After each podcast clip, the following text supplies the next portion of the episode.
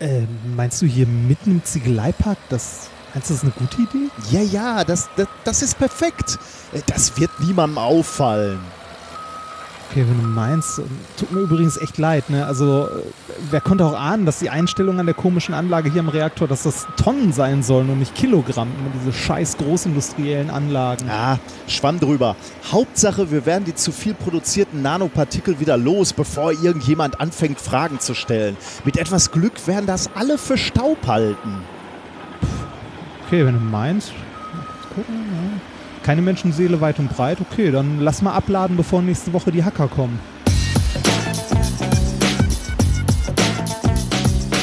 If, if you if you base medicine on, on science, you cure people. If you base the design of planes on science, they fly. Um, if you base the design of rockets on science, they reach the moon.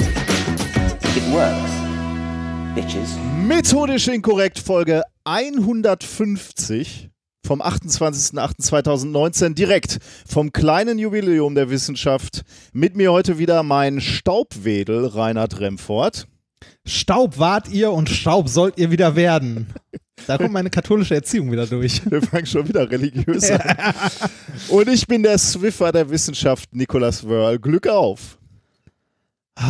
Da sind wir wieder. Wir haben viel zu erklären. Zum, äh, zum einen ähm, ähm, bin ich mal wieder angenehm überrascht, was man so alles bei YouTube finden kann. Denn du hast für dieses äh, Intro, was du dir erdacht hast, hast du tatsächlich das folgende Video ausgegraben. MANTGA with Grünwald Tipper Semi-Truck Unloading.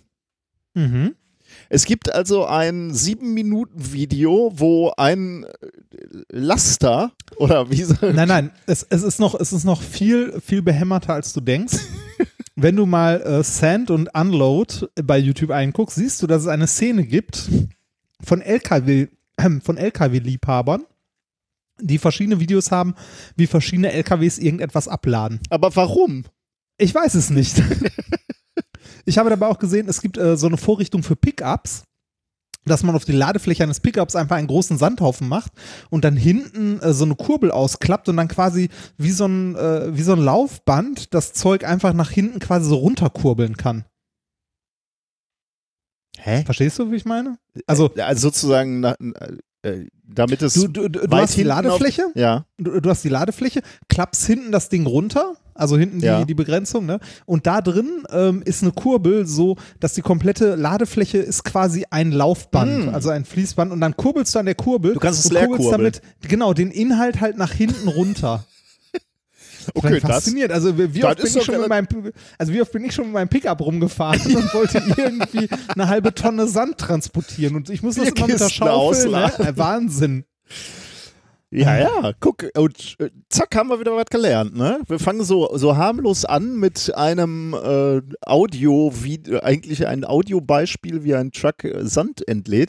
Ja. Ist halt irgendwie so ein Fetisch oder so, dass Leute da drauf nicht. stehen wie Sand? Ist, ist das so eine sexuelle Anspielung? An Sand Nee, nee, nee, entladen nee, nee, ist das, das, das, gleiche das, wie. das glaube ich nicht. Ich glaube, das ist eher so, so Liebhaber, also so technische Liebhaber von alten Trucks und so. Das gibt es ja auch von, äh, von der Eisenbahn, so Lokomotiven zu Train, äh, wer ist das? Spotting, ja. Trainspotter? Ja. Ja. ja, okay. Dass es sowas auch für alte LKWs gibt. Wir waren, ohne jetzt schon ins Detail zu gehen, da werden wir wahrscheinlich gleich ein bisschen was zu sagen, wir waren äh, auf einem Hacker Open Air Event und dort war viel Staub Richtig. auf dem Boden, weil es einfach sehr, sehr trocken war. Und Sehr viel Staub. Das habe ich am ersten Tag gemerkt, als ich das Auto nochmal bewegt habe und nichts sehen konnte, weil die Scheiben komplett dicht waren. Und äh, deswegen äh, war, das war quasi die Inspiration zu diesem Intro, ne? Ja, äh, wusstest du, dass der Staub auf dem Camp seinen eigenen Twitter-Account bekommen hat? Selbstverständlich, ich folge dem C3 Staub. ich folge dem Staub natürlich. Äh, das war schon legendär, ja. Und dank unseres Intros konnten wir jetzt herausfinden, Wo es herkommt. wo es herkommt. wir sind schuld mal wieder. Genau. Apropos Schuld, ihr seid schuld, dass wir hier immer noch senden und nicht aufgeben, für die Wissenschaft zu reden. Kämpfen. Kämpfen. Labern. Danke, ist Kämpfen. besser, genau. Bekämpfen. Äh, unter, Ja. unter anderem die vielen, die uns unterstützen.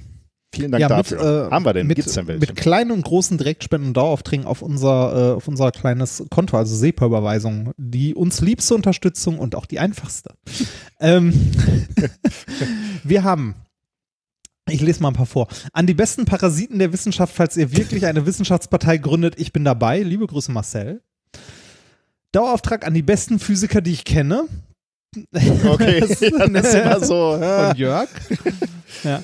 Viele Jahre geschnort, jetzt ist Zahltag, Dauerauftrag monatlich, ohne zeitliches Limit. Vielen Dank von David. Ähm, dann haben wir was von weiter weg. Grüße aus Surabaya, Indonesien. Oh, Von Stefan. Ja, man, man hört uns wohl auch sehr weit weg. Indonesien geht unter, kann ich, äh, habe ich gelernt. Äh, Echt? Auf, aufpassen, ja. Okay. Ähm, für die Wiedereinführung der Jingle-Maschine. Ja, Zum Glück war der Betrag sehr klein. Von Lorenz. Ähm, und äh, sehr, sehr schön fand ich auch äh, It Works, B. Punkt, Punkt, Punkt. Einfach nur vielen Dank für die Spende. Und mein Highlight von dem Verwel also von den Verwendungszwecken diesen Monat war, ich weiß jetzt, äh, Entschuldigung, ich weiß jetzt, wie ihr aussieht, in Klammern Urania Berlin, überweise aber trotzdem weiter, monatlich. Hans Uwe. ja, was? Man kann so schlimm aussehen, dass man keine Unterstützung mehr bekommt. Ja, Oder, halt, Mitleid irgendwann. oder, ne? oder heißt das, wir sehen so sch strahlend schön und begünstigt das von der Natur nötig, aus. Ne? Genau. Wir sind eh bevorzugt. Das kann ich mir kaum Äh, vorstellen. Gut, ja, Nee, vielen Dank. Ja. Vielen Dank für alle eure Unterstützung, danke. egal wo, äh, auch Genau, natürlich. Kommentare, äh, YouTube, Bewertungen, Bewertungen, alles super. Hilft uns sichtbar zu sein. Danke, dass ihr das unterstützt und möglich macht. Seit 150 Folgen. Ist ein kleines Ja, Wahnsinn, Jubiläum, ne? ne? Ja, das so. Das heißt, wir machen das hier seit gut 300 Wochen, ne? Oder? Ähm, ja, Also stimmt. alle zwei Wochen? Ja, stimmt. so mit, Ja, ne, ja. mit plus, minus hier Wahnsinn. und da mal. Ja. Und ich kann es mir nicht mehr ohne vorstellen. Nee. Ist auch nicht so, dass das irgendwie weniger Spaß machen würde. Also von Ja, daher. ist immer noch nett. Ich habe heute äh, spannende Themen vorbereitet und war, ähm, habe selbst wieder viel gelernt dabei. Fand sehr nett. ich bin sehr gespannt. Mal gucken, wie viel ich davon erklären kann. Ähm, ja, wie läuft es bei uns? Ähm, wie gerade schon angekündigt oder, oder angeteasert, wir waren auf dem Chaos Communication Camp 2019. Ja. Einem, also das, war, äh, was, worüber wir hier schon oft gesprochen haben, äh, der Kongress, der, ähm, ist der Kongress draußen, der alle vier Jahre stattfindet Genau. und kleiner ist. und für uns erst das zweite Mal, ne? Und Ja. ähm, ja, es äh, war äh, schon, schon am Eingang für mich etwas Besonderes, denn ähm, meine liebe Tochter äh, hat, war zum ersten Mal dabei und also der, der, das erste Hacker-Event überhaupt, also nicht nur, Kon äh, nicht nur Camp das erste Mal, sondern überhaupt Hacker-Kongress. Echt, Und- war die nicht auf dem Kongress? Nee, noch nicht. Also einmal als Baby, glaube ich, stelle ich gerade Ah. fest, äh, Ah. wenn ich mich jetzt nicht täusche, aber das äh, zählt jetzt mal nicht. Also da wurde sie wirklich nur rumgetragen. Ähm, diesmal hat sie ihr, ihr erstes Bändchen bekommen. Also man Oh. bekommt ja so ein Einlassbändchen. Und da sind so Raketen drauf. Da war sie schon mal sehr stolz drauf.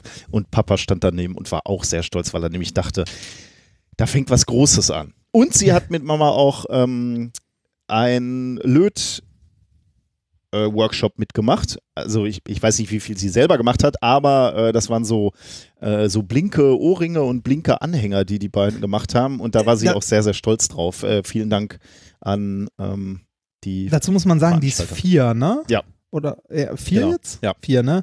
Äh, weil mich auch immer häufig, also wenn ich Leuten vom Kongress oder vom Camp erzähle, die das nicht kennen, also die nicht aus dieser, aus dieser Bubble kommen, so wie wir es ja auch mal waren, bevor wir Podcasts gemacht haben und so, ähm, äh, dass ich häufig gefragt werde, ja, aber kann ich da mit Kindern hingehen? Mhm.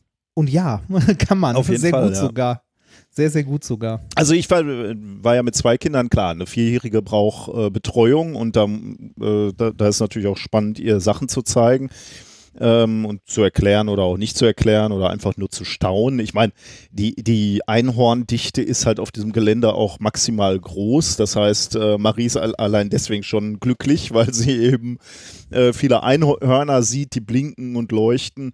Äh, der größere, und das ist halt auch immer so spannend, ähm, die, diese äh, diese, ich sag jetzt mal, Hacker-Community ist so offen, dass halt ähm, und beschränkt sich eben auch nicht nur aufs ähm, Computer hacken oder, oder Nee, nee, Code nee, genau, das- schreiben oder so. Äh, Das ist, glaube ich, einer der größten Irrtümer, Ja, das die, ich auch, ja. die da überhaupt vorherrschen, ne? dass man, äh, dass Leute halt glauben, man hat da nur was zu suchen oder ähm, äh, man hat da die ganze Zeit nur irgendwie Leute, die wild Code schreiben und Mhm. irgendwie Sicherheitslücken suchen die ganze Zeit.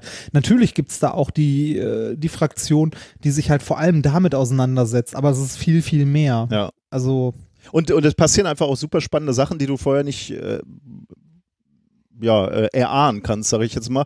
Also unser, unser Großer war halt auch wieder äh, unterwegs und findet dann auch schnell Gleichgesinnte.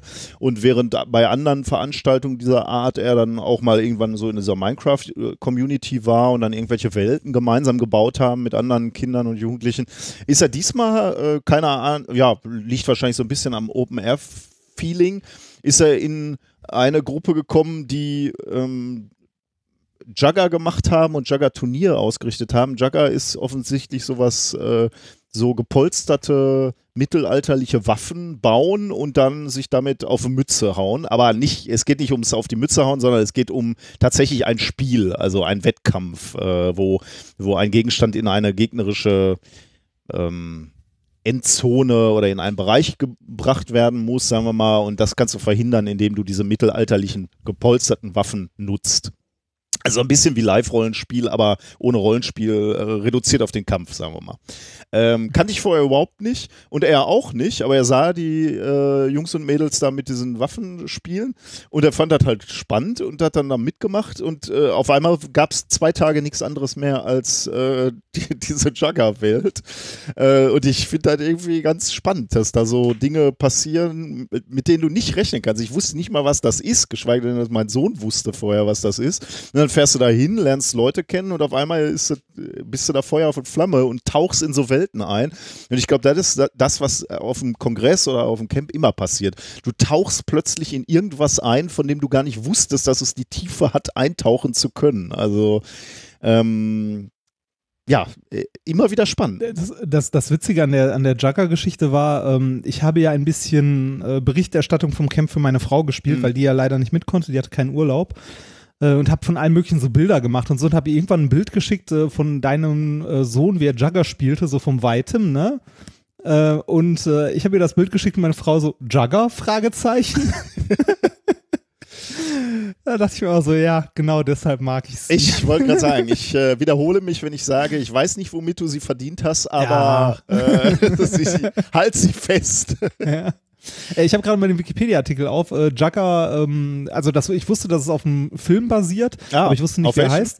Ähm, es ist der dystopische Spielfilm Die Jugger, Kampf der Besten von 89. Ach echt? Mit Äh, Rutger Hauer in der Hauptrolle. wer, wer zum Teufel, ähm, also äh, worum geht's da? So ganz grob? Also Ah, ich, gu- äh, ich guck mal kurz aus mir mit der Hauptrolle. Der Regisseur und Drehbuchautor David Webb äh, Peoples erfand das Spiel für die Handlung des Films. Hier spielen umherziehende Mannschaften um ihren kargen Lebensunterhalt, äh, viele mit dem Ziel vor Augen, einmal die sagenumwogene Liga aufgenommen zu werden, Mhm. in der Gladiatorenkämpfen gleich die äh, zur Belustigung der wohlhabenden Kämpfer ausgetragen werden. Im Film wird äußerst brutal gespielt, sodass Oh. Knochenbrüche und Platzwunden die Regel sind. Das reale, Spiel, das reale Spiel hingegen ist ungefährlich. Das erste nachgewiesene Spiel fand 1993 auf einem Live-Rollenspiel der Lab-Gruppe Die Dilettanten aus Heidelberg statt. Ja. Witzig, ne? Ja, äh, also ähm, ganz großer Dank an die Leute, die da wieder so viel auf die Beine gestellt haben. Also insbesondere ähm, die ähm, Jungs und Mädels, die da das Jugger-Turnier durchgeführt haben. Das hat meinem Sohn einfach wahnsinnig Spaß gemacht. Also vielen Dank dafür. Äh, falls es eine Jugger-Gruppe irgendwo im, im Ruhrgebiet gibt, sag, äh, schreibt mir mal, äh, schreibt mir mal bitte. Es könnte da Nachwuchs geben. ähm, Aber warte mal, es gibt hier, es gibt eine Karte, äh, bisherige Austragungsarte von Jugger-Turnieren in Deutschland. Und da sehe ich Bochum und Duisburg. Wuppertal, guck. Hagen. dann könnte es Also ja da ist, da ist was in der Nähe, da könnte es was geben. Ähm, ich bi- bin ja, also irgendwie bin ich so gefühlt ein bisschen gestresst zum Camp gefahren. Äh, also ich hatte einfach wahnsinnig viel zu tun vorher oder wir als Familie auch und insgesamt waren wir so ein bisschen unentspannt. Und ich war ein bisschen in Sorge, dass äh, auch das Camp an sich dann wieder ein bisschen stressig ist, weil man ja immer äh, Reizüberflutung hat und so.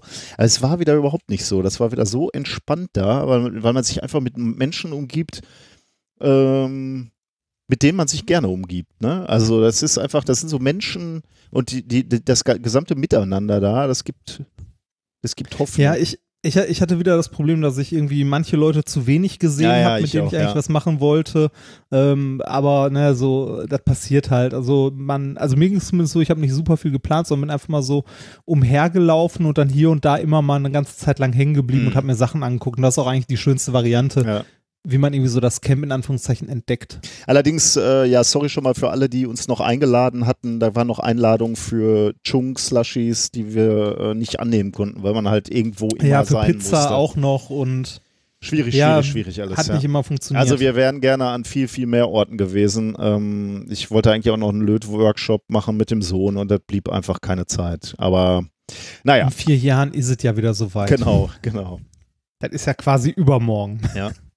Es gab äh, auch so schöne Momente, wo ich dachte, okay, so, so müsste eigentlich die, so müsste die echte Welt auch sein. Ähm, ich hatte, ich war irgendwann mal duschen morgens äh, und ähm, da, da war die, also die Duschen waren natürlich aufgebaut da. Das ist, das ist so ein Campgelände, wo normalerweise keine Menschen campen. Also das heißt, da wird die ganze Infrastruktur wird da aufgebaut, Netzwerk, aber eben auch Strom, äh, Toiletten, Duschen. Toiletten, Duschen, genau. Und die Duschen waren so, äh, dass der Andrückknopf für die Dusche nah am Duschkopf war, also hoch, sagen wir mal so. Ja. Da wäre mein Sohn nicht dran gekommen. Und äh, da habe ich eine Geschichte gehört, als wir morgens mal joggen waren mit einer etwas größeren Gruppe. Da erzählte jemand, äh, das wäre ihr auch aufgefallen, dass diese Knöpfe halt so hoch waren und die ähm, Kinder konnten halt gar nicht alleine duschen gehen. Äh, und das Ja. hat sie irgendwo angemerkt.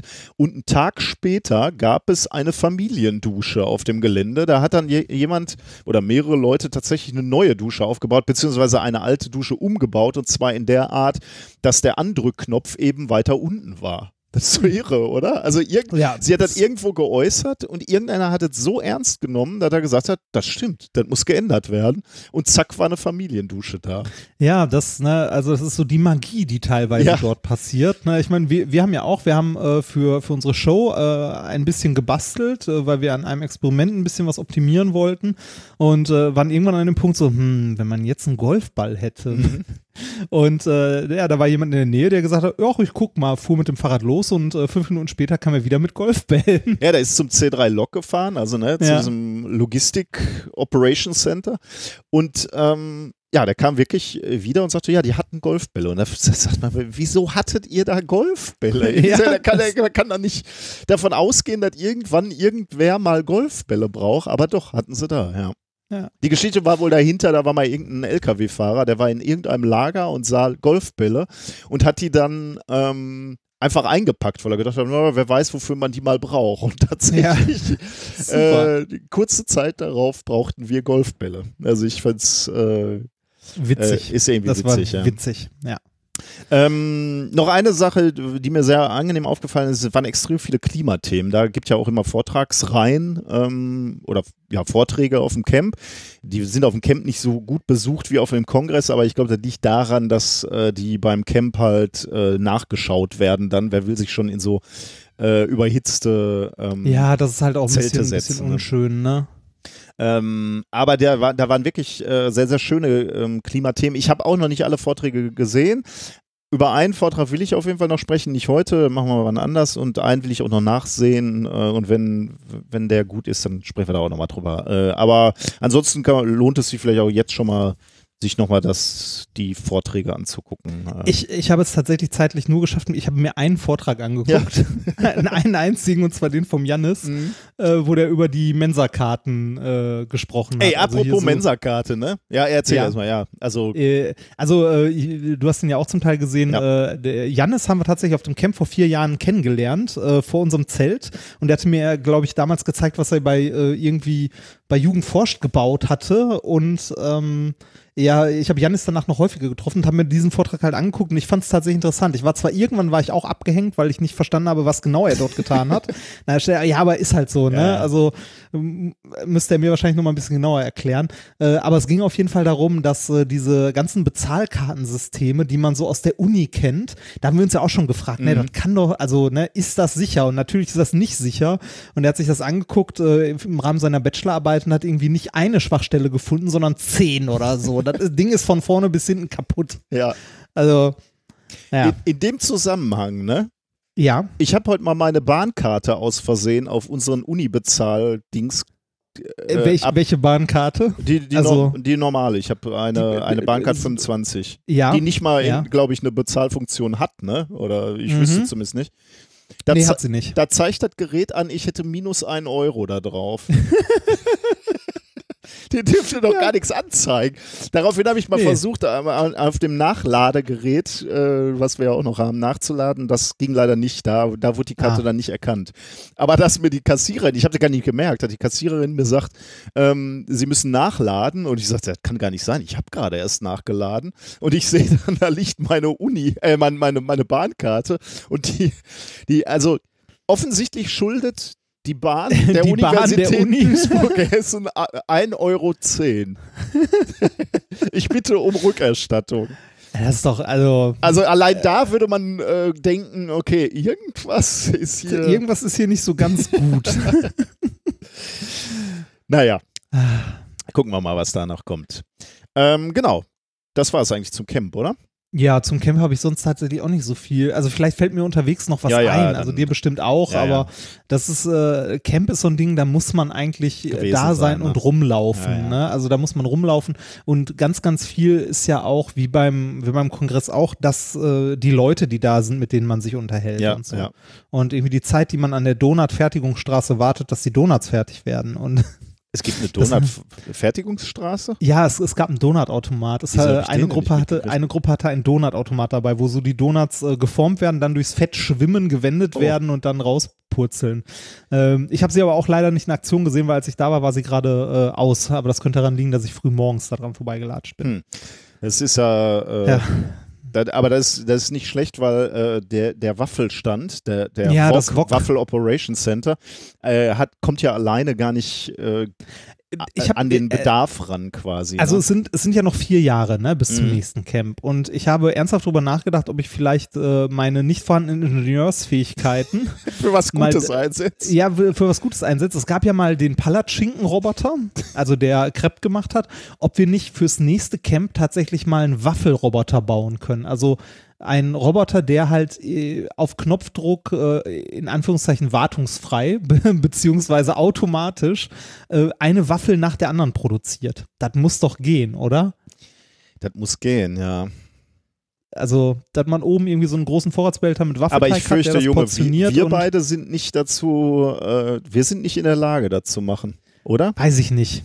Weiß ich nicht. Also ich hätte Lust drauf, sowas zu bauen. Du hast ein bisschen Zeit. Du kannst das Ja, bauen. bald, bald nicht mehr so viel.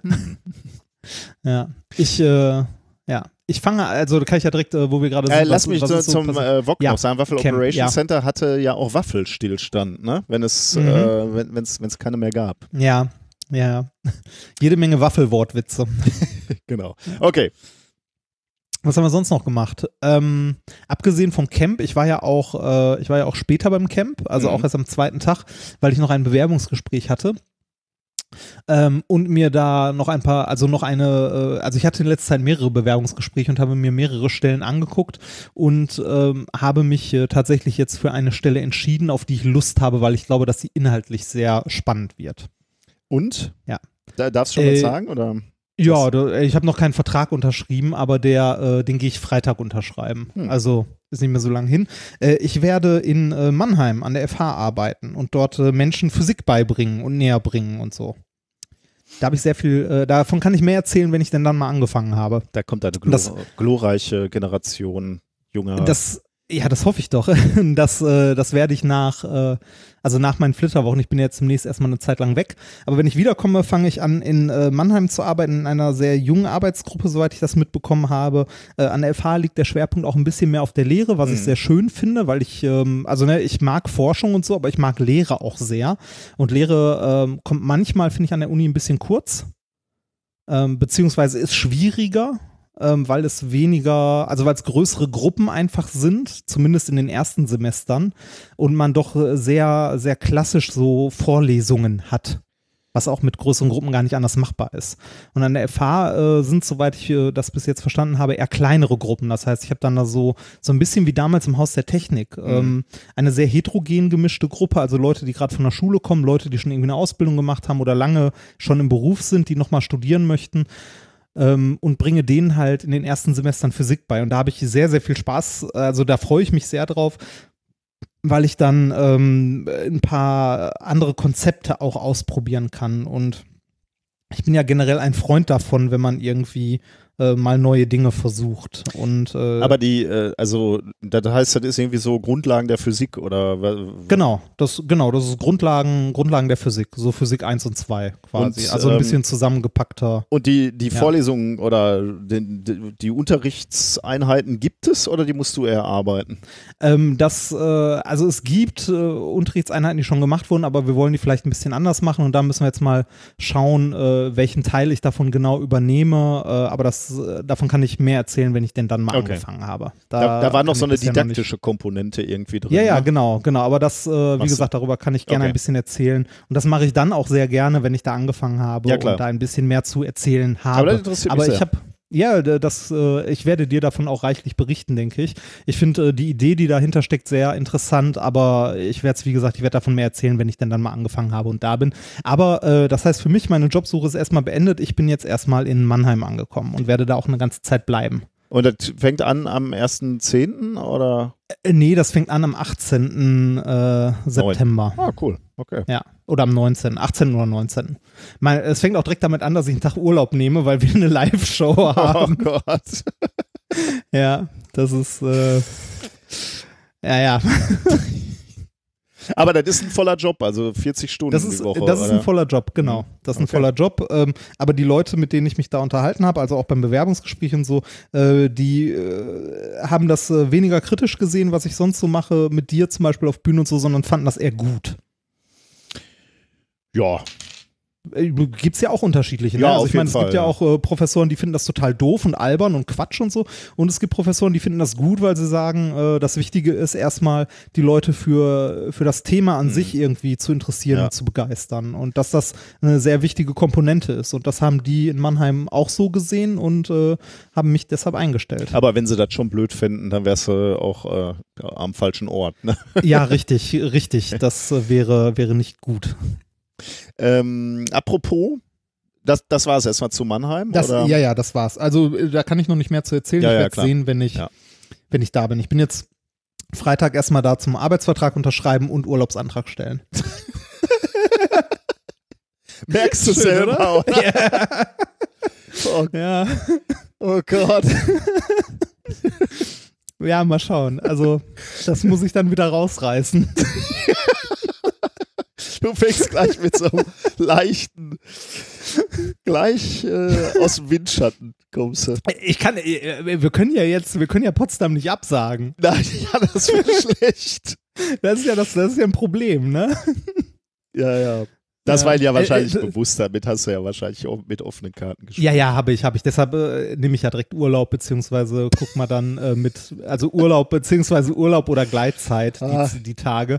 Es sind ja, es ist ja tatsächlich nur dumm, es sind wirklich genau die ersten zwei Wochen, in denen wir anfangen. Ne? Ja, ich meine, ja. die Woche danach ist halt, äh, die Woche danach ist halt auch irgendwie Hamburg und äh, was ist der zweite, den wir da noch haben? Berlin.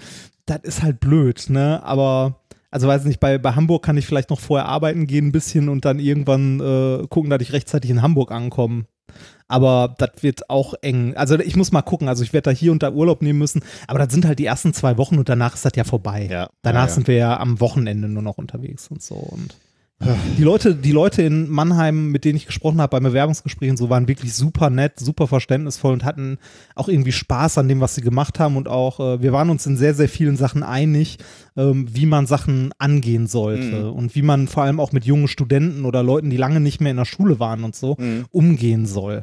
Ne? Also dass man äh, irgendwie, weiß ich nicht, Lehrinhalte nicht zwingend äh, so von oben herab oder einfach so Frontalunterricht machen soll, sondern dass man irgendwie ähm, ne, in erster Linie, wie gesagt, bei den Leuten Interesse wecken sollte und dann der Rest, der kommt dann halt von alleine irgendwann. Ne? Mhm. Also wenn die Leute irgendwie Interesse haben, dann setzen sie sich halt sowieso irgendwann nochmal hin und versuchen ein bisschen was ja. nachzuholen oder ja. so. Wenn die Leute direkt vom Anfang demotivierst, ähm, dann werden die auch später nicht mehr irgendwie sich mal das Buch in die Hand nehmen. Ähm, ich habe mich mit einer Professorin von der Hochschule unterhalten, die sagte mir auch, ähm, ob die Studenten ähm, ne, in der Vorlesung die Sachen machen ähm, und äh, halt lesen oder ob die irgendwie sagen, boah, heute ist so geiles Wetter, ich setze mich an Baggersee und lese da halt das Buch und den Stoff der Vorlesung, ist egal.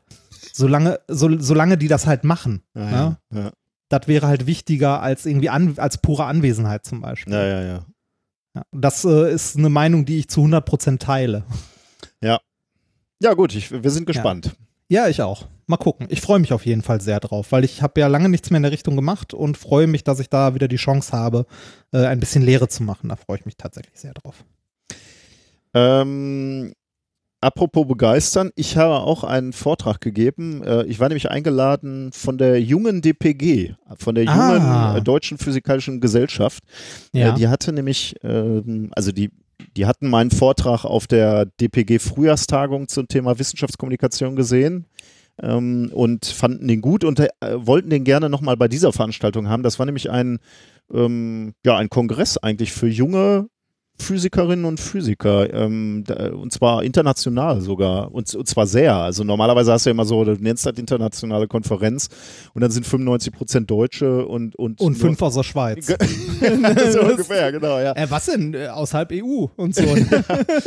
äh, genau, aber die, äh, das, das war tatsächlich sehr international. Also da waren sehr viele junge Leute natürlich, ne? also junge Studierende und ähm, in meiner Session, die ganz gut besucht war, also da waren viele, ich glaube insgesamt so 200, 300 Studenten, aber in meiner Veranstaltung, die haben sich an dem Nachmittag so auf Workshops verteilt, waren dann vielleicht so 30 und da waren, äh, also da waren mindestens zehn Nationalitäten vertreten, würde ich sagen. Äh, und okay. das war wirklich, äh, fand ich toll, muss ich sagen. Äh, und da habe ich den Vortrag gehalten ähm, zur Wissenschaftskommunikation, ne? also Go Public, uh, How do we want to communicate science? Und das war wirklich toll, mit so jungen Leuten äh, zu diskutieren. Kann, kannst du dir sicherlich vorstellen. Ich habe, äh, das war irgendwie für anderthalb Stunden angesetzt und ich habe dann irgendwie eine, ein bisschen unter einer Stunde geredet und äh, den Rest haben wir dann diskutiert. Das war richtig spannend, mal so Meinungen zu hören, so, also wie sollen sie das mit ihrem Studium beziehungsweise mit ihrer Promotion oder was auch immer vereinbaren, Wissenschaftskommunikation, aber auch mal Aspekte aus anderen Ländern zu hören. Ne? Wie läuft mhm. Wissenschaftskommunikation in Russland oder so? Das war richtig äh, spannend. Also das hat mir unheimlich Spaß gemacht. Man, manchmal sagt man ja sowas zu und sagt so, ja, müß, muss ich eigentlich machen, weil man muss ja werben für Wissenschaftskommunikation und dann ist es irgendwie Arbeit. Aber das war nicht. Also das hat richtig Spaß gemacht. Und weil ich den Leuten noch was an die Hand geben wollte am Ende, habe ich ihnen noch zehn, ähm, wie habe ich es genannt, zehn Regeln, sage ich jetzt mal, ah, Take-Home-Messages, ja. irgendwie zehn Regeln zur Wissenschaftskommunikation äh, mitgegeben. Möchtest du hören, welche, welche diese zehn ja, Sachen waren, die ich mir ausgedacht ja, habe? Regel Nummer eins, du musst es nicht tun. Äh, weil man, weil, weil man häufig auch die Aussage hört, ähm, jeder Wissenschaftler sollte Wissenschaftskommunikation machen, aber das ist, glaube ich, genauso Quatsch meiner Meinung nach, wie äh, dass nicht jeder Theoretiker Experimente machen muss. Äh, nicht jeder muss Experimentalphysiker sein oder nicht jeder muss theoretischer Physiker sein. Jeder nee, äh, manchen, manchen Leuten liegt es auch einfach genau, nicht. Ne? Ja. Also jeder, jeder, der Lust drauf hat, sollte es probieren. Ja, genau. Das denke ich auch. Zweiter Punkt war Make it personal, also die Person ist wichtig, ne? Uh, it's about your passion, ähm, weil es gibt halt viele äh, Presseerklärungen, die so, so eine Uni rausgibt äh, und es gibt ja auch Presseabteilungen von so Universitäten, die sind aber häufig sehr ähm, langweilig. Ja, das hätte ich jetzt nicht gesagt. Die, die, die bedienen nein, natürlich ah. auch ein, ein, ein, spezielles Publikum. Das kann auch sehr, sehr mächtig sein. Ich habe nämlich gerade eine Pressemitteilung ja. rausgegeben, die wurde so gut platziert, dass mich drei, vier Leute angesprochen haben, also von außerhalb des Instituts, die Interesse an dieser Forschung hatten. Sa sagen, sagen wir so, bei einer Pressemitteilung ist tatsächlich, wie der Name auch schon sagt, das Publikum, glaube ich, eher die Presse, Ja, ja, genau. die ja. daraus dann was macht. Ja, das ist genau. nicht derjenige, äh, den man zufällig irgendwo Ja. trifft oder interessierte Student oder sonst was, dem man was erzählen möchte, Ja, sondern das ist eher nüchtern zusammengefasst, die, das, vielleicht ist langweilig das falsche Wort, nüchtern zusammengefasst, was das, also was halt die, äh, Genau, die, äh, die das Forschungsergebnis ist. Und ich glaube, das sollte nicht Wissenschaftskommunikation sein. Kann natürlich auch, aber was wir machen, darum, da geht es natürlich immer darum zu verkaufen, warum das spannend ist, warum wir das lieben, was wir tun, warum Forschung spannend ist. Wir wollen halt Ja, Vorbilder ge- genau, sein. da, ne? da, da, ist es, da ist es weniger das, äh, was hat man gemacht, Mhm. äh, sondern wie ist man da hingekommen, Ja, genau. Was man getan hat und warum tut man das? Genau, also was treibt einen selber an? Also ich glaube, das ist auch das, was man als Wissenschaftler, wenn man Wissenschaftskommunikation betreibt, irgendwie vermitteln möchte. Das, was einen persönlich antreibt. Ja. Also man begeistert sich ja selbst für das Thema und möchte dem anderen erklären, warum man sich dafür begeistert und dem irgendwie klar machen, dass Das er sich auch so dafür sein, ja. begeistern könnte. Ja. Ne? Also Und das kann halt eine Pressestelle kann das nicht leisten. Ne? Also die können Informationen rausgeben, aber ich glaube, Begeisterung kann nur die Person selber Mhm. rüberbringen, so richtig. Punkt 3 und 4 sind so ein bisschen ähnlich. Ähm, bestimme das Zeitbudget, was du hast und ähm, kenne deinen Bedarf. Also wenn ich jetzt sage, ich will die gesamte Quantenphysik kommunizieren, dann kann ich das wahrscheinlich eher schwierig nur auf Twitter. Ähm, auf der anderen Seite, wenn ich nur wenig Zeit habe, dann kann ich mir halt äh, ja, Tweets oder einen Instagram-Channel, wo man schon mal ein paar Bilder aus der Forschung ähm, verbreitet, kann schon mal ein Anfang sein. Ne? Kostet natürlich Ja. weniger Zeit als so ein Podcast. Ähm, da haben wir uns natürlich ganz schön was ans Bein gebunden. Aber natürlich macht es uns Spaß und ist für uns halt auch das ideale Format ne, für das, was wir tun wollen. Wir wollen halt über Wissenschaft plaudern äh, und unsere Begeisterung darüber ähm, verbreiten. Und das geht halt für uns am besten im Podcast. Ja, Ja. ja, ja kann ich Nee, sag- Ich finde, ich, ich finde aber auch, dass es äh, die, die Frage ist, äh, was genau, also da wieder der, der Punkt, was will man kommunizieren, ne? Wir machen ja den Podcast und wir berichten ja gelegentlich mal über eigene Forschung. Ich schon lange nicht mehr, weil ich ja schon länger raus bin. Äh, du machst ja noch eigene Forschung Mhm. gerade an der Uni. Ähm, aber das ist ja nur ein winziger Teil von dem, was wir im Podcast machen. Wir berichten ja über andere Leute, die andere, also die äh, so Wissenschaftsnachrichten, die wir selber entweder aus Blogs nehmen oder mal irgendwie tatsächlich über, also zusätzlich noch das Paper lesen oder ein Paper, das uns tatsächlich direkt mal vor die Füße fällt. Ähm, äh, wir, also wir, wir sind ja hier in dem Podcast, wir vermitteln ja eher die Begeisterung für diese Themen als die Themen selber. Mhm. Ne? Also äh, es, äh, wir versuchen das so gut wie möglich zu machen, aber wir sagen ja auch, wir sind nicht perfekt. Das haben wir ja schon von Anfang an mit Namen gesagt, methodisch inkorrekt. Ne? Ähm, aber uns darf auch ein Fehler passieren. Ne? Wir dürfen auch mal was falsch erklären. Das darf einer Pressestelle von der Uni nicht passieren. Das stimmt, ja. Weil wenn das eine Pressestelle macht, ist der Shitstorm sofort Ja. riesengroß. Und das auch zu Recht. Ja. Ne? Weil das halt deren Job ist, ähm, die Fakten, also den Fakt äh, zu vermitteln, das Thema. Und bei uns ist es mehr, die, äh, das Interesse vielleicht zu wecken Mhm. und zu vermitteln. Natürlich sollten wir auch versuchen, möglichst wenig falsch zu machen. Aber äh, ich glaube, bei unserem Format und bei dem, wie wir das machen, kann man das eher mal nachsehen, dass da mal was Mhm. nicht ganz richtig ist. Ja, klar, ich meine, wir reden drei Stunden. Ne? Ja. Da, da kann Ja, nicht ja. alles äh, richtig sein, würde ich sagen. Ja, und das ist, und dazu, äh, das ist unser Hobby hier, ne? Das ist nicht unser Daily Business. Das, Das stimmt, ja. Äh, fünfter Punkt, use your skills and talents oder eure Interessen. Ähm, denn, äh, also wir haben ja so, im Prinzip äh, hatten wir ja vor allem Interesse an Podcasts und deswegen haben wir gesagt, Mhm. das würden wir eigentlich auch gerne mal machen und deswegen haben wir das gemacht. Oder so wie, wie jetzt äh, mit den Experimenten, wo ich sage, so, ich habe einfach mal Bock, ein bisschen Video auszuprobieren und dann ist das einfach ein super äh, eine super Methode, um ein bisschen Wissenschaft zu kommunizieren und gleichzeitig eben sich mit dem zu beschäftigen, was einen gerade interessiert, nämlich äh, Filme mal aufzunehmen in, in schön. Oder ein anderes schönes Beispiel, was ich dafür rausgesucht hatte, war dieser Wettbewerb Dance Your PhD, über den wir, glaube ich, auch schon mal gesprochen haben. Also Menschen, die ihren, ihre Doktorarbeit tanzen. Das ist extrem erfolgreich. Ne? Das ist mittlerweile im elften Jahr. War dir das bewusst? ja, ja, das war mir bewusst, dass das so erfolgreich ist. Und- da hat die äh, Mai damals, glaube ich, auch mitgemacht. Ja, genau. Und gesponsert Ähm, von Science und von ähm, irgendeinem anderen Magazin noch, habe ich jetzt vergessen, aber jedenfalls äh, groß.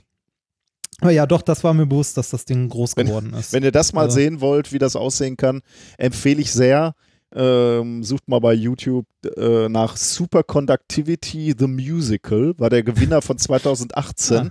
Äh, da wird getanzt, äh, also Supraleitung getanzt. Unter anderem bilden sich dann Cooper-Paare und die tanzen da die Wege entlang. Sehr schön. Ist sehr, sehr lustig. Ähm, ja, und da, das ist halt auch einfach, äh, du nimmst etwas, was dein Interesse ist, tanzen möglicherweise, und machst daraus Wissenschaftskommunikation. Ich glaube, das geht halt mit viel. Ne? Egal, was dein Interesse ist. Selbst wenn, wenn Häkeln dein Interesse ist, kannst du damit, glaube ich, ganz gut Wissenschaftskommunikation machen. Ja, Äh, es, ähm, hier äh, Science Slams sind ja auch so ein, so ein bisschen Comedy, also müssen sie nicht immer sein, wird oft bemängelt, bla bla. Aber es ist einfach zum Großteil so, so 10 Minuten Stand-up, so ein bisschen Mhm. Ja. mit Wissenschaft. ja, genau. Ne? Und es ist großartig.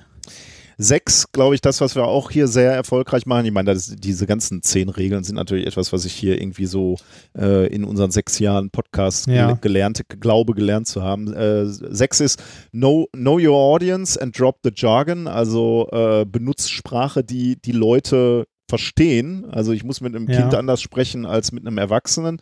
Äh, und ich kann halt nicht wenn ich nur mit Fachbegriffen um mich hau, dann werde ich nicht verstanden und das kann nicht mein Sinn sein, denn Ja. die, das oberste Ziel von Wissenschaftskommunikation ist, dass du verstanden wirst.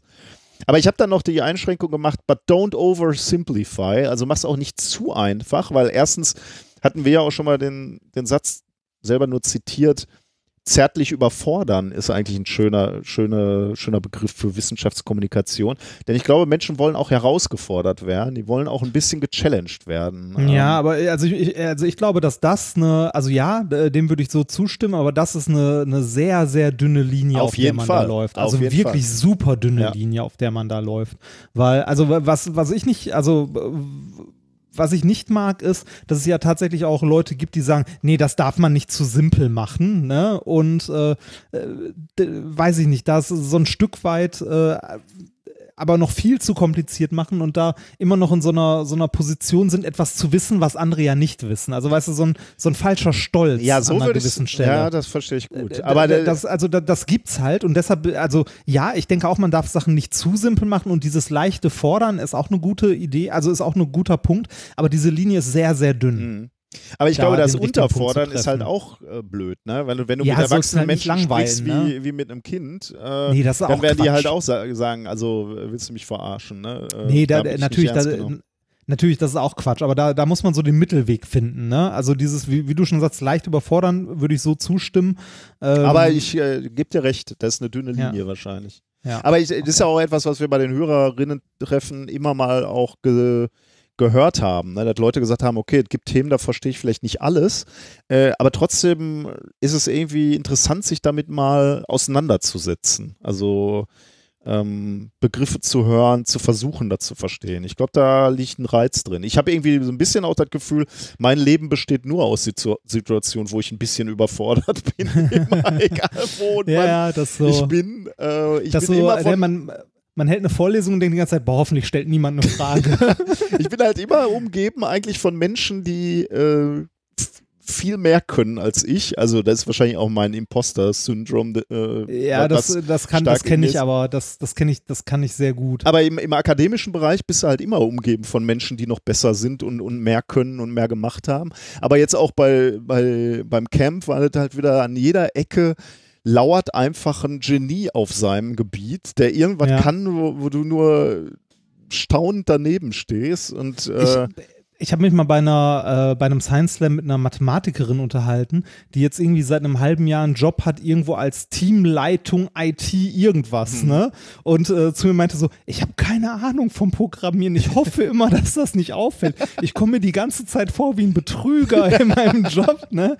Äh, aber äh, dann genauer hingesehen, äh, für das, was sie macht, ne? Also für dieses Managen des Teams und so weiter, muss sie das auch nicht können, ne? Also ähm, also nee, nee sie, sie muss mit dem Team schon ähm, halt äh, reden können, richtig, aber sie muss ja nicht selber in der Lage sein, dieses Programm genauso zu schreiben oder so, Mhm. ne? Sondern ihre Aufgabe ist es eher, die Anforderungen zu erfassen und die Leute anzuleiten und äh, zu koordinieren und so Ja. weiter. Ne? Trotzdem kann ich es unglaublich gut nachvollziehen, Ja, dass sie sich die ganze Fall. Zeit wie eine Betrügerin Ja, ja. vorkommt, Ja, weil die halt- Leute, die sie anhalt, also anleitet, halt in dem Gebiet eigentlich mehr können als sie. Das ist halt. Ja gut, aber beim Fußballtrainer wäre das genauso, ne? Die Fußballer Ja. auf dem Feld sind halt auch alle besser eigentlich, al- also individueller als Fußballer, aber die Taktik wird dann halt von jemandem, und es ist halt wichtig, dass einer aus diesen Individualisten ein Team formt, ne? Also ja, von daher, genau. da würde genau. man sich jetzt nicht wundern, ne? Aber im Berufsleben dann wiederum äh, wiederum doch. Äh, ich kann Ja. das so gut nachvollziehen, dieses Imposter-Syndrom, also dieses Aufschneider-Syndrom, äh, wo du das Gefühl hast, du, also irgendwann merken alle, dass du nichts Ja, kannst. dass du nichts kannst, ne? Ja, das ja, ist so kenn ich. stark in mir. Ähm, und an manchen Tagen noch stärker, an manchen Tagen etwas weniger stark. Die meisten Tage ist es aber da. Und an manchen Tagen erwische ich einen guten Tag und denk so, ach, bisschen was kannst du auch. Das ist schlimm Ja. eigentlich. Ich weiß auch nicht, was man dagegen machen kann. Also nutzt mir jetzt auch nichts so auf meine Erfolge zurückzublicken. Ja. Also es ist nix, nicht so, dass ich dann denke, ja, stimmt. Also so schlecht kann ich gar nicht sein. Wahrscheinlich ist dieser Podcast-Therapie, weil dann Ja. äh, äh, kriegen wir ja doch auch schon mal Zuspruch und das hilft. Nummer sieben ist Put Your Work in Context. Ich glaube, das ist extrem wichtig bei, bei speziellen Themen wie der Wissenschaft und das versuchen wir hier auch immer. Wofür ist das gut? Ne? Was kann man damit machen? Warum sollte ich mich dafür interessieren? Ähm, Kontext ist, glaube ich, extrem wichtig und ist, glaube ich, auch gerade in der Wissenschaftskommunikation wichtig, weil die Wissenschaftler und Wissenschaftlerinnen halt äh, so tief im Thema sind und deswegen oft in der Kommunikation ver vergessen zu erzählen, warum denn das eigentlich wichtig und gut ist, weil es für sie natürlich ganz off offensichtlich klar ist, wofür das gut ist, aber das ist halt nicht für, für alle klar. Also Kontext ist wichtig. Äh, Mhm. acht war ähm, Ask for Support. Da geht es eher so um strukturelle Sachen. Äh, Die DFG und DPG unterstützt auch Wissenschaftskommunikation. Also das ist jetzt hier vielleicht nicht so wichtig. Neun war mir wichtig. Be proud of it, ähm, denn das ist so wieder so ein bisschen Imposter-Syndrom. Äh, ich habe mich ja lange geschämt für das, was wir beide machen, so in der Wissenschaftskommunikation. Was? Ja, nee, einfach so äh, im akademischen Bereich, hast du ja gerade selber gesagt, gibt ja, Ja, Leute, die ja, ja, finden das okay, albern, ja, ja. ne? Ja, ja, im akademischen Bereich ja. Ja, ja. So im Allgemeinen ist das, finde ich das gut und so weiter. Aber ich kann verstehen, ne, du hast im, im akademischen Bereich, ne, hast halt Leute, die dann irgendwie sagen, ja, das ist wieder dieser tätowierte Biertrinkende Ja, Assi da ja, vorne genau. oder ne, das wieder hier, das sind die mit dem Kinderspaß, aber was Richtiges machen tun sie auch nicht, genau. ne? Ja, ich habe zum Beispiel äh, ein, zwei Vorträge und, und äh, demnächst nochmal wieder einen, äh, da habe ich das Bild drin, wo ich bei 1, 2 oder 3 neben Elton und dieser, diesem, die, neben dieser Robbe stehe. Ja. ja. Und das ist mir peinlich so. Ich war da in dieser Fernsehsendung als Experte, aber das ist mir peinlich. Und das finde ich einfach unglaublich schade, weil es war ein super Abend, das hat mir total Bock gemacht. Mein Sohn fand das gut, weil er auch im Studio saß. Ähm, und es ist Wissenschaftskommunikation für Kinder halt, aber ist doch Ja. egal. Und ich kann nicht so richtig stolz darauf sein. Und das finde ich einfach schade. Und Ja. deswegen wollte ich den jungen Leuten sagen, Wissenschaftskommunikation kostet Mühe, aber seid dann auch stolz darauf, was ihr erreicht. ja, habt. verstehe ich. Und 10 war, habt einfach Spaß, weil ich, äh, da habe ich nochmal das Video gezeigt, wo wir das Bällebad hochjagen und ich gesagt habe, man kann in der Wissenschaftskommunikation einfach so geile Sachen machen, die wir beide in den Jahren gemacht haben, die, wo wir sonst in der Wissenschaft nie die Gelegenheit gehabt hätten. Wir Nee. hätten ja nie, wären ja nie auf die Idee gekommen, Stickstoff in eine, äh, in eine PET-Flasche zu äh, füllen und zuzuschrauben. Macht Da das ist jetzt auch nicht. keine, da ist jetzt auch keine großartige wissenschaftliche Erkenntnis bei, ne? schreib, schreib mal einen Antrag. äh, Ne? Ja, so, ja. ja ich, äh, mein, mein Ziel ist, ich wollte mal gucken, wie sich flüssiger Stickstoff in einer geschlossenen PET-Flasche verhält. Nee, da ist tatsächlich keine große Erkenntnis bei, aber möglicherweise äh, kann das der Nukleationspunkt sein, wo Leute sagen, ich höre mal in diesen Podcast rein. Dann Ja. hören sie diesen Podcast, beschäftigen sich alle zwei Wochen mit Wissenschaft äh, und du hast irgendwie dann doch über diesen Träger, genau wie du es ja gerade gesagt hast, ne, man muss nicht immer alles erstmal Sinn machen, sondern muss erstmal begeistern, ähm, dass man damit Leute auf die Seite der Wissenschaft kriegt. Ja. Ja, das waren die zehn Punkte. Hast du, fällt dir wahrscheinlich nicht einfach so was ein, wo du sagen würdest, das müsste man noch. Wenn, wenn dir mal was einfällt, sag mal nochmal, ja? Ja, ja. Ähm, oder wenn euch jetzt gerade was einfällt, wo ihr, wo ihr sagt, das äh, hätte unbedingt noch in die Top Ten gemusst, weil ich werde den noch ein bisschen ausbauen, möchte den noch ein paar Mal halten. Ähm, das hat mir wirklich Spaß gemacht, mit den Studierenden Ein, da zu ein, Punkt, ein Punkt wäre vielleicht noch, lass dir nicht von anderen reinreden. Nee, ernsthaft. Also so, ne, wenn, wenn dir das Spaß macht Mhm. und du daran Spaß hast und das gut findest, ne, dann lass dir nicht von irgendeinem anderen, von irgendjemand anderem sagen, dass man das nicht tut oder so. Mhm. Ne? Also lass dir nicht äh, zum Beispiel von jemandem reinreden, der sagt, nee, das machst du alles viel zu simpel und so, man darf nicht simplifizieren. Oder irgendjemand, der dir reinredet, nee, das ist aber peinlich für Mhm. unser Institut oder so. Äh, das ist Quatsch. Ja, gut, wenn dein Arbeitgeber sagt, ist peinlich. Dann solltest du dir vielleicht, wenn das dir Spaß macht und dein Arbeitgeber äh, sagt, das ist kacke und so, dann sollst du vielleicht drüber nachdenken, dir einen anderen Arbeitgeber zu suchen. Ja, oder halt parallel was zu machen. Ne? Ich meine, wir haben ja mit Tuition Ja. Projekt immer äh, abseits unseres Jobs gemacht, weil wir immer gesagt haben, wir wollen frei sein. Wir wollen da jetzt nicht irgendwas abstimmen müssen oder so. Wir wollen das so Nö, machen, genau. wie wir das wollen. Ne? Also Das meine ich halt, ne? Also ja. lass, man soll sich nicht irgendwie äh, nicht zu sehr da reinreden lassen. Ja, das ist ein guter Punkt. Aber das, ja. das gilt, aber das gilt für viele Sachen, ne? Also das gilt eigentlich, wenn man irgendwie ein glückliches Leben führen möchte, glaube ich, für so ziemlich alles. das könnte. Lass dir nicht von irgendwem reinreden. Und verbieg dich nicht für andere. ja, du führst dein Leben, ne? Und nicht Ja, das ja, Leben genau. von irgendjemandem anders. ja, ja. richtig. Ach, Genau, das war's. Ähm, ich guck gerade mal. Ähm, ich hatte noch, äh, bevor du gleich wahrscheinlich noch, du wolltest über Chibo noch sprechen, oder? Äh, ich wollte das nur kurz, also ich hätte das sonst als, äh, als hier Schwurbel der Woche, aber da, war, aber da hast du schon was. da habe ich schon. Deshalb was. wollte ich das am Anfang mal erwähnen. Ah, okay. Aber ich, dann lass mich vorher, weil das ist machen. nicht Ja, so ja, mach mal. spektak. Äh, ich hatte kurz ja, auf, also Shibo ist auch nicht spektakulär. Fand ich schon. Ich hatte, äh, ich hatte kurz Hoffnung, wir, wir, wir ähm, leiden ja immer noch darunter, dass wir, äh, dass es keine Krankenkassen gibt, die homöopathiefrei sind. Ne? Ja. Ähm, und äh, ich weiß gar nicht, ob ich wieder mal darüber geklagt habe oder ich weiß nicht so, jedenfalls wurde mir dann zugeworfen, dass die Technikerkrankenkasse, bei der ich ja bin, dass die tatsächlich einen Wahltarif anbietet, die ähm, äh, wo, wo es scheinbar möglich ist, Homöopathie rauszustreichen. Und da habe ich äh, die Techniker auch mal äh, freundlich angefragt bei Twitter und zwar mit den Worten: Liebe Techniker, ich habe gelesen, dass ihr einen Wahltarif anbietet, bei dem ausdrücklich die Zauberei, in Klammern Homöopathie, aus den Leistungen ausgenommen wird und man dabei sogar was spart. Was muss ich dafür machen? Habt ihr einen Link oder eine Telefonnummer? Darauf wurde mir tatsächlich geantwortet, äh, alle, also auch von der Techniker, aber auch von Menschen, die das wohl schon gemacht haben oder da mehr Informationen äh, zu hatten. Und die haben mir dann Dokumente zugeführt. Ja. Äh, und zwar geht es da um den äh, TK-Tarif Select. Und da ist es tatsächlich so, dass man Leistungsbereiche ausklammern kann und dann am Ende des Jahres eine Prämie bekommt. Ähm, und dann gibt es verschiedene, also insgesamt gibt es wohl fünf Leistungsbereiche, die du ausklammern kannst. Ambulante und stationäre Vorsorgeleistungen sowie Vor Vorsorgeleistung für Mütter und Väter, Fahrtkosten, Haushaltshilfe, Reiseschutzimpfungen und auch Homöopathie. Das Problem ist, jetzt würde man ja sagen, juhu, Homöopathie. Ja, ich, ich, ich, ich wollte gerade fragen, man finanziert damit aber immer noch die anderen, die die Homöopathie drin haben wollen, oder?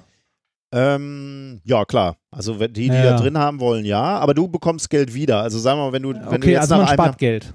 wenn du jetzt nach, also wenn ich jetzt sagen würde, ich möchte Homöopathie nicht drin haben, spare ich Geld und zwar, ähm, wenn ich ein Jahr dann auch nicht plötzlich auf die Idee komme, ich brauche jetzt dringend Homöopathie, dann spare Ja. ich 12 Euro und bekomme die am Ende des Jahres wieder. Okay. Wenn ich trotzdem auf einmal zu der Erkenntnis komme, ich brauche Homöopathie, dann ähm, muss ich 18 Euro Selbstbehalt, glaube ich, zahlen oder so. Bevor das jetzt hier wie Werbung klingt, kommt jetzt das, das fette, fette Aber. Ja. Äh, das ist nämlich nicht ganz so einfach. Wenn du die Homöopathie abwählst in diesem Tarif, dann hängen an der Homöopathie noch andere Zusatzleistungen dran. Du kannst also nicht nur sagen Zuckerkügelchen nicht, sondern mit der Ah. Homöopathie verzichtest du gleichzeitig auf alternative Arzneimittel, okay, ja. Osteopathie, ambulante und stationäre Behandlung von nicht zugelassenen Leistungserbringern, sportmedizinische Untersuchungen und Beratung, Ah, okay, äh, äh, okay. Das, sportmedizinische das, wird, Untersuchung, das, das wird auf eine Stufe gestellt Ja. mit, äh, mit Voodoo. wo ich ja jetzt sagen würde, äh, okay, das könnte aber für mich ganz interessant sein. Es geht noch weiter. Rufbereitschaft für Hebammen Okay. und künstliche Befruchtung. Was? Was? Homöopathie, die nachweislich keine Wirkung hat, wird auf eine Stufe gestellt mit der künstlichen Befruchtung, die nachweislich eine relativ deutliche Wirkung hat. Ist doch irre, oder? Warum Alter. koppelst du solche, ähm, solche Methoden. Warum? Das macht doch überhaupt keinen Sinn. Da, äh, oh. Ah. Vor allem Sportmedizin mit Homö Homöopathie. Was? was? Ja, und, und künstliche Befruchtung. Hallo? Also, Schlimm, da, oder? Was denn für eine Scheiße? Also, das können sie ja auch sparen ja, komplett. das äh, glaube ich auch. also, das, Deswegen, liebe, liebe Techniker-Krankenkasse, ihr habt sie nicht mehr alle. nein, ich und das ist nett ich, ausgedrückt. ich bin natürlich etwas positiver. Ich sage, liebe Techniker, ihr seid da auf einem guten Weg, aber die Art und Weise, wie ihr das ge- durchgezogen habt, ist sehr schlecht. Macht doch einfach so eine Liste, wo ich verschiedene Dinge an- und abkreuzen kann und dann errechnet ihr mir möglicherweise die Prämie. Ähm, Wie wär's, wie wär's mit was ganz Verrückten? Aber richtig, richtig Verrücktes. Einfach ein Tarif, wo es keine Homöopathie gibt. Punkt. hm. Ich meine, ist gewagt. Ne? Ist gewagt, aber. Alter. Geil, ey, oder? Es, ja, äh, es ist Hammer. Also, warum? Ist diese, Ich ist diese esoterische. Ja, Scheiße hängen- so tief verwurzelt Nein, in in, unserem Fall- Gesundheitssystem? In dem Fall geht es einfach nur um Geld. Die wollen einfach nur. Aber dafür lassen die äh, unser wissenschaftliches Weltbild über die Klippe springen. Und das ist nicht Ja. gut. Danke, liebe Techniker. Aber du hast ja auch noch was, ne? Ja, ähm, und zwar was sehr reichweitenstarkes und wie ich finde extrem perfides. Äh, Wirklich extrem perfide aus verschiedenen Gründen. Und zwar, ähm, ich war, äh, weil ich ja zu einem Bewerbungsgespräch noch in Essen war, ähm, habe ich bei meinem Bruder übernachtet, der noch in Essen wohnt. Und da hat mir seine Frau, äh, weil sie ja weiß, dass ich auch mal so Schwurbelsachen und so suche und äh, da gerne mal nachgucke, hat sie mir äh, an dem Abend noch gesagt: So, hier, guck mal in der Chibo-Vorschau. Also, es gibt für den Chibo-Prospekt, die ja mittlerweile deutlich mehr verkaufen als nur Kaffee. Ich glaube, Kaffee macht nur 3% der Ladenfläche Echt? oder so aus. Ja, es ist super wenig geworden. Irgendjemand hat es auf Twitter geschrieben, wie viel Prozent es sind. Und es war, glaube ich, der Einst es war ein einstelliger Prozentbereich. Krass. Ähm, auf jeden Fall ähm, hat sie mir ähm, hat sie mir geschrieben, äh, so hier, du guckst ja auch mal so nach so Schwurbelkram und so. Ähm, äh, bei Chibo ähm, wird in der Vorschau gerade werden äh, Steine angeboten, Edelsteine zum Energetisieren von Wasser. Ohne Scheiß, in der, ich zitiere mal kurz die Chibo, die Chibo-Card Vorschau, die es so jetzt nicht mehr gibt, aber in meinem Tweet gibt es die noch. Da kann man sich die gerne kopieren, wenn man Chibo darauf mal hinweisen möchte. Und zwar die Chibo-Card Vorschau, heilende Kräfte. Die Wirkung von Edelsteinen. Die heilende Wirkung von Edelsteinen ist bereits seit Jahrhunderten bekannt und beruht darauf, dass von den Steinen eine besondere Energie ausgeht. Dank Energetisierungssteinen und Rosenquarzroller wird diese Vitalität zur einzigartigen Wohltat für den Körper. Was sind Energetisierungssteine? Natürlich erfrischt, Ausrufezeichen. Die Edelsteinmischung aus Rosenquarz, Amethyst und Bergkristall kann eine ähnliche energetische Signatur wie die einer Bergquelle erzeugen und damit selbst wenig, Energie, äh, wenig energiereiches Wasser, wie zum Beispiel Leitungswasser, wiederbeleben. Das steht in der Wie da immer so rückwärts äh, durch die Brust schon behauptet wird, Leitungswasser hätte wenig Energie, ne? Ja, und ne, also hier, will, hier, werden ja ein, hier wird ja eindeutig eine heilende Wirkung versprochen, ne? In dieser Vorschau. Ja. Also die heilende Ja, Wirkung auf- von ja, Edelstein ist bereits seit Ja. einigen Jahrhunderten bekannt. Und das äh, ist eigentlich, also zumindest in einem Werbetext, soweit ich weiß, nicht erlaubt. Okay. Also eine heilende Wirkung zu versprechen, die halt nicht gegeben Ja. ist. Ne? Ja. Ich sehe gerade übrigens, wo ich mir den Tweet Stimmt, angucke, ja. Chibo Presse folgt mir mittlerweile. Aber das ist die halten dich unter Kontrolle. Ja. Alles doch Naja, geil. ich, ich, ich habe das auf jeden Fall gesehen, habe davon einen Screenshot gemacht und habe dann an dem gleichen Abend, äh, ich glaube, es war wirklich irgendwie 11 Uhr nachts oder so, oder war es mittags am nächsten Tag? Ich weiß es nicht mehr genau. Auf jeden Fall habe ich äh, das irgendwann so nebenbei vertwittert mit, hey Chibo Presse, wann genau habt ihr euch dazu entschieden, euren Kunden Esoterik unterzujubeln? Steht es finanziell so schlecht um die Firma oder hat das in Anführungszeichen der Praktikant verbockt? ne, for Science. Weil das, das hat man ja häufig, ne, dass wenn irgend so eine Firma Scheiße baut, dass Ist die dann sagt, ah ja, war der, tut uns leid, war der Praktikant, ne? ah, hm, tut uns leid. Dann hat Vielleicht ist das ähm, ein Geschäftsmodell. Wir machen so eine Firma, die nur Praktikanten verleiht. Immer wenn irgendwo der Karren genau. an die Wand gefahren wurde. Genau, sie wir haben unsere Mist Pra- gebaut. Ja, genau. Sie haben Mist gebaut. Wir haben Leute, die den Kopf Max. hinhalten. genau. Ja. Das ist so ein total verbrannter Typ dann. Der ist, ist überall schon angestellt. Wir rückdatieren dann so Arbeitsverträge und der darf Ja. dann theatralisch rausgeworfen werden. das könnte ja. funktionieren. Ja, wenn, wenn Chibo denn mal so reagiert hätte. Chibo hat reagiert und zwar zwei Tage später. Die haben zwei Tage dafür gebraucht. Also nicht Chibo selber, es ist höchstwahrscheinlich deren Mediaagentur, die das macht, weil ich glaube, Chibo ist zu groß, als dass da wirklich noch jemand in deren Büro sitzt und das macht. Chibo Press hat reagiert mit einem Tweet, also er meinen äh, Tweet retweetet und äh, dazu einen Kommentar geschrieben, Reinhard Remford. Also Ed Reinhard Remford. Ja. Erstens glauben wir an, in Klammern, koffeinhaltige Erleuchtung. Zweitens, in der Tat dürfen bei uns Praktikanten mitwirken, wie etwa der gechillte Max. Und dann ein Foto von einem ne, Mitarbeiter, der eine Tasse Kaffee in der Hand hat, die Augen zu und da so im Schneider sitzt, bei so einem Happiness-Kissen sitzt. Ja, super, ne? Äh, weißt du, erst nix, erstmal nichts hinkriegen und dann mit so einem, auf eine ernste Frage und eine ernste Kritik mit so Schenkelklopferhumor äh, antworten, ne? Äh, äh, da fühlte ich mich tatsächlich verarscht, wenn man das mal so sagen möchte. Äh, und zwar derbe verarscht. Äh, das habe ich auch zum Ausdruck gebracht. Ich habe darauf dann angewo- also geantwortet, ne, so, okay, Chiro-Presse, das ist eure Antwort auf die Frage, warum ihr euren Kunden Esoterik unterjubelt. Ich glaube, ihr habt das Problem nicht verstanden. Okay, dann nochmal etwas deutlicher. Warum verkauft ihr so einen esoterischen Scheiß? Darauf hat Chibo Presse dann auch wieder geantwortet. Ich muss das mal kurz gucken. Nicht jeder Kunde teilt ihre Haltung und jeder ist frei zu kaufen, was ihm gefällt. Kunden, die nichts mit Esoterik anfangen können, werden sich auch nichts von uns, in Anführungszeichen, unterjubeln lassen. Die haben das Problem nicht verstanden. Nee, das ist, äh, also was heißt das Problem nicht verstanden? Die sehen da kein Problem. Die wollen halt ihren Gewinn maximieren. Ne? Denen ist das scheißegal, ob die Leute, also Leuten irgendeine Scheiße unterjubeln oder nicht. Das ist einfach ein Drecksladen, der seinen Gewinn maximieren möchte. Und das sieht man auch wunderschön, wenn man sich mal ein bisschen genauer anguckt, ähm, wie dafür Werbung gemacht wurde und wie es dann im Shop tatsächlich oder in der Printausgabe tatsächlich beworben wird. Ähm, diese Geschichte aus der Vorschau, ne, die heilenden Kräfte Ja. von den Edelsteinen und so, mit denen man ja eigentlich nicht werben darf, ähm, von denen ist im Shop keine Rede mehr. Äh, und äh, wo, wo stand das mit den heiligen Kräften? War auf einem Flyer? Oder Nee, das stand in der, das stand in der Vorschau. Ah. Also in, in der, äh, Mhm. also auf deren Homepage, also letzte Woche, bevor das in den Verkauf ging, äh, stand das in deren Ah, Vorschau. Okay. Ne, äh, so hier Vorschau ab nächste Woche im Angebot oder Aber das, sonst was. das heißt, ne? irgendeiner hat, äh, hat mal mit denen gesprochen und gesagt, möglicherweise äh, kriegen wir hier ein Problem, wenn wir das so Nee, ich, ich, ich glaube, das waren denen von Anfang an bewusst, Mhm. dass das ein Problem geben wird, wenn das im Shop steht. Es ist nämlich auch, wenn man sich die Printausgabe mal anguckt ähm, von der Werbung, die hat heute, äh, die hat heute auch jemand vertwittert, also die hatte ich nämlich persönlich nicht in der Hand.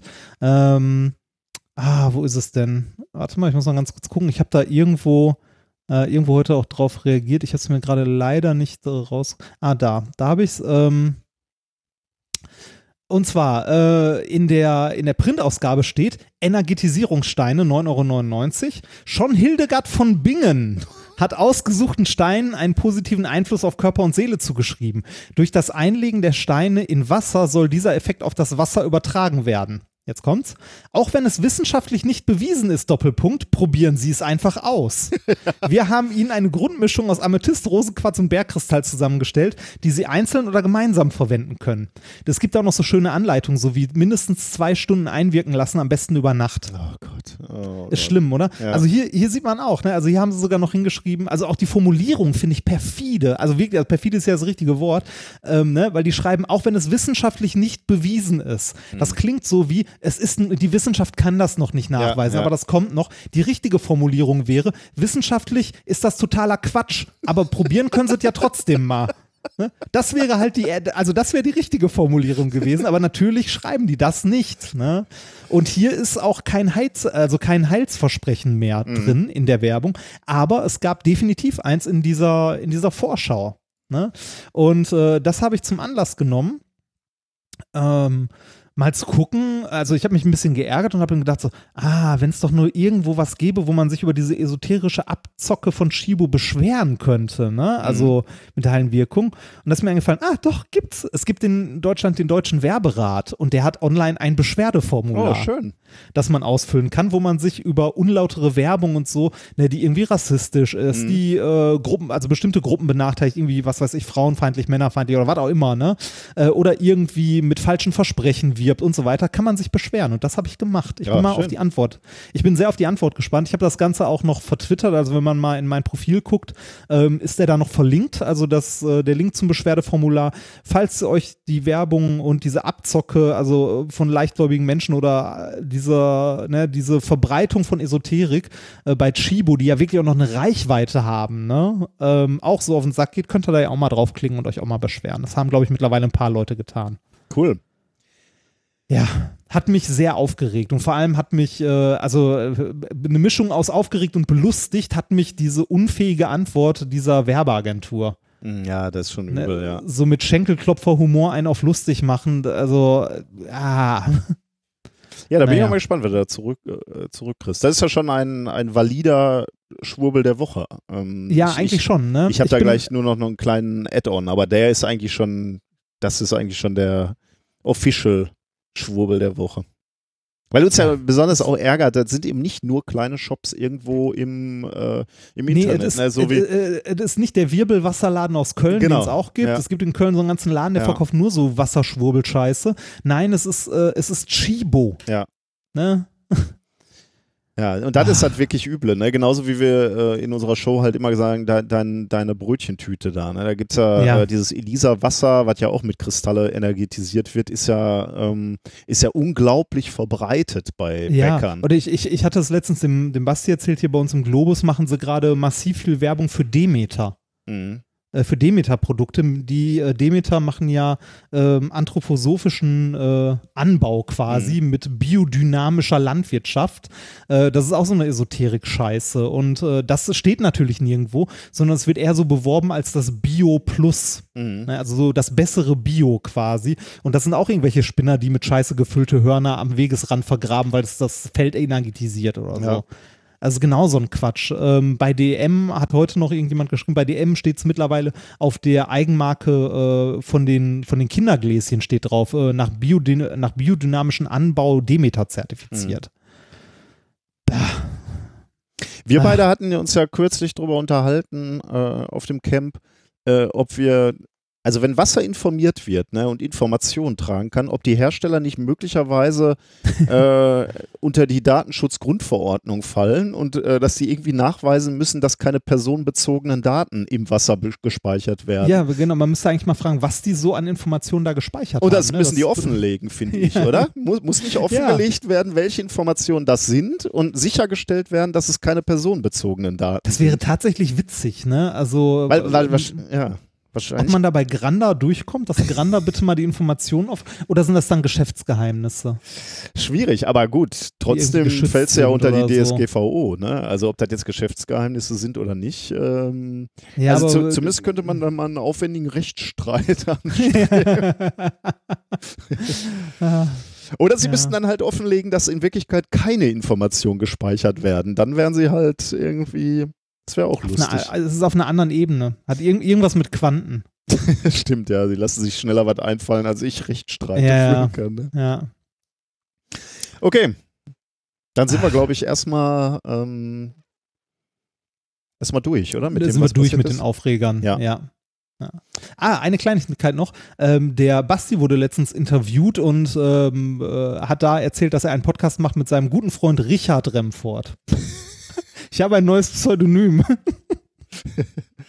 ich frage mich, ob er das mit Absicht gemacht hat oder ob das uns, äh, hier äh, beim Aufschreiben Fehler passiert ist. Aber er hat das gesagt, Richard? Oder Das, das weiß ich nicht. Es steht zumindest so in dem Interview. Ach so, ich, muss ihn, ach ich muss ihn mal fragen. Ich sehe ihn morgen. Ja, okay. Richard Remford. Remford auch noch falsch geschrieben. Natürlich, konsequenterweise. Ja. Ich weiß nicht, warum Ein der Fluch. Name so schwierig ist. Ich weiß das auch nicht, das, aber es ist faszinierend, oder? ja, ist schon krass. Naja. Äh, kommen wir zu den Kommentaren zur letzten Folge. Ähm, Ja. Das ist nämlich äh, ganz, ganz wichtig. Wir haben nämlich ähm, unter anderem zur, wir haben ja über die DKMS gesprochen, ne? Also Deutsche Ja. Knochenspender. Deutsche Kno- Knochenmark. äh, Spenderdatei, genau, ja. Spenderdatei, Ähm, darüber hatten wir gesprochen und wir haben äh, fälschlicherweise behauptet, das würde Geld kosten, wenn man das macht. Das würde 35 Euro kosten. Äh, das stimmt nicht ganz. Ähm, die Spende äh, ist grundsätzlich, oder die Registrierung kostet erstmal nichts. Selbst die Spende kostet erstmal nichts. Ähm, es ist so, dass ähm, die, ähm, Die Kosten für eine Typisierung betragen 35 Euro. Genau. Das trägt aber die DKMS und sie würden sich freuen, wenn man diese Kosten übernimmt. Exakt, ja. So äh, das wurde hier auch nochmal geschrieben, unter anderem vom, Ja. vom Andi, aber auch von anderen Leuten, Ja. äh, genauso wie du es gesagt hast. Ähm, das heißt, ihr könnt da, euch da eintragen lassen, ohne was zu bezahlen, aber wenn es, ähm, wenn Wenn es das gerade überhaupt, Genau. könnt ihr direkt noch, könnt ihr direkt noch was spenden. Wir haben Ähm, noch eine schöne E-Mail gekriegt, die lese ich in dem Zusammenhang mal eben vor von Wolfgang. Ähm, der hat geschrieben, äh, euer Ansinnen, euch typisieren zu lassen, finde ich klasse. Wenn ihr noch einige eurer zahlreichen Fans zusätzlich mitreißen könntet, wäre das natürlich noch schöner. Bei meiner Frau, ich habe übrigens gefragt, ob ich die E-Mail vorlesen darf und er hat gesagt, Ja. sehr gerne. Bei meiner Frau wurde 2017 Leukämie diagnostiziert. Nach über einem Jahr der Therapie und des Bangs ist sie heute, zwei Jahre später, dank eines Spenders wieder fast gesund. Ihr könnt euch vorstellen, wie dankbar wir sind, dass sich jemand, den wir noch nicht kennen, bereit erklärt hat zu helfen. Ich komme für eine Typisierung leider nicht mehr in Frage, weil ich zu alt bin. Deshalb spende ich mal wieder 35 Euro für eine Typisierung. So möchte ich heute die Kosten für eure Typisierung übernehmen und spende den Betrag von zweimal 35 Euro an die DKMS. Ähm, es ist ein Jammer, dass das nicht von den Kassen übernommen wird. Das hatten wir ja beim letzten Mal Mhm. auch schon gesagt. Ähm, das war sehr, sehr freundlich, Wolfgang, und nochmal sehr eindrücklich. Ähm, ich habe mich natürlich äh, sofort registrieren lassen. Du warst ja schon registriert. Ähm, Nee, ich hatte das bestellt und hatte es dann Ah ja, mittlerweile genau, zu Hause, ja. das Zeug. Also ich hatte jetzt die drei Wattestäbchen, die man da bekommt, auch mittlerweile hier, habe damit im Mund rumgewischt Ja. die ganze Zeit, das Zeug eingepackt und weggeschickt und warte noch auf die Bestätigung. Äh, ich habe äh, das gleiche getan und ich habe die Wattestäbchen hier. Ich werde das gleich live in der Sendung machen. Ähm, ich habe, und du äh, wahrscheinlich auch, wir haben aber beide die, ähm, die, die, die Spende selbst getragen, die, die 35 Euro. Ja. Ähm, das heißt, die, die, die zweimal 35 Euro von Wolfgang sind also noch frei. Also falls ihr jetzt sagt, so, ihr wolltet das immer mal machen, ihr habt aber die 35 Euro nicht, ähm, dann, dann go ahead. Da sind Ja. noch 35, zweimal 35 Euro im Topf. Ja. Macht das einfach. Ähm, äh, dazu haben wir auch noch, ich hatte mit dem, äh, mit dem Basti letztens, äh, haben wir so einen so einen Quatsch-Photoshop-Wettbewerb mitgemacht, wo Leute mich in irgendwelche Fotos reingeshoppt haben und haben gesagt, komm, für die drei Besten äh, hauen wir ein T-Shirt raus. Und äh, uns haben die Leute jeweils angeschrieben und gesagt, so, nee, äh, also ist lieb, aber spendet das Geld mal lieber irgendwo. Und da haben wir ähm, an die DKMS, äh, gestern war es, glaube ich, oder vorgestern auch 100 Euro gespendet. Hm. Dann, also da wären nochmal drei Typisierungen mit drin. Ja, super. Also dann sind wir ja wirklich Ja. Äh, bestens aufgestellt. So, ich habe jetzt diese, diese Stäbchen hier. Ne? Was muss ich damit jetzt machen? Ich äh, packe Ähm, die aus. musst, du musst dir äh, die Stäbchen vorne nicht an der Watte anpacken. ja, okay. Ähm, und dann nach. Äh, Alle danach, drei Stäbchen muss ich äh, benutzen oder? Äh, ich glaube, du brauchst nur zwei, da steht eine Anleitung, aber du, äh, ne, sicher, sicher, nimm alle drei. Äh, aber nacheinander. Du äh, wischst Okay. mit, ähm, mit dem ähm, Stäbchen an der Wangeninnenseite und so Oberlippe, da so Übergang, Ja. Ober-Unterlippe rum und das Ganze für mindestens 90 Sekunden. Oh. ja, genau. Du hast schon angefangen. Ja. Sehr schön, sehr schön. Ähm, äh, ja, da wischst du rum auf einer Seite Mhm. und dann machst du das nachher mit dem anderen Stäbchen nochmal und mit dem dritten auch noch und dann irgendwie noch so, also möglichst im ganzen Mundraum irgendwie, äh, mit ein bisschen Druck auch, weil da müssen halt Zellen Ja. abgehen. Und äh, danach lässt du die trocknen, Okay. ähm, eine Minute oder so, und dann packst du die in das, äh, in die entsprechende Verpackung, die dabei ist, und das dann in das Rücksendekuvert. Und du musst auch noch diese Einverständniserklärung unterschreiben, die dabei ist. Und das war's. Also, das äh, ist insgesamt eine Sache von, lass es mal fünf Minuten sein. Du kannst Stäbchen zwei und drei ja nachher machen, während die schöne Ja, ja, Musik klar. läuft. ähm, ja, und dann schickst du es weg und irgendwann kriegst du dann, kriegst du dann Bescheid, ne? Okay. ähm, dass du irgendwie aufgenommen bist und so weiter. Okay, dann, Da, das habe ich aber auch noch nicht hinter mir. Das ist bei mir jetzt eine knappe, weiß nicht, lass es mal maximal eine Woche her sein. Ich habe noch keinerlei Antwort bekommen. Äh, aber wahrscheinlich kommt das in der Zeit, wo ich gerade eh nicht da bin, weil Okay, ich ja, ja, wie ja. gesagt, bald erstmal unterwegs bin. äh, hier steht 60 Sekunden äh, Ah, oder 60 Wattestäbchen und dann Sekunden zwei waren's. Minuten trocknen Ja. lassen. Ja, okay. Ja. Gut, das mache ich dann gleich weiter, entweder bei deinem Thema oder bei der Musik, genau. Ähm, wir hatten noch ein, Nadine schreibt, äh, hallo ihr beiden zum Thema Sound of Silence. Es kam die Frage auf, was Anwendungsfälle für die Erkenntnisse aus diesem Experiment sein könnten. Neben der Werbeindustrie könnte das auch für die Neurologie und Pharmaindustrie sehr wichtig sein. Ich denke da an den alltäglichen Leidensdruck von Menschen mit Reizfilterschwäche. Das betrifft unter anderem die meisten Menschen mit ADHS oder und Ah. oder Autismus. Von beiden wird angenommen, dass es sich um Stoffwechselbesonderheiten im Gehirn handelt. Genau weiß man das allerdings nicht, was im Gehirnstoffwechsel anders ist im Vergleich zum neurotypischen Gehirn. Bisher wird davon ausgegangen, dass es unter anderem mit dem Dopaminhaushalt zu tun hat. Äh, wie auch immer, der fehlende Reizfilter sorgt leider für schnelle Ablenkbarkeit und einen dauerhaft hohen Stresslevel. Wenn man nun die Funktionsweise des Reizfilters verstehen könnte, würde man vielleicht auch Menschen mit Reizfilterschwäche gezielter helfen können. Ich als ADHSlerin fände das natürlich sehr interessant. Mhm. Ähm, also Organspende hatten wir auch noch. Frank schreibt dazu zum Thema Organspende und der rechtlichen Betrachtung gab es eine längere und interessante Bewertung im Podcast Lage der Nation. Äh, die Folge haben wir auch nochmal in die Shownotes gepackt, äh, die man sich dann nochmal anhören kann. Den Ausweis habe ich übrigens mittlerweile auch, weil, weil das zerrt. Sehr also, schön. also die Leute auf dem Camp, die sich um die Gesundheit der Campbesucher kümmern, ähm, so freundlich waren und mir einen Ausweis vorausgefüllt haben. Ich Ach, musste, das ist doch den, nett. ich musste den nur abholen. Ja, das fand ich sehr cool. Ähm, das war wirklich gut. Und wir haben noch einen Kommentar zu unserem Intro ähm, von letztem Mal. Da hatten wir ja ähm, He-Man. Ah, ja. Äh, und da schreibt Alexandra, hallo, ich dachte erst, ihr bezieht euch auf Mathe-Man im Intro. Der ist viel besser als Mathe He-Man, Man. denn er kann Mathe gut und vergesst nicht den treuen Gefährten, die Mathe-Katze. Äh, da hat sie uns auch ein Video zugeschickt, also findet ihr bei YouTube ähm, unter Mathe-Man. Man. Äh, und äh, ich spiele mal eben den Song äh, Mathe-Man und die. Ah, warte mal, ich kann, kann hier gerade nicht sehen, wie, der, ha- wie das Video heißt. Ich habe das hier schon runtergeladen. Ich hoffe, du hörst das jetzt. THG, Mathe Man und die hessische Normalform. Genau, ja. Mathe, Mann. Da kommt's. Ich bin der Ebenenspinne ins Netz gegangen. Zisch, zisch, ich bin die Ebenenspinne. Ich habe eine Ebene gesponnen, die nicht parallel zum Boden verläuft. zisch, zisch. Nicht so schnell, Ebenenspinne. Um sie schnellstmöglich zu erreichen, müssen wir den kürzesten Abstand zwischen unserem Standpunkt und der Ebene herausbekommen. Helft mir, Mathe-LK-Schüler. Was ist der kürzeste Weg zu mir? Mathe, Mann. Ich glaube, ich kann das hier mal. Hier, hier mache ich es mal aus, Oh glaube Gott. ich. Er hat ein Pi auf der Rüstung und ein M auf der Stirn. Jetzt kommt ein Pferd, jetzt kommt ein Pferd angeritten, das ein Vektor als Horn, also so ein Einhorn, das vorne einen Vektor hat. Oh Gott. Es ist ein bisschen. Alter. Es ist ein bisschen skurril, oder? Der, hat es doch äh, bei, weiß ich nicht, bei der Weihnachtsfeier zu viel getrunken Ja, oder zu ja. viel geraucht, oder? So, dann, ach Gott, und dann schießt das Pferd diesen, macht diesen Vektor länger und Mathe-Man rutscht daran runter zu eben. Oh Gott, ist das. Ja, das ist Trash, aber ziemlich cool. Aber sie schreibt, äh, sie hätte, im Prinzip habe ich dank Mathe-Mann-Analysis geschafft. Ich weiß, Oh ich weiß nicht, ob das äh, stimmt, aber Oh Gott. Da gibt's, es gibt auch äh, Mathe-Mann und die Steigung der Geraden.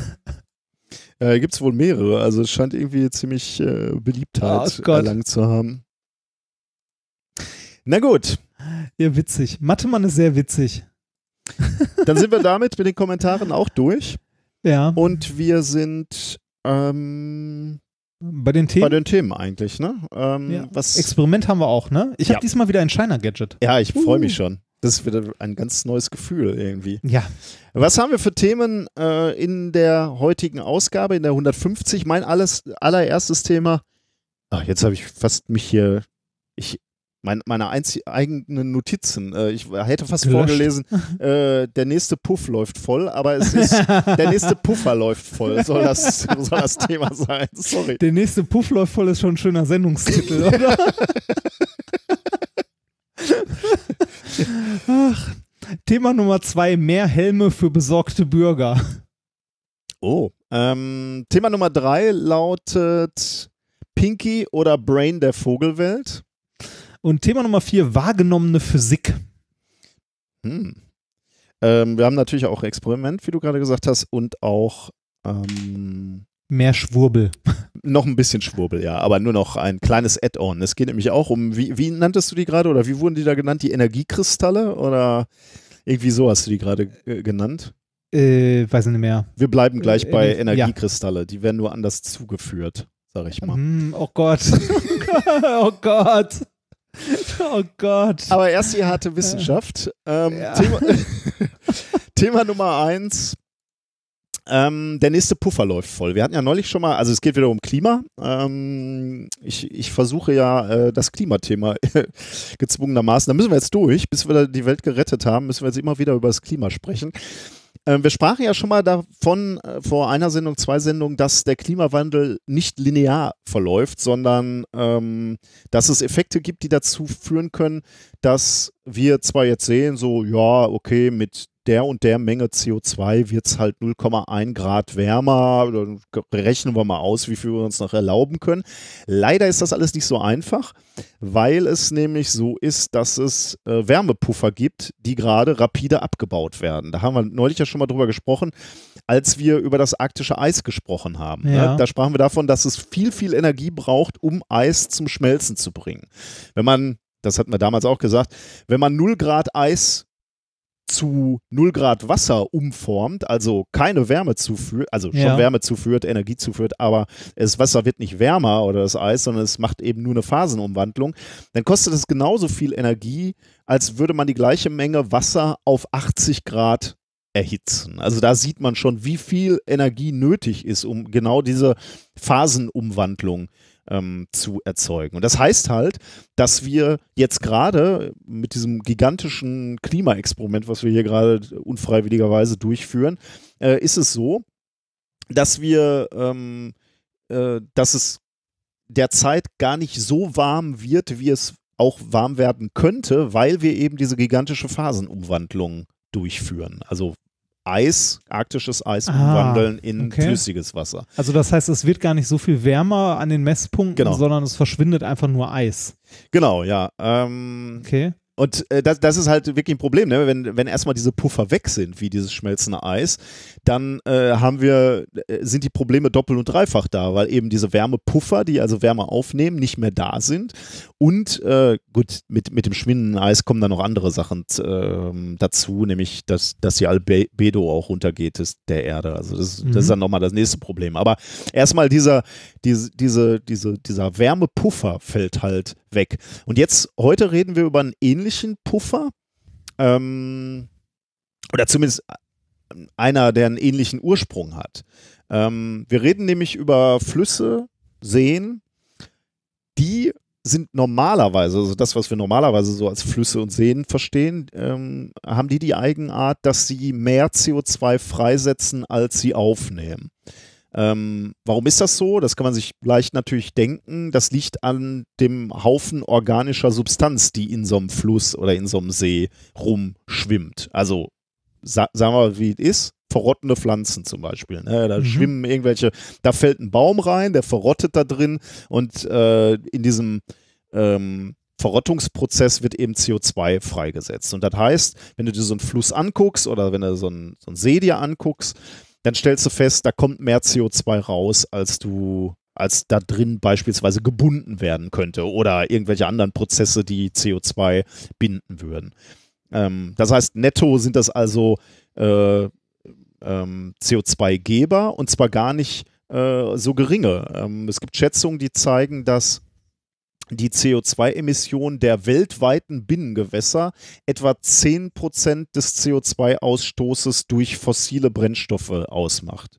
Also, das ist schon ganz, ganz gewaltig. Aber das ist natürlich, wir können jetzt, wir müssen deswegen keine Seen ver verbieten, natürlich, weil das ist natürlich der natürliche Kreislauf. Ähm, das wäre schon ganz, ganz okay. Aber ich wollte nur dafür ein sensibilisieren, dass wir hier tatsächlich über einen relativ hohen Effekt sprechen. Ne? Da, wird, da zirkuliert relativ viel CO2 in diesen Seen und in den, Ja. in den Flüssen. Es gibt aber auch Gewässer, ähm, die sind anderer Natur. Die sind sehr nährstoffarm, deswegen wachsen da erstmal keine Pflanzen drin ähm, und da verrotten auch nicht so viele Pflanzen. Das liegt daran, dass, es, dass sie an, an speziellen Orten sozusagen auftreten und ihre Natur. Exakt, Oder, äh, sehr gut. Ja, okay, also genau. tatsächlich, also du bist sowas, genau wo, der richtige. wo, Ja. wo wenig Vegetation ist. Exakt, ja. Das ist zum einen der Grund, Mhm. also äh, weil, weil die in der Arktis sind und da, da wächst halt nicht so viel und weil sie, weil sie eben sehr nährstoffarm deswegen sind. Äh, der zweite Grund, äh, warum sie sehr interessant ist und einen anderen Charakter haben, ist, dass sie ähm, nicht so viel organische Fracht tragen, aber eine große äh, Anzahl an Mineralien mit sich führen. Und diese Mineralien sind hochinteressant. Und äh, diese Gewässer, über die wir sprechen, sind genau das, was du gerade gesagt hast, nämlich Schmelzwasserflüsse bzw. Schmelzwasserseen, insbesondere in arktischen ähm, Regionen. Und da war lange nicht klar oder wurde einfach noch nicht untersucht, wie, welche Rolle diese Gewässer für den CO2-Kreislauf spielen. Ähm, es war nicht mal wirklich klar, ob das Senken sind für CO2 oder ob sie eben auch Emittenten sind, also äh, Gewässer, die, die CO2 abgeben. Ähm, und deswegen fehlen diese Flüsse und Seen halt auch in allen unseren Klimamodellen sozusagen oder zumindest nicht ordentlich eingepreist, weil es eben keine ordentlichen Modelle dafür gibt oder auch keine ordentlichen Daten. Das ändert sich jetzt ein bisschen, weil es ein Paper gibt von der University of Alberta in Edmonton ähm, und die haben ein Paper rausgegeben mit dem Namen Proglacial Freshwaters are significant and previously unrecognized sinks of Atmospheric CO2, veröffentlicht in den Proceedings of the National Academy of Science of the USA am 19. August 2019. Ähm, ja, die haben sich eben Flüsse angeguckt und zwar ähm, äh, die, die Zuflüsse des Lake Hazen sagte mir jetzt nichts. Im Norden der kanadischen Ellesmere-Insel, keine Ahnung, wo die ist, habe ich nicht nachgeguckt. Aber jedenfalls ist das offensichtlich, ein See, der halt aus relativ vielen Schmelzwasserflüssen gespeist werden. Und die haben eben die Eigenart, diese Flüsse und damit dann nachher auch der See, dass sie relativ viel frisch erodierte ähm, und, und damit reaktive Sedimente mit sich führen. Und die sind anfällig für schnelle chemische Verwitterung. Und bei dieser Verwitterung reagieren Ver Verbindungen von diesen äh, re reaktiven Sedimenten, das sind beispielsweise Calciumcarbonate oder calciumhaltige Silikate, die reagieren mit CO2 und Wasser zu allem Möglichen kann man im Paper nachgucken, Hydrogencarbonaten, aber auch gelöstem Calcium im Wasser, gelöstem CO2 ähm, und auch anderen Verbindungen, aber die hier nicht so relevant sind. Aber die, die wichtige Botschaft ist also, diese mitgeführten Calciumcarbonate oder Silikate verwittern und zwar unter Reaktion, chemischer Reaktion mit dem CO2 und deswegen wird das, das CO2 dann im Wasser gebunden. Und das, okay, wie lange? Wie lange wird das gebunden? Also wird das fest als Feststoff gebunden oder wird das irgendwie gelöst als im Wasser? Ja, beides. Also, äh, okay. aber vor allem auch als äh, vor, vor, allem auch im Wasser gelöst. Also es ist eine Senke dann. Genau, mhm, genau. Okay.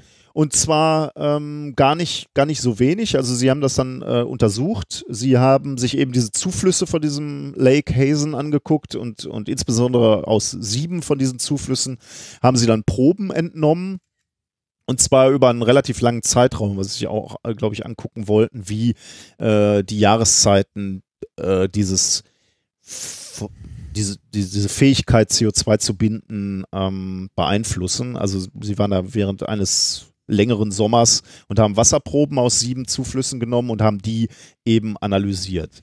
Und was sie dann gesehen haben, und das ist natürlich mit dem, was ich jetzt gerade gesagt habe, eben mit diesen chemischen Reaktionen, eigentlich kein Wunder mehr, aber wie gesagt, vorher war es eben noch nicht untersucht, nicht ausreichend und nicht, nicht genug.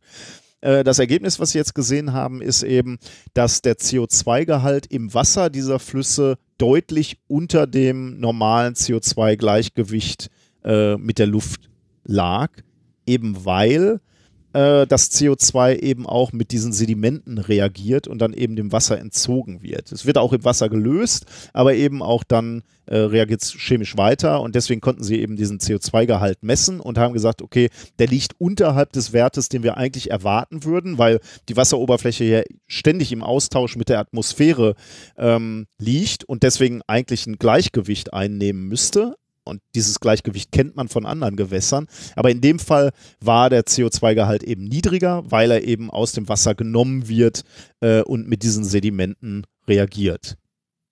Ähm, was Sie auch gesehen haben und was dann eben genau diese, diese Vorstellung, diese modellhafte Vorstellung bestätigt, dass eben äh, das CO2 über die Zeit auch mit diesen Sedimenten reagiert, war, dass die CO2-Sättigung des Wassers stark abgenommen hat mit dem Abstand zum Ursprungsgletscher.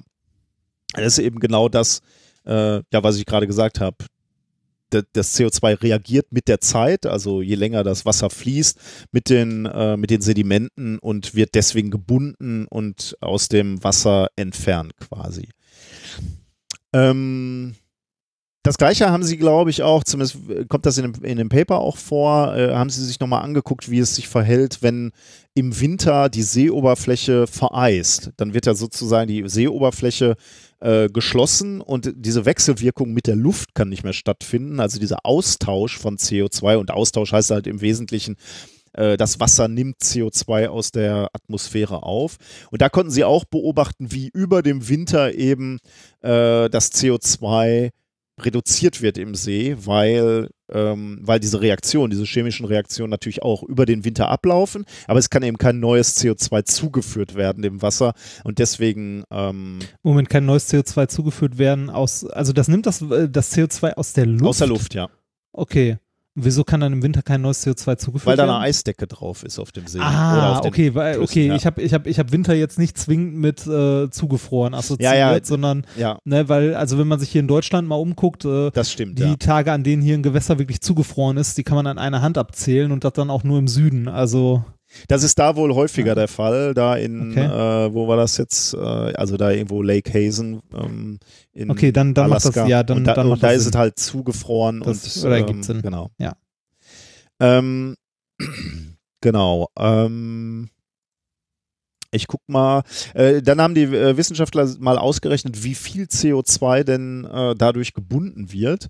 Und ähm, da haben sie rausgefunden, ähm, dass diese Gletscherflüsse, die sie da äh, untersucht haben, also wirklich nur diese äh, Gletscherflüsse im Einzugsgebiet des Lake Hazen, dass die ähm, pro Jahr gut 1000 Tonnen Kohlenstoff in Form von CO2 binden, schlucken. wow. Ähm, 1000 Tonnen Kohlenstoff, äh, aber es geht nur um diesen See, von dem ich persönlich noch nie was gehört hatte. Ne? Das muss jetzt nichts heißen, aber ähm, es gibt ja halt äh, einen Haufen Gletscher, Flüsse, Gletscherseen auf, auf dem Planeten. Und wenn nur dieser eine See schon mal 1000 Tonnen Kohlenstoff bindet, dann kann man natürlich sagen, okay, 1000 Tonnen heißt, der gleicht 100 Menschen nur aus, also 100 Menschen in, in Europa oder in Nordamerika, denn, denn da liegt ja der Schnitt so etwa bei 11 Tonnen pro Jahr. Ähm, aber immerhin schon mal äh, 100 Menschen. Also das ist schon eine erhebliche Senke, sagen wir mal. Ein, ein erheblicher Faktor, der eben wieder CO2, dieses Klimagas aus der Luft nimmt. Sie haben jetzt im Paper tatsächlich auch noch einen Vergleich zum Amazonas. Da weiß ich ehrlich gesagt nicht, warum dieser Vergleich Sinn macht. Äh, Sie schreiben nämlich im Jahr 2015 ähm, hat, die, hat dieser Lake Hazen oder das Gebiet von Lake Hazen ähm, doppelt so viel Kohlenstoff pro Quadratmeter und Tag aufgenommen ähm, als der Amazonas-Regenwald. Der Amazonas Ach so, jetzt verstehe ich das erstmal. Ich habe, äh, als ich die Notizen geschrieben habe, dachte ich, sie reden über den Amazonas-Fluss und habe mich gefragt, warum Ah, dieser Vergleich sinnvoll wäre.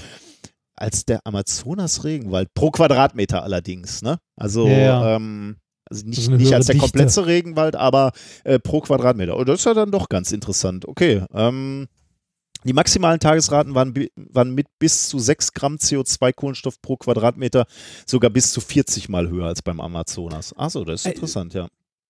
Jetzt will ich mal fragen, ob ich das in, in Summe richtig verstanden habe. Es geht darum, dass die sich angucken, wie viel CO2 in diesem Lake gebunden wird durch äh, Reaktionen mit zum Beispiel Calcium, Genau. Und äh, das aus verrotteten Bio. Nee, nee, Aus- äh, das, das, das sind alles Mineralien. Das ist halt genau der Unterschied zu den normalen Gewässern. In den normalen Gewässern hast Ah, du halt okay, normalen verrottenes Zeug. Ah, okay. Und, und da, äh, all diese, diese, dieses organische Verrotten führt halt zu CO2, die das freigesetzt wird. ah, okay. Aber hier okay. reden das, wir halt über ah, völlig andere Gewässer. Wir reden Okay. über Mineral haltige. dann dann habe ich das falsch verstanden. Okay, nee, Ja. da, da haben wir dann, wo dieser Aspekt fehlt, ne? Genau. also äh, wo kein Zeug drin verrottet, sondern die dann Und- als Senken dienen können. und Und- äh, halt viele Mineralien sind, die verwittern. Ne? Und dieses Verwittern heißt halt im Wesentlichen Reaktion mit Sauerstoff oder halt Okay. mit CO2 dann eben, möglicherweise. Okay.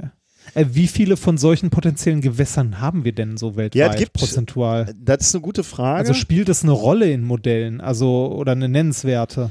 Wenn da, also wenn jetzt die Dichte an CO2, das es aufnimmt, halt höher ist als im Regenwald, Mhm. ne, also pro Quadratmeter, ähm, gibt es genug davon, dass das eine Rolle spielt? Weil wenn es davon jetzt irgendwie, weiß nicht, weltweit zehn Stück gibt oder so, dann ist es halt vernachlässigbar, ne? Äh, das äh, ist tatsächlich im, im Paper nicht geschrieben, beziehungsweise ich habe es nicht ge gesehen, um da jetzt wirklich eine Hausnummer zu haben, also wie wichtig dieser Gegenspieler ist, der uns ja in die Karten spielt. Ne? Im Moment brauchen wir ja diese, äh, diese CO2-Senken. Ähm, das kann ich dir nicht sagen, aber es ist zumindest so, dass sie im Paper schreiben, dass das ein Aspekt ist, der in Klimamodelle und vor allem in Klimaprognosen natürlich berücksichtigt werden sollte. Denn da schließt sich jetzt so ein bisschen wieder der Kreis.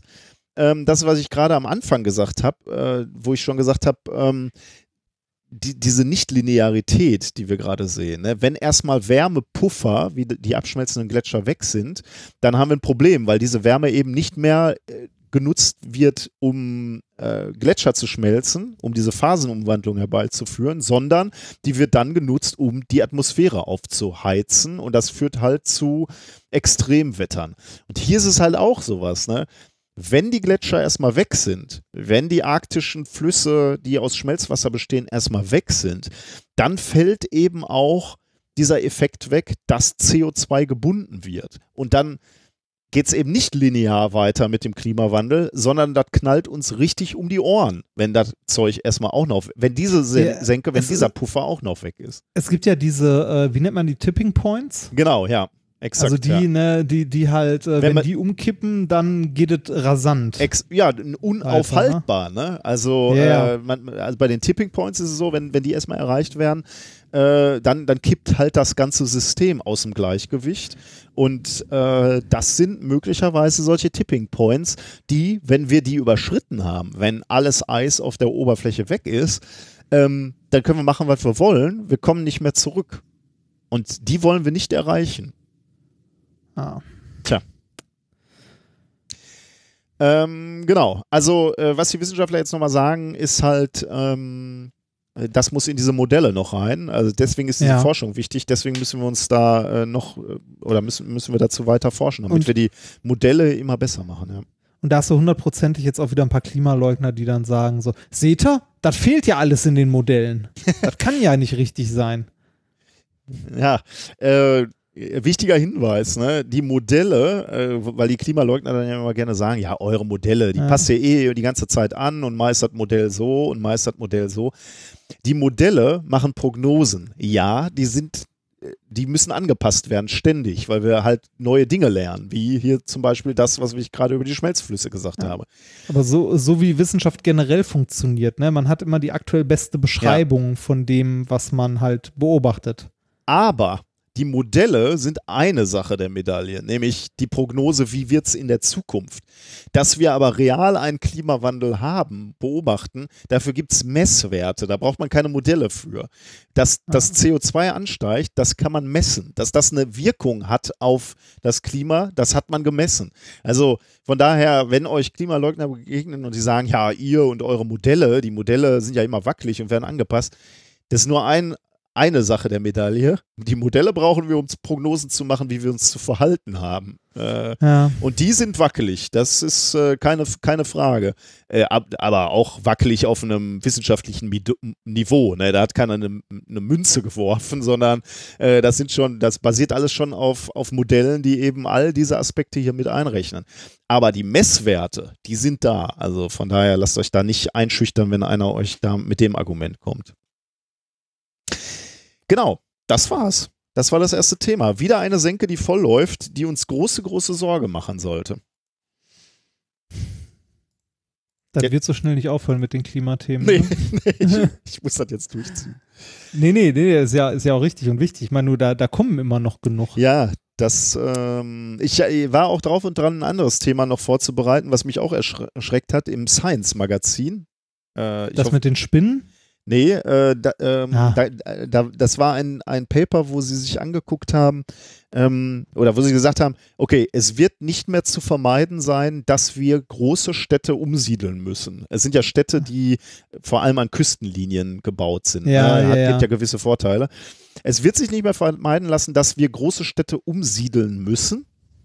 Und wenn wir das schon machen müssen und jetzt schon die Prognosen klar zeigen, dass das kommen wird, weil der Meeresspiegel ansteigt, ähm, dann können wir besser jetzt bereits planen, denn dann wird es kostenneutraler, wir, äh, ne- neutral nicht, das wird viel Geld kosten, aber es wird günstiger, als wenn man irgendwann, wenn die Katastrophen auftreten, wenn man dann panikartig flieht. Ähm, und das war ein Science-Paper, ne? Also wir wissen ja, Science ist, ist schon eher ein, eins, eins der Journale, wo die Ja, ja, das so. wo wo die großen Sachen äh, diskutiert werden. Und wenn da schon solche Weltuntergangsthemen ernsthaft diskutiert werden, ne? wann fangen wir damit an, unsere großen Städte von den Küsten weg umzusiedeln, dann kann ich wirklich sagen, die Kacke ist am Dampfen. Wir haben ein echtes Problem. Ähm, Ja. Wir müssen uns darauf vorbereiten, dass die Welt eben in 30, 40 Jahren nicht mehr so ist, wie, wie sie jetzt gerade ist. Gut, machen wir weiter. Machen wir was Erfreuliches. Ich habe gerade das Problem, dass der Kater sich groß und breit auf meinen Schreibtisch legt, zwischen Tastatur und Maus und sich immer mehr breit macht und nach mir schnappt, wenn ich ihn zur Seite schiebe. Ach. So, äh, ich mache trotzdem, ach Luke, ich mache mal weiter mit, mit dem nächsten Thema, wenn ich meine Maus wieder anfassen kann. so, so Du bist, abgelenkt. echt, du bist echt nur ein Mitbewohner, oder? Ja. Oh, es ist aber, der ist aber auch aufdringlich gerade. Also, Liebesbedürftig. ja, das, der kuschelt sich an meine Hand. So, ähm, Thema Nummer zwei. Mehr Helme für besorgte Bürger. Besorgte Bürger zeichnen sich ja vor allem durch eins aus: Angst. Ja. Äh, besorgte Bürger haben Angst. Und was tut man gegen Angst? Man brauche Sicherheit. Ach so, Ne? ich dachte, man schreit diese Angst ins Internet. Das macht man Ja, auch oder gerne. das. Oder das. Ja, oder Aber Sicherheit, ja. Mehr Überwachung. Genau, die ja. wollen, wollen Sicherheit. Ne? Menschen haben ein Sicherheitsbedürfnis. Und was gibt uns Menschen ein Sicherheitsbedürfnis? Also ein, ein Gefühl von Sicherheit? Helme? Richtig, Helme. Ernsthaft? Trägst du beim Radfahren etwa keinen ja, Helm? Doch, mache ich, mache ich. Äh, Siehst du, du trägst beim Radfahren einen Helm. Ich nicht. Ich bin allerdings Ähm. auch mal schwer gestürzt ähm, und ähm, bin dann, ähm, als ich dann mit sch schweren Schürfwunden nach Hause kam, hat meine Frau gesagt, du trägst ab jetzt einen Helm. und äh, das habe ich dann auch ab da schon gemacht. Und später haben wir dann ja auch Kinder bekommen und äh, ich fand es halt irgendwie total albern, meinem Sohn zu sagen, du trägst beim Fahrradfahren Helm, aber ich mache das nicht. Also von daher äh, keine Frage. Ich trage trag immer Helm, ähm, egal welches Fahrrad ich fahre und beim Rennrad sowieso.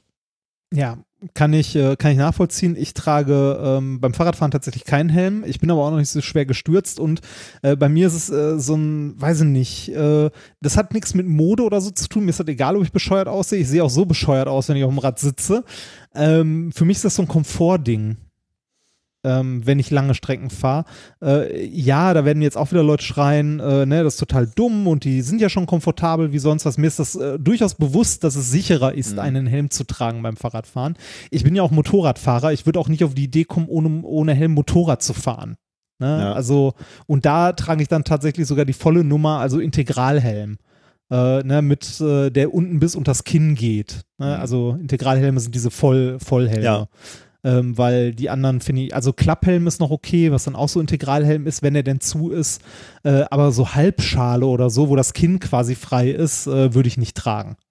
Ne? Weil äh, da hätte ich viel zu viel Schiss, dass äh, ich mich ernsthaft verletze, wenn ich denn dann mal stürze.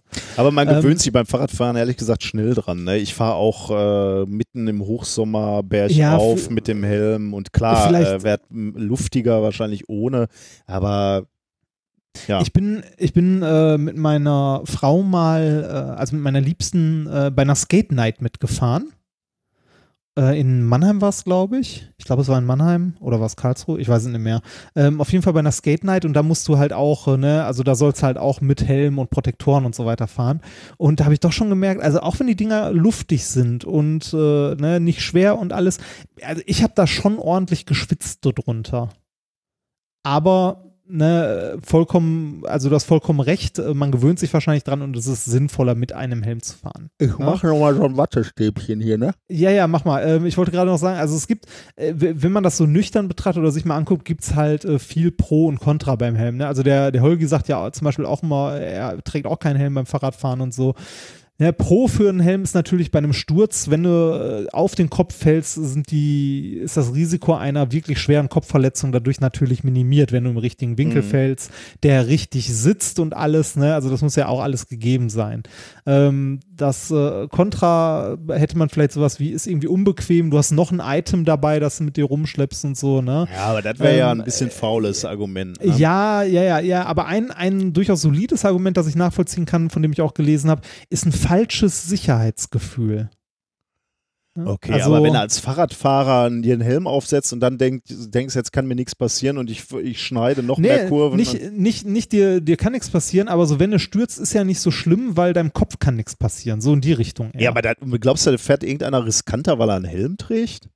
Ja, glaube ich. Okay, ich nicht. Aber also, ähm, also zumindest ja. nicht im, im, im normalen Straßenverkehr.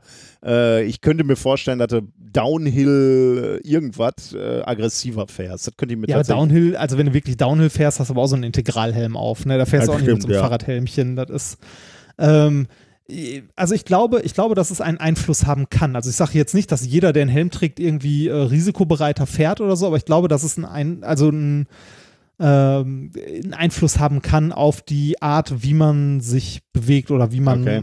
also wie man sich verhält. Ja, ja okay. Ne? Äh, aber davon mal ganz abgesehen, gehen wir mal, gehen wir mal auf diesen, also das ist ja so ein Aspekt gefühlter Sicherheit. Ne? Ja. Ähm, also ich glaube, dass es diesen, also dass es den Effekt gibt, wie ausgewirkt, also wie, wie stark der ausgeprägt ist, weiß ich nicht. Ist natürlich trotzdem kein Argument dafür, keinen Helm zu tragen. Ne? Ja. Äh, aber die Frage, die man, die man mal nachgeht, also der man mal nachgehen könnte, ist halt die Frage, ähm, ist man, wenn man einen Helm trägt, generell risikobereiter? Ne? Ähm, also ich kenne zum Beispiel Leute, die sich im Auto sicher fühlen, weil sie sagen, da ist ja ganz viel Metall um mich rum. Ja, ne? das kann Und, ich mir schon eher vorstellen als und da dann halt riskanter fahren. Aber das halt auch nicht, äh, auch nicht kognitiv begründet oder so, weil auch wenn du in so einem 2 Tonnen SUV oder so, wenn du mit 100 gegen Baum bretterst, dann ist das egal, ob du in so einem äh, 2 Tonnen SUV oder in einem, weiß ich nicht, äh, Opel Agila sitzt. Ja. ja bei 100 gegen Baum bleibt halt ist vorbei, viel ja. über. Ja, genau, das ist egal, wo drin du sitzt. Ne? Ja. Auch wenn du dich in dem SUV vielleicht sicherer fühlst. Das ist halt äh, rein subjektiv ähm, mal zu gucken, ob das Helmtragen eine, äh, eine Auswirkung auf das Sicherheitsgefühl hat. Äh, das haben ein paar Forscher gemacht, also auch schon mehrere. Und jetzt haben sich hier ein paar Forscher äh, in der Studie, die ich vorstellen möchte, das Ganze mal in die Hinsicht angeguckt, also auf den Aspekt hin angeguckt, wie denn die Leute äh, Risiko bewerten, ob es darauf eine Auswirkung hat, wenn man einen Helm trägt. Okay. Und, äh, und zwar beim Fahrradfahren, oder? Ja, das, jetzt kommt der Knackpunkt und das eigentlich witziger in der Studie. Also die Studie heißt Wearing a bike helmet leads to less cognitive control revealed by lower uh, frontal midline theta power and risk indifference. Erschienen ist das Ganze in, jetzt kommt's, äh, ist glaube ich der schwierigste, der schwierigste Titel von einem Journal, den ich je vorlesen musste. Äh, Psycho Physiology. Also eine Mischung, eine Mischung aus äh, Psychology und Physio Physiology. Also so eine, ne, so eine Mischung aus Psycho und Physik. Okay. Das ist tatsächlich ein Fachgebiet. Anscheinend. Äh, erschien das Ganze am 14.8. und zwar von Forschern aus Jena. Was haben die gemacht? Ähm, die haben sich äh, genau das mal angeguckt und zwar, ähm, also das, wie wir Risikobewertungen oder wie unsere Risikobewertung funktioniert, wenn wir einen Helm tragen. Und jetzt hast du gerade gesagt, das haben die wahrscheinlich gemacht, während Leute Fahrrad gefahren sind, ne? Ja, ich war meine Frage. Also Genau, wäre die Frage. Ja, ist ja auch das Naheliegende. Äh, aber genau das haben sie nicht gemacht. Äh, sie haben äh, etwas anderes gemacht und die Leute dabei sinnloserweise einen Helm tragen lassen. das ist cool. das ist geil, ne? Und geguckt, ob das Auswirkungen hat auf deren Risikobereitschaft. Ist ganz witzig, ne? Ähm, und zwar, äh, die haben folgendes gemacht: 40 Ist das Versuchsteilnehmer. wenigstens eine physische Aktivität oder war das irgendwie so was wie ein Buch lesen oder? Äh, Schauen wir mal. Es ist, äh, also als ich es am Anfang gelesen habe, fand ich es hochgradig absurd, aber irgendwie auch sehr witzig. Und zwar, die haben 40 Versuchspersonen genommen, haben die ins Labor eingeladen und haben mit denen, äh, haben die in zwei Gruppen eingeteilt, einmal Helmträger und einmal Nicht-Helmträger. Also jeweils 20 Leute, 20 mit Helm, 20 ohne. Und äh, haben diese Leute vor einen Computer gesetzt und ähm, haben bei den Leuten, die einen Helm getragen haben, ein, so eine Eye-Tracking-Vorrichtung vorne am Helm befestigt. Okay. Ja? Also die die Augenbewegung verfolgt. Und bei den Leuten, die keinen Helm getragen haben, haben sie die gleiche Vorrichtung genommen und die am Tisch befestigt. Und haben dann ähm, den Leuten natürlich nicht gesagt, worum es in der Studie geht, sondern die haben gesagt, äh, es geht ne, natürlich um die Augenbewegung, haben dann auch noch so eine Einrichtungs- und Kali also Kalibrierungsprozedur gemacht mit den Leuten, dass sie halt auf einen Punkt starren mussten, der erst in der Mitte war, dann links oben und so weiter und so weiter. Ne? Mhm. Ähm, haben aber während des gesamten Versuchs gar keine, Eye, also gar keine Augenposition aufgezeichnet, Ah, okay. sondern haben das nur gemacht, um den Leuten, äh, die den Helm tragen mussten, zu sagen, ihr tragt den Helm, weil da dran muss halt diese Eye-Tracking-Vorrichtung befestigt werden. Aha. Und damit sich die, damit sich die Okay. Erwartungshaltung halt nicht unterscheidet, haben sie denen, die keinen Helm tragen mussten, auch was von Eye-Tracking erzählt. Allerdings mit einer Apparatur, die dann halt auf dem Tisch befestigt war Okay. Und haben mit denen halt um diese, also um diese Fake-Story, also Cover-Story heißt das ja, also heißt es bei denen im Paper, äh, oder das ist halt der entsprechende Fachbegriff, um diese Cover-Story halt möglichst echt wirken zu lassen, haben sie tatsächlich mit beiden Gruppen diesen Kalibrierungstest gemacht. ähm, Wie, wie wir schon immer gesagt haben, ne? glaubt denen nix, wenn ihr zu Genau, egal was euch gesagt wird, aber glaubt es nicht, es geht immer um was anderes. Ne? Das dürfen wir gar nicht so sagen. Ne? Irgendwann sind keine Studien mehr möglich, weil alle Leute Ja. sofort. Ja, das, ne, aber, aber es ist, es ist schon auffällig oft. Ne? Es gibt wohl mittlerweile Richtlinien, äh, die wurden auch in dem Paper hier ähm, genannt, nach irgendwie Helsinki irgendwas oder so Okay. Richtlinie. Ähm, ist es mittlerweile so, dass, also irgendeine Ethikrichtlinie, dass den äh, Versuchspersonen nach dem Experiment mitgeteilt Ja, ja, werden ja. muss, worum es eigentlich ging. Da hatten wir, glaube ich, schon mal drüber gesprochen. Genau, das haben sie, haben sie hier jetzt auch gemacht. Vor dem eigentlichen Test, also dem Spiel, das sie mit den Versuchspersonen gemacht haben, haben sie die Personen noch diverse Fragebögen ausfüllen lassen, also auch so standardisierte Tests zum äh, Messen der Risikobereitschaft, Abenteuerlust und Ängstlichkeit. Ne? Also so standardisierte Dinger, die irgendwie in diesem Fachbereich halt als Standard angesehen werden, um diese Größen zu messen. Mhm. Ja. Ähm, das haben sie mit, äh, mit den Versuchspersonen vor dem eigentlichen Experiment gemacht und danach auch nochmal. Ne? Das eigentliche Experiment war ein sogenanntes Risk Game. Und zwar ähm, bestand es aus zwei Halbzeiten von einer Dauer von je 20 Minuten und in jeder Runde, äh, in jedem Block von 20 Minuten gab es insgesamt 120 Runden. Jetzt zum eigentlichen Spiel. Was passiert in einer Runde? In einer Runde bekommen die Versuchsteilnehmer erst auf dem äh, Monitor äh, zwei Varianten präsentiert, wo sie sich zwischen entscheiden können. Spielart A oder Spielart B. Eine von den beiden ist immer Risiko, also risikofreudiger als die andere. Beispiel, Variante A, wenn du gewinnst, bekommst du 11 Cent, wenn du verlierst, bekommst du nichts. Variante B, wenn du gewinnst, bekommst du 6 Cent, wenn du verlierst, bekommst du 5. Hm, okay. Ne? Also äh, ne, man kann eine Variante spielen, wo man einen hohen Gewinn hat, aber wenn man verliert, gewinnt man nichts mehr. Oder Ja. man ha- kann eine Variante spielen, wo man weniger gewinnt, aber auch halt ähm, ein bisschen was gewinnt, wenn man halt verliert. Mhm. Und das kann man jetzt, also jetzt kann man zwischen diesen Bereichen, das sind die beiden Extremer, ähm, 11 Cent und 0 und 6 und 5 Cent, ne? also das eine sehr großes Risiko, aber auch großer Gewinn, das andere sehr kleines Risiko, aber auch kleiner Gewinn. Ja. Äh, zwischen diesen Extremer kann man das jetzt noch ein bisschen hin und her schiffen. Also es gab noch dann so Ah, ja, Optionen wie 8 zu 3, So 9 zu 2, 7 zu 4 und so weiter und und so so, weiter. ne? Gen- Ja, genau. Also man kann da schön äh, entlangfahren, ähm, ne? also verschiedene Risikogruppen halt mal durchspielen. So, also so eine Runde bestand immer daraus, sie mussten sich als erstes für eine Variante entscheiden. Ne? Mhm. Wurden immer zwei präsentiert, eine ein bisschen mehr Risiko, eine ein bisschen weniger. Ja. Wenn sie sich dann entschieden haben, ging die Runde folgendermaßen weiter. Ihnen wurden zwei Kartenrücken, also zwei umgedrehte Karten präsentiert und sie mussten eine von beiden aussuchen.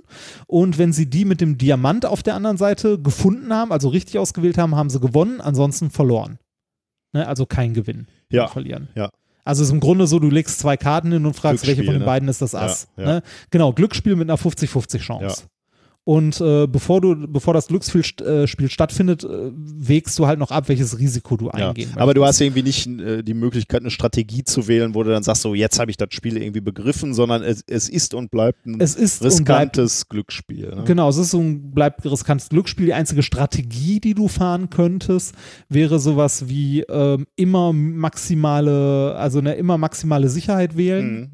oder immer äh, maximale Risikobereitschaft oder Ja. also über äh, eigentlich die, das eigentliche Spiel oder die eigentliche ähm, Taktik also liegt hier darin äh, die Risiko also das Risiko zu wählen mit dem man Mhm. spielt Ja.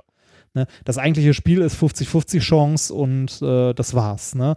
Es wurde den ähm, Versuchsteilnehmern auch irgendwie gemittelt, glaube ich, so grob alles mal präsentiert, aber ähm, nicht immer abwechselnd, sondern ähm, so, äh, dass, äh, dass das genau eine Verteilung von 50-50 hatte, glaube ich, mit dem Diamant und nicht Diamant. Also, ne, dass sie äh, irgendwie 50 Prozent die eine Karte, 50 Prozent die andere, aber natürlich nicht immer gleich, sondern statistisch verteilt. Mhm. Ne, Also es war jetzt nicht so, dass die linke Karte irgendwie Ja, ja, öfter ja. gewonnen hat Ja. und so. Ja. Ähm, am Ende wurde der Gesamtgewinn summiert und denen angezeigt und natürlich, wie gerade schon gesagt, wurde ihnen der wahre Sinn ne, aufge, also gezeigt. Und zwar Sinn war es nicht die, äh, die Augenbewegung irgendwie zu verfolgen, sondern zu gucken, ob die Leute, die einen Helm getragen haben, ähm, risikobereiter waren. Mein Gott. Ist ganz witzig, ne? Also eine lustige Idee. Ja, also auf aber Fall. äh, auf die Idee würde man ja nie kommen eigentlich. Ne? Also ich nee, meine, äh, also so direkt nicht, aber äh, es ist schon eine interessante Fragestellung. Ne? Also gibt dir das Tragen eines Helms, äh, der ja im Straßenverkehr jetzt beim Fahrrad, wie wir wissen, natürlich das Ganze sicherer macht und so, äh, gibt der dir generell ein Gefühl von Sicherheit? Also bist du da in irgendeiner Form geprimed? Also, ne, dass du denkst, okay, ich habe jetzt, ein, also unterbewusst, ohne das bewusst wahrzunehmen. Du meine Güte. Also ich, ich fürchte ja, kommt raus, dass die tatsächlich riskanter gespielt haben. Ja, das, das, Ergebnis, das Ergebnis ist recht erstaunlich. Die mit Helm haben nicht immer das höhere Risiko gewählt, Ah, okay. was man ja vermuten könnte, ne? Ja, oder auch nicht, aber okay, ja. Aber die haben anscheinend weniger über das Risiko nachgedacht. Äh, wie misst man das? Also mit dieser Befragung vorher und nachher? Ja, oder? genau. Ge- Ja, unter anderem, genau. Ähm, ob die riskantere Version äh, gespielt wurde, ne, war bei den Helmträgern um, unabhängig davon, wie groß das Risiko war. Ne? Also, ähm, äh, die, äh, also ähm, mit 50, also die mit 50% Wahrscheinlichkeit haben die Helmträger das Risiko gewählt. Ne? Und zwar Ähm, relativ unabhängig davon, wie groß das Risiko war. Du Genau, ja unabhängig gesagt, davon- konntest- Diese Spannweite zwischen Gewinn und Verlust war ja un variabel, ne? Genau, genau. Die haben mit 50% Wahrscheinlichkeit einfach, äh, also äh, äh, gelegentlich äh, ne, mal Risiko genommen und mal nicht. Und das vollkommen unabhängig, äh, unabhängig davon, wie groß das Risiko war. Wie mit Also 50 sie haben- Prozent. Du hast jetzt gerade gesagt, mit 50 Prozent das Risiko genommen. Das wäre dann ja Zufall oder Ja, genau. Also quasi nicht drüber nachgedacht. Die haben ein, also die haben, äh, die haben jetzt nicht häufiger Risiko gewählt Ah, als die okay. Leute, die Mhm. keinen Helm getragen ja, okay, haben. ja. Mhm. Ne? Also, ähm, aber wie gesagt, weniger drüber nachgedacht, weil es bei denen vollkommen unabhängig davon war, ob die Risiko genommen haben oder nicht, wie groß das Risiko war. Es gibt ähm, in dem Paper so eine schöne Grafik, äh, wo die aufgetragen haben, ähm, Risiko, also auf der X-Achse, ne? Äh, wie, also Größe des Risikos auf der X-Achse Mhm. und äh, Wa- Wahrscheinlichkeit, das Risiko, also ne, äh, hier das zu nehmen. Und das ist bei, bei, den, äh, bei den Helmträgern eine gerade Linie. Also die haben, Mhm. egal wie groß das Ja. Vi- Risiko war, äh, war, hat es nicht wahrscheinlicher gemacht, dass sie es genommen haben oder nicht genommen haben. Okay. Mhm. Ganz anders bei den Nicht-Helmträgern. Bei denen war es nämlich stark abhängig davon, welche Risikovariante ange also angeboten wurde. Und zwar linear nach oben. Ähm, Hm. das heißt, äh, die Helmträger haben im Gegensatz zu den Nicht-Helmträgern eine verminderte Empfindlichkeit bei der Einschätzung vom Risiko. Äh, und die Nicht-Helmträger, die haben jetzt, wenn, wenn, wenn das Risiko sehr hoch war, beziehungsweise also der Unterschied zwischen Verlieren und Gewinnen sehr hoch war, dann haben die, das haben die weniger häufig genommen. Ich müsste noch mal kurz in das Paper dafür tatsächlich gucken, Weil du sagtest, ich gerade die, die Grafik, ja, die Grafik nicht mehr so ganz, äh, ach, jetzt habe ich das Paper auch nicht Aber ist auch nicht, äh, so wird es ja Ähm, sein. Also, Ja, ja, also die, ähm, bei denen, also sagen wir so, äh, ob die eine Risikovariante gespielt, also ob die eine risikoreichere Variante gespielt haben oder nicht, hing davon ab, ob das eine deutlich risikoreichere war oder nicht.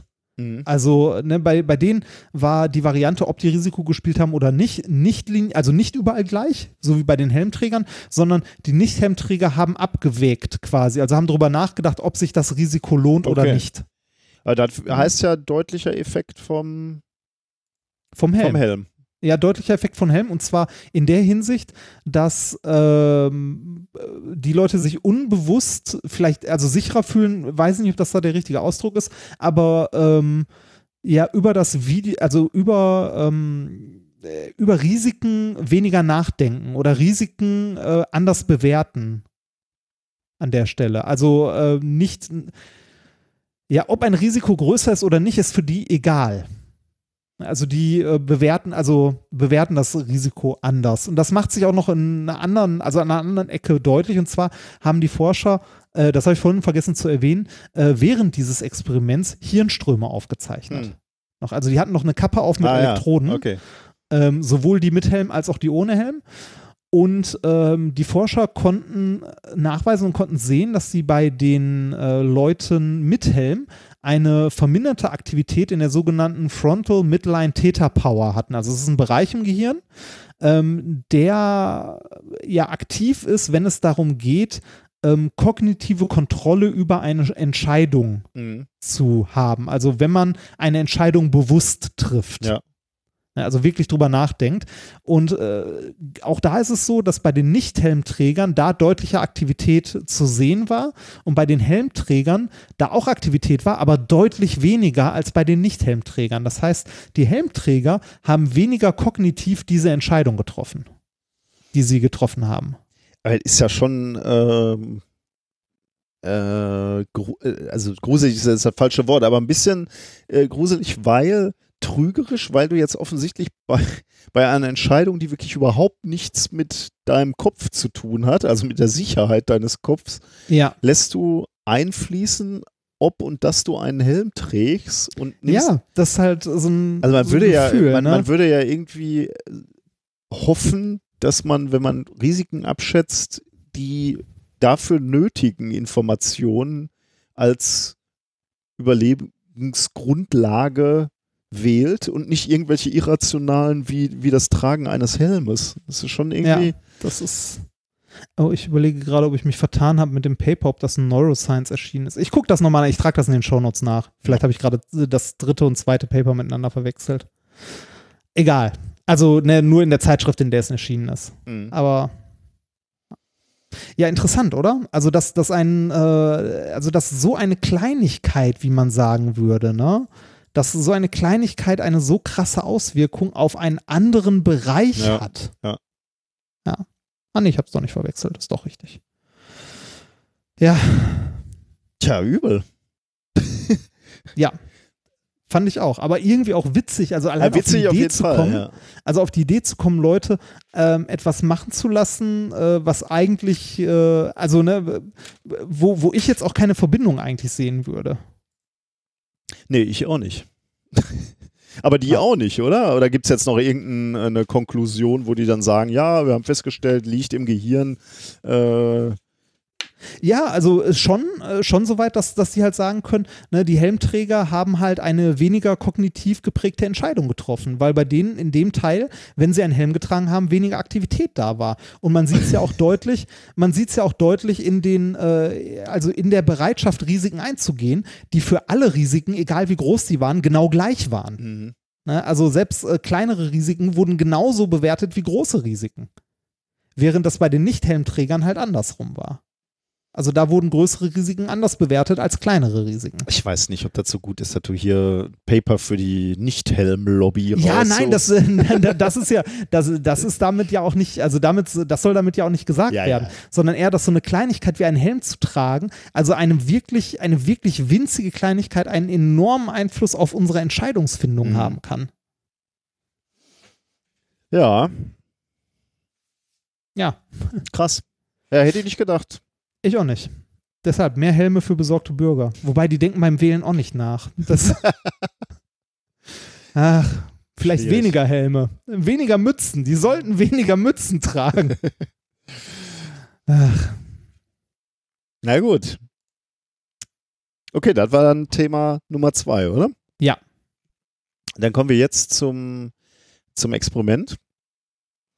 Ähm, da habe ich diesmal etwas gebastelt. Äh, das war gar nicht. Äh, da ist, ist jetzt auch nicht schwer, aber man, man kann es nicht mal so eben nebenher basteln.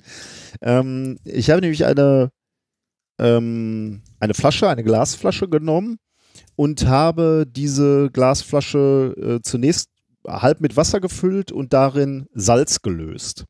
Ähm, okay. Also ich kann irgendeine Flasche nehmen, welches egal. Ja, also ähm, es ist schon schön, wenn die nett aussieht, sagen wir mal, aber im Prinzip würde es mit allem gehen. Ich würde auch mit einer PET-Flasche äh, gehen, aber das äh, ist eher ein ästhetisches Experiment. Also fände ich, also ich persönlich hätte jetzt eher eine, eine durchsichtige, also durchsichtig sollte sie sein, so dass du reingucken kannst. Das ist schon mal wichtig äh, Okay. und, und am besten auch nicht gefärbt, dann sieht man äh, einfach wahrscheinlich am besten.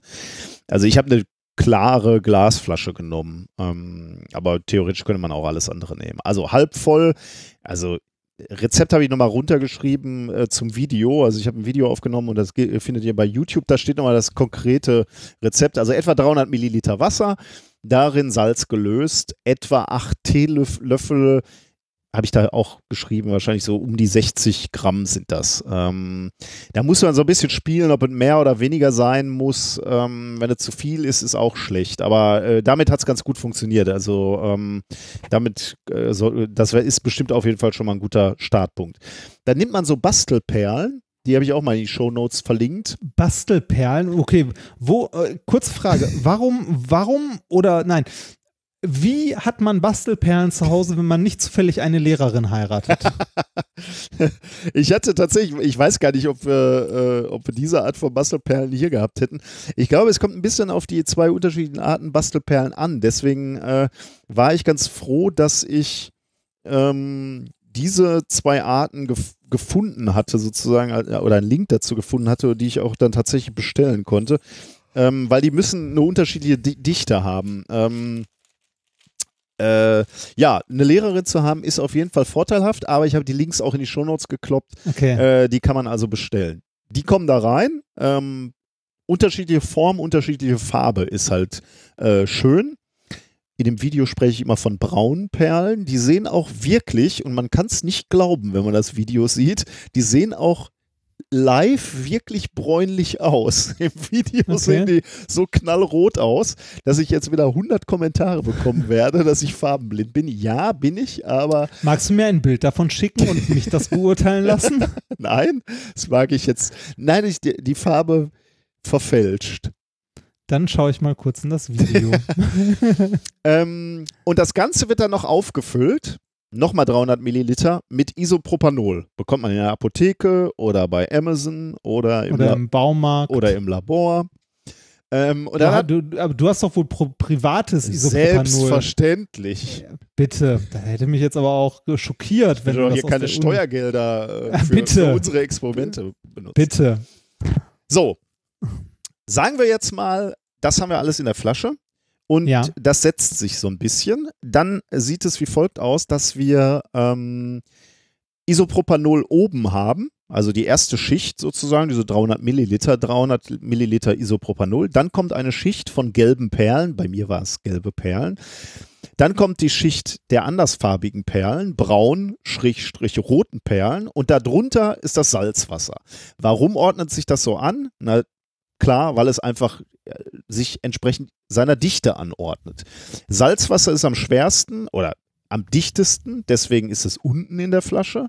Dann kommen die Braunperlen, die haben also eine Dichte, die dazu veranlasst, auf dem, auf dem Salzwasser zu schwimmen, aber schwerer zu sein als das, was drüber noch kommt, nämlich die gelben Perlen und das Isopropanol. Deswegen gehen die braunen Perlen oder die roten Perlen eben unter im Isopropanol, aber schwimmen quasi auf dem Salzwasser. Deswegen bilden sich eben diese, diese Schichten aus. Und jetzt kommt eigentlich, das ist noch nicht das Experiment, das ist relativ trivial und langweilig. Spannend wird's und das wird auch, das ist auch wirklich schön zum, zum Ansehen. Und ist auch super, wenn man das mal Leuten zeigt, ohne es vorher zu erklären, so wie ich es jetzt hier gerade mache.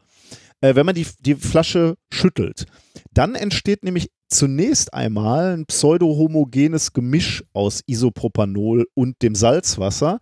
Und da liegt die Dichte natürlich zwischen dem Isopropanol und dem Salzwasser. Und das führt dazu, dass jetzt die gelben Perlen nach oben schwimmen und die braunen Perlen, die eine höhere Dichte haben, nach unten schwimmen auf dem, auf den Boden dieser Flasche. Ja. Da sammeln die sich erstmal.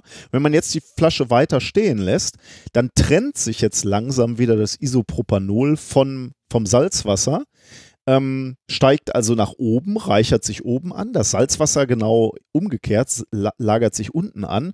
Und das führt dazu, dass die braunen Perlen als Schicht langsam wieder nach oben schwimmen und die gelben Perlen als Schicht langsam wieder nach unten schweben. Und das ist wirklich ein schöner Effekt, dass man also erst so ein Chaos hat und dann sich daraus wieder so Strukturen äh, bilden, aber eben erst Strukturen, die nach, erst nach unten sinken und nach einer gewissen Zeit, also so 60, 90 Sekunden, wieder nach Ja. oben schwimmen und sich dann in der Mitte ähm, an ähm, anordnen. Und das Besondere ist eben sowohl Isopropanol als auch im Prinzip das Salzwasser. Bei mir waren noch so ein paar Salzkristalle sichtbar, deswegen nicht so 100% gelungen. Ähm, sind klar, durchsichtig und deswegen fällt es einfach auch, man, man sieht nicht das, was in dieser Flüssigkeit passiert gerade, dass sich da eben ja, dieses- entmischt und äh, so. sich ent, exakt was entmischt und deswegen sieht es einfach aus wie eine Bewegung, die überhaupt nicht nachvollziehbar ist und deswegen so richtig rätselhaft ist eigentlich und deswegen Ja. wirklich sehr, sehr schöner Effekt, um das so im, im Schrank zu haben, mal zu schütteln und Leute zu fragen, was glaubst du, was hier gerade passiert? Wie, wie lange hat das gedauert, bis die sich, wenn die einmal, äh, also ne, du mischst die, dann Mhm. sinken die ja sehr schnell auf dem Boden ab. Ja. Also das erste Entmischen passiert Geht direkt schnell, schnell, ja. ne? Genau, äh, bis die dann nachher wieder zusammengesunken sind, ne? Und die treffen sich ja dann so fast in der Mitte, oder? Genau, ja, 90 Sekunden etwa. Also ich habe im Echt? So- Video. so ja, schnell ja, geht das dann Ja, ja, super wieder? schnell. Ich habe dann Ah. in, im, äh, im Video natürlich mit Zeitraffer gemacht, damit es ein bisschen schneller ist. Ja, ja. Aber es geht wirklich schnell, 90 Sekunden. Ähm, Ja, ist, faszinierend. ist halt alles wieder vorbei. ich Und möchte dich, äh, also ich, ich möchte es den Leuten vorwegnehmen, ja, die Perlen sind rot. das war der Videofilter, den ich eingesetzt Nein, die sind rot. Tut mir leid, dir das sagen zu müssen, aber die sind rot. Ich habe es auch meiner Frau nachher gesagt. Ich habe die Perlen meiner Frau gezeigt und, äh, ähm, und ich hatte das Video schon aufgenommen und äh, hatte Ja. natürlich äh, schon immer braune Perlen gesagt und sagte, sind diese Perlen, welche Farbe haben diese Perlen? Dann sagt meine Frau, die sind rot. Dann sage ich, äh, könnte man die auch als braun interpretieren? Dann ahnte sie, glaube ich, schon, Schon die Frage, die, wa- warum, warum ich so mitleidig und ich wollte einfach nicht mehr diese Sachen nochmal aufnehmen und dann sagte, nickte sie so, "Hm, ja, okay. Und ich merkte dann schon in der Art und Weise, wie sie es sagte, nein, eigentlich nicht, aber ich sag mal so, ne, du hast sie auch verlinkt auf Amazon. da sehen sie braun aus, oder? Nein. und, da, und da steht Ponyperlen Kunststoff Barrel rot. Nein, Da steht sogar rot. Ach du Scheiße. Die sind sowas von rot und da steht auch noch rot. Ich wollte noch was zurechtschwurbeln, das Isopropanol aus diesen, die waren eigentlich mal Mhm. braun lackiert. Ja, genau. Na gut, ich geb's Das auf. sind, das sind gar keine Affiliate-Links, die du da gemacht hast. Ne? Oh, nee, kannst du das noch, äh, kannst du daraus noch Affiliate-Links machen? Denn wenn Das- ihr irgendwas über äh, unsere Affiliate-Links kauft, und völlig egal, was ihr dann noch kauft, äh, das kommt uns allen zu, äh, also Uns allen. Das Nee, kommt uns das allen kommt uns zugute. allen zugute, genau. Äh, Ah. eine Sache noch zu diesem Experiment, äh, was eigentlich vor allem schön ist. Also, es kommt ein bisschen auf Salz an. Wenn ihr zu viel Salz habt, ähm, dann ist das Salzwasser so dicht, dass die Perlen, also die, die roten Perlen, gar nicht erst hinabsinken. Das heißt, am besten nähert man sich so ein bisschen von zu wenig Salz und fügt langsam dazu, bis man äh, die richtige Mischung hat. Äh, denn Ja. wie gesagt, wenn man erstmal zu viel hat, kriegt man es ja auch nicht mehr raus und dann schwimmen eben, dann gehen die, die braunen Perlen, die roten Perlen gar nicht mehr erst unter, weil sie eben weniger dicht sind äh, als sogar das Gemisch. Okay. Und das, das wäre dann äh, ein Problem. Deswegen, äh, das ist der kleine Hinweis. Aber die, das Mischungsverhältnis, was ich da angegeben habe, ist schon, äh, ist schon ganz gut. Also wenn ihr euch daran orientiert. Ähm, ich habe sonst im Netz kein Rezept dafür gefunden. Ähm, deswegen äh, war es mir so wichtig, da endlich mal ein Rezept äh, niederzuschreiben. Und das findet ihr in den Shownotes beziehungsweise in den Videobeschreibungen auf YouTube. Ähm, dafür gibt es übrigens auch eine Anwendung für das Experiment äh, dieses Entsalzen ist, eine, ist tatsächlich eine Methode, um, ähm, äh, um äh, be beispielsweise Lösungsmittel jetzt aus wässrigen Lösungen zu treiben. Ähm, also du kippst dann da einfach Salz rein und dann treibst du eben das Lösungsmittel wieder aus. Denn eigentlich bindet sich Ah. äh, Isopropanol sehr gerne an Wasser. Ähm, und zwar über OH, also beide, beide sowohl Isopropanol oder andere Alkohole und äh, das Wasser haben OH-Gruppen und über diese OH-Gruppen binden die beiden. Das heißt, du kannst eigentlich Isopropanol mit Wasser eigentlich in jedem beliebigen Mischungsverhältnis äh, herstellen. Macht man Ja. auch für Reinigungsmittel beispielsweise. Aber sobald du ähm, Salz da reinkippst, genauer Natrium ähm, äh, beziehungsweise die Chlorionen, ähm, die binden bevorzugter an dem Wasser und verdrängen dadurch das Isopropanol. Und deswegen ist Salzwasser nicht mischbar mit, ähm, mit Isopropanol. Ah. Äh, das ist ganz lustig, ne? Und Witzig, deswegen ja, das, das, das ist tatsächlich Deswegen, eine, das deswegen, tatsächlich eine schöne. deswegen wird das nämlich äh, genutzt. Dann äh, sagen wir mal, du hättest eine Oh. Mischung aus verunreinigtem Wasser und du willst dieses Isopropanol austreiben. Dann, Ja. ist, dann ist halt die Frage, äh, wie würdest du das machen? Ne? Das sind beides zwei Flüssigkeiten. Wie willst du das machen? Und Salz reinkippen und Salz kannst du ja nachher dann wieder rauslösen. Kippst du Salz rein, Isopropanol trennt sich, schwimmt oben, kannst du abschöpfen, Salz wieder raus, fertig ist die Lauge. ich, ich rieche gerade ein neues Experiment, das ich, Ich- unbedingt ausprobieren möchte. ich fürchte, ich weiß wo, aber mal sag mal, ja. Ähm, nehmen wir mal das Wodka, ne? Mhm. Der brennt ja nicht, zwingend. Ist Ja? lustig, dass du dann sagst, genau dieses Experiment hat mir meine Frau auch vorgeschlagen. Ja. Kippst Salz Wodka, rein, Kippst Salz rein, äh, schüttelst das ordentlich und hebst dann, also lässt es ein bisschen stehen und hebst dann oben Ja. die oberen Schichten nach einer Zeit ab und guckst mal, ob du die anfackeln Ja. kannst. Super Experiment. Äh, ich hatte keinen Alkohol hier, womit, äh, das, womit ich das hätte machen können. Ähm, ich habe es einmal kurz mit äh, Rum probiert. Ich wollte eigentlich, ähm, ja, also äh, sehr, sehr braunen, dun tief dunkle braunen Ah, um Rum, dann zu sehen, um dass zu der, gucken, genau. der, ja, Dass der Alkohol sich oben- oder? Das hat nicht funktioniert. Da habe ich allerdings auch nur mit einem kleinen Pinchen gemacht, äh, Salz rein. Ich habe das dann nicht mehr sehr intensiv verfolgt. Aber das Ja. könnte man mal, äh, oder unsere Hörerinnen und Hörer, wenn ihr da Bo Bock habt, mal so ein, äh, das mit, mit äh, diversen dunklen Alkoholika zu probieren oder genau wie du gesagt hast, mit Wodka, der eigentlich nicht brennt und dann gucken, ob man den oben anreichern kann, um ihn brennen Ja. zu lassen, würde mich sehr interessieren. Ja. Mich würde ja auch interessieren, meinst du, das funktioniert auch mit Bier?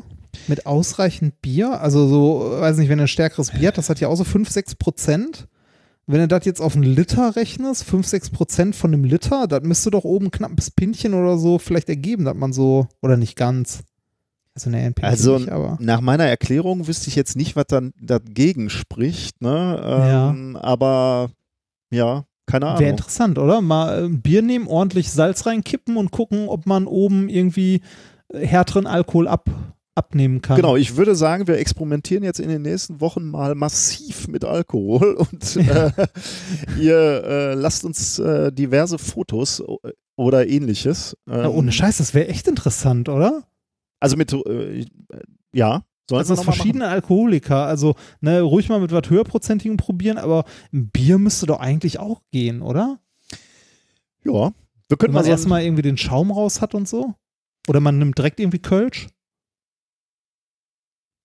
ja, ich weiß ja, wird wahrscheinlich wie Sau schäumen, wenn du mit Salz reingehst, ne? Ja, Aber ja, ja, höchstwahrscheinlich. Deshalb meine ich ja, irgendwas, wo keine Kohlensäure Also ich würde, glaube ich, ich würde, glaube ich eher mit Spirituosen anfangen, ehrlich gesagt. Ja, und- wahrscheinlich, Und wirklich, äh, Ja, wir sind ja demnächst wieder auf Tour. Da können wir massiv mit. wir waren doch auch in, in Backstage-Räumen, wo harte Alkoholiker standen. Stimmt, da müssen wir nur Salz mitnehmen. Genau, ja. Ja, Witzig. genau. Ah, schön, Das- sehr schönes Experiment. Ich habe Äh, ist auch wirklich- übrigens geändert. Sehr schön, danke. Ähm, Bitte. Das Video, äh, finde ich, ist mir auch gut gelungen, aber was, was Ja. ich eigentlich sagen wollte, äh, das, das ist einfach auch ästhetisch schön. Also das, das mag man, glaube ich, im Regal stehen haben. Das steht jetzt im Moment bei mir im Büro, ähm, so als Conversation Piece. Also wenn Ich Leute gerade sagen, reinkommen. willst, willst du das nicht irgendwann nochmal mit destilliertem Wasser ansetzen und so, damit sie nicht irgendwann mit Algen zuschmockt? Oder Ja. macht, das, macht das der Alkohol? Und äh, ja, wobei Ich- du hast Alkohol und Salz ja, da drin, eigentlich ne? Also, kann da nicht ja. viel passieren, da kann nicht drin, viel drin leben. Ne? Ich habe, Ja. aber du hast recht, ich habe es einfach mit Leitungswasser gemacht. Vielleicht könnte man das mit destilliertem Wasser noch äh, haltbarer machen. Ich bin mir auch ehrlich gesagt nicht so sicher, wie lange die Perlen da drin halten. Äh, meinst du, das Isopropanol greift das Zeug an über Nein. auf Dauer? das, ist- keine Ahnung. Schau, schau mal. Schau mal, genau. Ja. Okay, das war das Experiment der Woche. Dann ähm, können wir jetzt äh, Musik machen. Ähm, wir haben heute wieder einen äh, DJ, der sich heute kümmert um unsere Musik, nämlich äh, DJ Adrian. Es geht nämlich heute sehr viel um Programmierung. Der erste Song heißt The Software Engineer Song. Das Schönste an dem Song ist, er ist sehr kurz. Ach, sehr schön. Das ist doch eine schöne, ne? Das ist eine schöne Eigenschaft, ne? Ja. Äh, also, The Software Engineer Song. Viel Spaß damit. We're the one who started a program that says hello world and we never stay we put a wrong condition in that if a statement but compile it and run it anyway our make team leader's dream come true. So we copy our code from Stack Overflow. Our life is stuck in an infinite for loop till our kingdom come. Till our kingdom come. If you see someone with a lonely life, he is an engineer, a software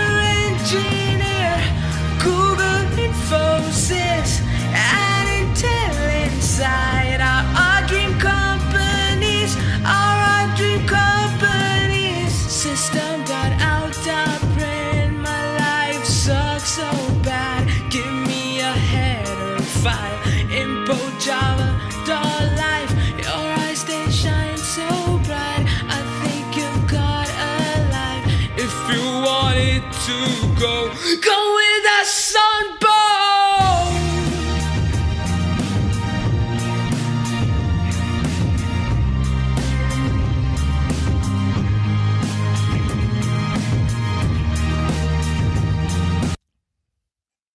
Oh, Das war abrupt. das stelle ich auch gerade fest. äh, so. War das so gewollt? Nein, das hat mit mir nichts zu tun. Das ist so, äh, wie es aus YouTube rausgefallen ist. Ja, sorry. Ähm, Okay. Offensichtlich endet das so. Also Ja. Zumindest bei dem Link, den ich hatte. Gut, ja, äh, ist plötzlich. Aber kurz dafür. Das ist auch schon mal Ja, was. das, Man ist ja mit wenig zufrieden. ja. Kommen wir zum. Shiner Gadget der Woche. Apropos mit wenig zufrieden. äh, ich habe es hier gerade ausgepackt. Ich habe ähm, Bilder davon in die Dropbox gepackt, die du dir mal angucken kannst. Verpackt und äh, nicht verpackt. Und dann kannst du dir überlegen, was es ist, wofür es gut ist. Ähm, ich habe es hier ausgepackt in der Hand und der Kater hat großes Interesse daran. Sehr großes Interesse. Äh, unsere Dropbox. Warte mal, muss ich mal kurz. Ähm, der. Kater reibt seinen Kopf daran. Minkorrekt Dafür ist es nicht gedacht, 150 aber. Bilder. Was? Die, die letzt, zuletzt hinzugefügt. Ach, genau, 100, äh, genau, ich hab 150 einen Ordner. Bilder, ne? Ja, extra einen Ordner dafür gemacht. Okay, äh, jetzt habe ich was, habe ich jetzt das Falsche schon? Also so, so ein Stab. Habe ich da einen metallischen Stab? Das ist die ausgefahrene Version. Ah, und die eingefahrene, ja, okay, die, aber die eingefahrene hätte ich auch äh, als. Aha, okay. Und also jetzt sehe ich, dass da auch noch so eine Hülle bei ist. Ja, also eine Hülle, in der das ist, und dann gibt es so ein äh, ja, fast wie so ein Zeigestock, ne? Also ein, ein Ja. metallischer Stab, den man ausfahren kann. Ja. Was könnte man damit tun? Äh, das sieht ein bisschen komisch aus, weil die, die Spitze sieht, warte mal, ich gucke nochmal, ob ich das irgendwo anders, die sieht hohl aus, ne? Die Ja, Spitze ist ist, es. hohl. Das, das Ja. macht es ein bisschen komisch. Äh, also es ist kein Selfie-Stick, obwohl es wahrscheinlich ähnlich äh, funktionieren könnte. Äh, es ist kein Zeigestock. Äh, also ja, ein Zeigestock könnte es eigentlich sein, aber es ist auch ein bisschen Äh, komisch, es halt tatsächlich, man könnte, man könnte es so als winzigen Zeigestock mitnehmen. Das ist auch eine schöne Idee. Also es hat so, äh, ist ein bisschen, ne, es könnte, ein- es könnte ein Zauberstab sein. Wenn es mal ein Crossover von Terminator und Harry Potter geben würde, das wäre der Zauberstab von T2000. Ja, aber was heißt winzig? Also ausgeklappt ist ja gar nicht so, so kurz, nö, oder? nö, nö, der ist so, Halber Meter nicht. oder so? Ja, ich hätte jetzt gesagt so 40 Zentimeter. Ja, nicht ganz gut. ein halber Meter. Aber Also es kann- besteht aus, aus vielen Elementen. Ne? Eins, zwei, drei, vier, fünf, sechs, sieben, acht. Ja, man kann es benutzen, um damit aus der Ferne den Kater zu bespaßen. Ähm, der nervt gerade ein bisschen. Lass doch. Aber man weiß so recht nicht, was, also man, man erkennt Wofür nicht könnte sofort es eine gut Funktion. sein? Also man, man kann es tatsächlich. Es ist also kein Strohhalm, oder? Man soll damit, weil er toll ist von innen, man soll damit, Ah, nee, trinken oder so soll man damit nicht. aber nein. soll man was ansaugen? Mm, Nee, das glaube ich auch nicht. Auch, du glaubst auch nicht. Nee, nee, ich bin mir sicher auch nicht, weil ich weiß ja, wofür. Ich sage mal so, ich gebe dir einen sehr, sehr heißen Tipp. Es ist für den Outdoor-Bereich gedacht. Deshalb auch diese schöne Verpackung, um es mitzunehmen. Boah, für den Outdoor-Bereich. Ist ein Outdoor-Tool. Aber ist keine Zeltstange. Nein, das wäre ein sehr kleines Zelt. das stimmt. ähm, ich weiß es nicht. ähm, du brauch, äh, was brauchst du denn alles so, um zelten zu gehen? Was sind so die essentiellen Dinge? Rucksack, Zelt, Isomatte, Ja, äh, Schlafsack, ja. äh, Und wenn du, dir was, Trinkgefäße, zu- wenn du dir was zu essen machen möchtest? Kocher. Richtig, da sind wir schon an der richtigen Stelle. Was machst du denn, wenn du keinen Kocher zur Hand hast? Lagerfeuer. Richtig. Wir kommen der Sache sehr viel näher. Ich sehe immer noch keinen Zusammenhang, aber ähm, äh, wenn du ähm, äh, wenn du ein Lagerfeuer machst, ne? mhm. Wie, wie fängt das denn an? ich muss irgendwo, also erstmal suche ich natürlich Holz, was ich zusammensuche und kleine Späne und dann versuche ich äh, eine Hitzequelle zu erzeugen. Ja, und weiter? Und ich muss das dann? anblasen. Richtig. Nee. Und auch wenn das, wenn das Feuer ein bisschen größer wird, ne, dann muss man ja immer noch mal das Feuer anblasen. aber man kann nicht Und- mehr so nah ran. Richtig. No fucking way. Doch. Das ist das Teleskopeblasrohr, um im Freien ein Feuer anzublasen. Junge, ich habe in meinem Leben, nach dem Abitur war ich viele Wochen in Lappland mit dem Zelt unterwegs, ne, immer Und mal du hättest wieder. es so einfach haben können. Das wäre das so Gerät gewesen, was ich als aller, allerletztes mitgenommen hätte. Ernsthaft? Ja, dafür ist es gedacht. Ich äh, schick dir mal kurz einen Link ähm, zu dem zur, Äh, zu Am Produktvideo? nee, zu Amazon. Äh, Produktvideos gibt's nicht. Es gibt Leute auf äh, YouTube, die das testen und für okay befinden und so. okay. Ähm, es gibt von so Anblasrohren für, ähm, also für Camping und Survival äh, wohl etliche. Also da gibt es mehrere von. Es, fünf. Und es hat mich tatsächlich, äh, tatsächlich verwundert, dass es das gibt. Äh, du hast den Link offen Mhm. gerade? Dann guck dir mal Bild Nummer 3 an. Das ist, äh, das allein ist Gold. Da sitzt einer um so ein äh, lodernd brennendes Lagerfeuer und von links so ganz miserabel. Reingeschafft, ne? dieser, Aber dieses- dieser Pustefix. Guck mal Hier, äh, es gibt von, ne, von einem anderen Produkt, also gleiche Produkt, anderer Verkäufer, gibt es auch noch dieses wunderschöne Bild hier. Ähm, äh, ne, Photoshop at its best. Oh Gott. Ist super, ne? Aber hat durchgehend gute Bewertungen und so das Zeug. Und das gibt's auch noch in hochwertig von irgendwie von Ey, dieses anderen. Foto, was du mir jetzt geschickt hast, da sind aber wirklich alle Komponenten. Der Hintergrund ja, super, äh, ist ne? ein Bild ursprünglich mal gewesen, dann kommt so, so ein Strandboden, das ist nochmal ein völlig anderes äh, Bild, dann ist ein Lagerfeuer, was völlig überdimensioniert ist, denn der Typ sitzt da irgendwie knapp vor. Ey, Ja, ja, und falls- das gut, dass du dann in, in das Feuer reinblasen Ja, kannst. also wenn es Genau, Stellen mehr, gibt, mehr Sauerstoff reinbringen. Es gibt auch noch, wenn du noch weitere Anwendungsmöglichkeiten haben möchtest, hast du hier noch einen Amazon-Link. Äh, da ist die ganze Sache mit zum Etui ein bisschen, ne, ein bisschen hochwertiger äh, gemacht. Und ähm, da hast du nochmal vier Anwendungsbilder, die auch alle vier pures Gold sind. Vor allem das letzte ist der Hammer. Äh, ne? Campingfeuerstahl Survival baut Feuer durch Schlag, Air, Outdoor, zusammenklappbarer Feuerwerkzeugzündungen. Ich habe mich bei manchen gefragt, ob da irgendwie noch so ein Stück Magnesium dran ist oder so, dass du halt irgendwie wenigstens Funken damit machen kannst. Aber das Ding ist einfach nur dieser diese- Typ, der da vor seinem Grill steht, ist geil. Ne? da stimmt einfach keine Proportion. Oh Gott. Aber diese die Bewertungen sind echt okay, ne? Also Ja, hier, hier schreibt ja. einmal, ist super zum Anmachen von Feuern, äh, aber auch zum Ausblasen von Kerzen und von. Petroleumlampen. Wie, wie, wie oft hatte man das Problem, dass man nicht so nah an eine Kerze gehen wollte, ne? Oder aufstehen, um die Ja, Kerze auszupusten. sagen wir mal so, wenn die hochhängen, ne? also sagen wir mal so auf dem, äh, auf dem Weihnachtsbaum und die Kerze, die ganz oben ist, ähm, Ah, okay, ähm, ne? Neun von zehn Fahrern empfehlen. Aber hier Petra äh, schreibt eine Bewertung vom 8. Januar 2019. Für Grillbriketts anfeuern eine prima Schache. Auch für Höhö-Kicher sehr praktisch. Sauber verarbeitet. Was meint Petra mit Höhö-Kicher? Hm, seems fake, Rick. I don't know. Endlich kein Ah. Qualm mehr in den Augen bei Feuer starten, schreibt Ja. Für jeden Lagerfeuerfreund zu empfehlen, äh, Freund zu empfehlen. Absolut wunderbares Teleskopblasrohr, sehr preiswert und doch macht es genau das, was es soll. Man kann direkt und konzentriert in die Glut posten, ohne im Qualm oder Funkenregen zu sitzen. Es hat schon einige Anwendungen durchgehalten und sich bezahlt gemacht. Du meine Güte. Okay. Ja, ist schön, oder? Und das Ganze für den unschlagbaren Preis von 2,90 Euro. Klasse Teil mit untauglicher Schutzhülle. Ja, das gibt sogar im Doppelpack für 3,99.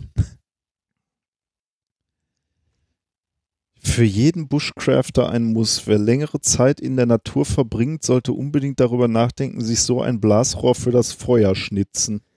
Ich, So ein Blasrohr erleichtert die Arbeit mit Feuer ungemein und man kann so auch bei richtig schlechtem Wetter ein Feuer leichter entfachen. Wieso denn? Ich, weil du halt Sauerstoff direkt dran pusten kannst, ne? Gezielt. Ich verstehe es auch nicht. Ich halte es auch für Quatsch. Also vielleicht, vielleicht haben ja, vielleicht haben ja Leute damit schon Erfahrungen gemacht und können uns sagen, dass es, dass wir vollkommen auf dem Holzweg sind Vielleicht, und das ja. eigentlich total Vielleicht. toll ist. Aber ich kann es mir ehrlich gesagt nicht so richtig vorstellen. Ich bin auch, äh, ich weiß auch nicht. Aber Gut. schönes neues Gadget. Ja. ähm, Wahnsinn, ja. Hätte ich nicht gedacht. Hätte ich auch nicht erkannt. Hätte auch niemals gewusst, was es damit auf sich hat. Ich dachte, als ich es erstmal gesehen habe, okay, die hatten noch eine Fabrik für Radioantennen. Ja, genau. Und, und die mussten halt irgendwas Neues machen. so, oder? Ja, ja, ja, das denke ich auch. Also, das ist ja genau die gleiche Maschine. Das ist auch äh, so in etwa die Länge und so, die man damals bei so Kofferradios oder so hatte, Ja. bei so kleinen. Und dann zusammengeklappt halt das Ganze so einklappen kann. Ja, Es, es wirkt schon sehr, sehr zweitverwertermäßig. Naja, ich werde es dir mal mitbringen. Na gut, ja, ich, du bist nicht überrascht, wenn ich sage, es geht in die Kiste dann, ne? Nee, nee, nee, nee, überhaupt nicht. Überhaupt nicht. Okay, dann äh, würde ich sagen, machen wir weiter mit dem nächsten wissenschaftlichen Thema. Äh, Du hast jetzt nicht noch irgendwelche Fun Facts, wissenschaftlichen nein, Fun Facts. Also, so. äh, ich, hab- ich habe mal geguckt, was ich so finden kann. Also, ähm, ich habe gesehen äh, bei der Wikipedia, dass es, ähm, äh, dass es einen Eintrag zu Lagerfeuern gibt und dort gibt es eine Übersicht über Bauformen vom Lagerfeuern. Es gibt Mehrzweckfeuer, das sogenannte Tipi-Feuer, Tipi-Feuer auf Plattform, Tipi-Feuer mit Windbrecher, ebenerdige Kochfeuer, das Sternfeuer, Tipi-Feuer mit Nebenglut, Kochfeuer mit Gasstein, das ist dann das Steingrubenfeuer oder Steinhaufenfeuer, untererdige Kochfeuer, das Grubenfeuer oder Tunnelgrubenfeuer, übererdige Kochfeuer, das Knüppelbündelfeuer, das ist Spalte-Blockfeuer, das Sch- äh, es gibt Schlaffeuer, das Feuerbett, Stammrimmfeuer, Stammstapelfeuer, Festfeuer, Pfahlkegelfeuer, Pagodenfeuer, Stapelfeuer, Rettungsfeuer, Rauchfeuer und Leuchtfeuer werden unterschieden. Und zu jedem davon gibt es einen kurzen Absatz. Aber du hattest ja neulich tatsächlich auch schon mal äh, das Thema die ideale zu, Tipi-Form genau, und so, ja. ne? dass das Ja. die ideale Form für ein Feuer ist. Ja, ja, tatsächlich. Aber es gibt hier noch andere, also in einem Wikipedia-Artikel tatsächlich interessante Varianten von Feuer, auf die ich so zum Beispiel, also nicht gekommen wäre. Es, ne, das ist ja auch was, was so in der Menschheitsgeschichte wahrscheinlich immer äh, besser geworden ist, bevor man angefangen hat, Öfen zu bauen. Zum Beispiel dieses Tunnelgrubenfeuer. Da machst du eine Grube, ne? also, also eine tatsächlich eine Grubentiefe, da kommt das Feuer, also da kommt das Holz rein, das du anzündest und zu diesem Feuer gräbst du dann so seitlich quer nochmal einen Tunnel, wo die Luft da einströmen kann. Dann kannst du nämlich oben über die, ähm, über die Grube einfach ähm, irgendwas äh, stellen, also einen Kochtopf Mhm, oder ja. ähnliches packen, ohne dass das Feuer frei ist, aber Ah. es bekommt trotzdem Luft, also zieht trotzdem Luft von dem Also- Seitenkanal. quasi ein, Paral ja, ein Parallelkamin oder so, ne? Ja, so, so genau, Ja. sowas, so. So ein Feuer, das halt von der Seite nochmal Luft zieht und Mhm. du hast halt kein offenes Feuer in dem Sinne. Also es kann winden wie sonst was und trotzdem äh, kannst du da in Ruhe drauf kochen. Faszinierende Sache. Es blitzt hier draußen. Oh. Ich hoffe, ne, das Internet hält. Ah. Hier ist noch ruhig. Thema Nummer drei. Ich, ho ich hoffe, es fällt nichts auf die Schienen. Achso, damit du morgen. Du ich bin ja morgen mit der Bahn unterwegs. unterwegs. Stimmt, ja. Ja. Thema Nummer drei. ja. Ähm, ein kurzes, aber schönes. Äh, Ach, sehr schön. Mein letztes Thema ist auch kurz und unschön. tatsächlich.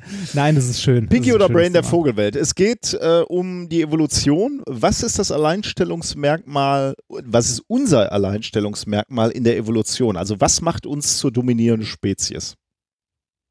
Dass wir uns in einer Schlange anstellen können. Richtig, aber warum können wir das? Weil wir soziale Gefüge haben und nachdenken und kommunizieren. Genau, nachdenken ist schon mal gut. Äh, Also was ist das äh, Besondere, was uns von vielen, vielen anderen Leben, Lebewesen äh, trennt? Ich weiß, worauf du hinaus willst, unser Gehirn, aber ich habe letztens ein Bild von einem Menschengehirn und daneben von einem Delfingehirn gesehen. Da war das Ge Ge Gehirn von dem Delfin größer oder was? Aber deutlich. Ja, aber es kommt ja nicht nur auf Größe an, ne? Ja, ja, aber das hatte auch irgendwie, also so mit, äh, das sah schon sehr, so, schon sehr, sehr krass aus. Auch so mit, mit Windungen und so, ne? Um Mhm. die geht's ja auch. Ja, ja, um die geht's auch. ähm, Ich weiß dir nicht, ob mal- ich schon mal ein Bild, Bild von einem Delfin Ich schick dir mal, ich schick dir mal das Bild, warte. Und wenn du das siehst, denkst du schon so, okay. Ähm, ja, ist jetzt irgendwie da. Links Delfin, rechts Mensch. Ist noch nicht angekommen. Ah, da. Oh ja, okay. Ja, das, ne, es ist größer und hat irgendwie mehr Windungen Knubbel, und so. ne? Ja, das, äh, Gut, egal. Ähm, ja. Trotzdem ziehen wir jetzt hier meine Vorbereitung durch. Wir, wir Ja, sind bitte, ich die bitte darum. dominierende Spezies, weil unser Gehirn groß ist. Also äh, Ja, wir haben ein richtig. leistungsfähiges Gehirn und wir sind intelligent.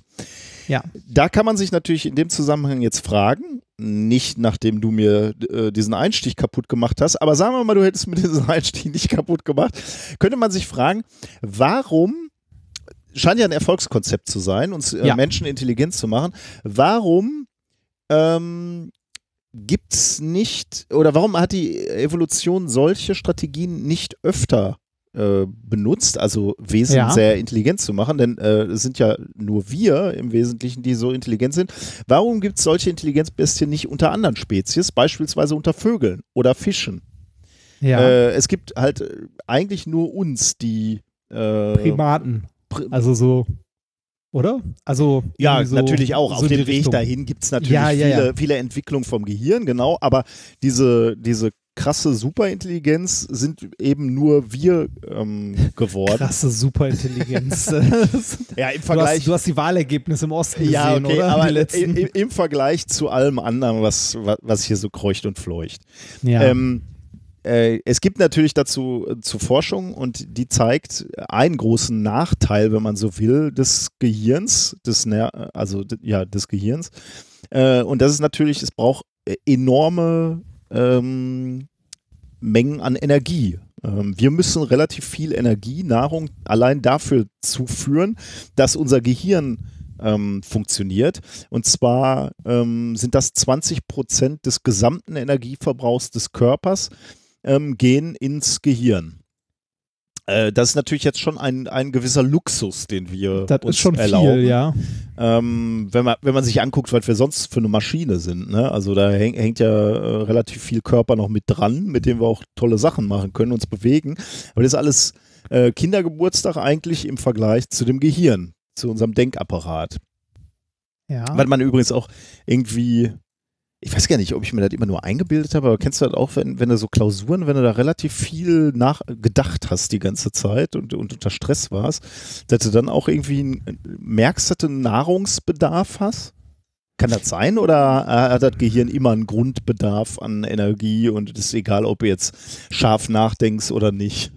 Mm, Ich glaube, dass, also ich würde denken, dass das unabhängig ist. Also ich glaube nicht, dass es da so viel, also so einen, ne, so einen krassen Unterschied gibt.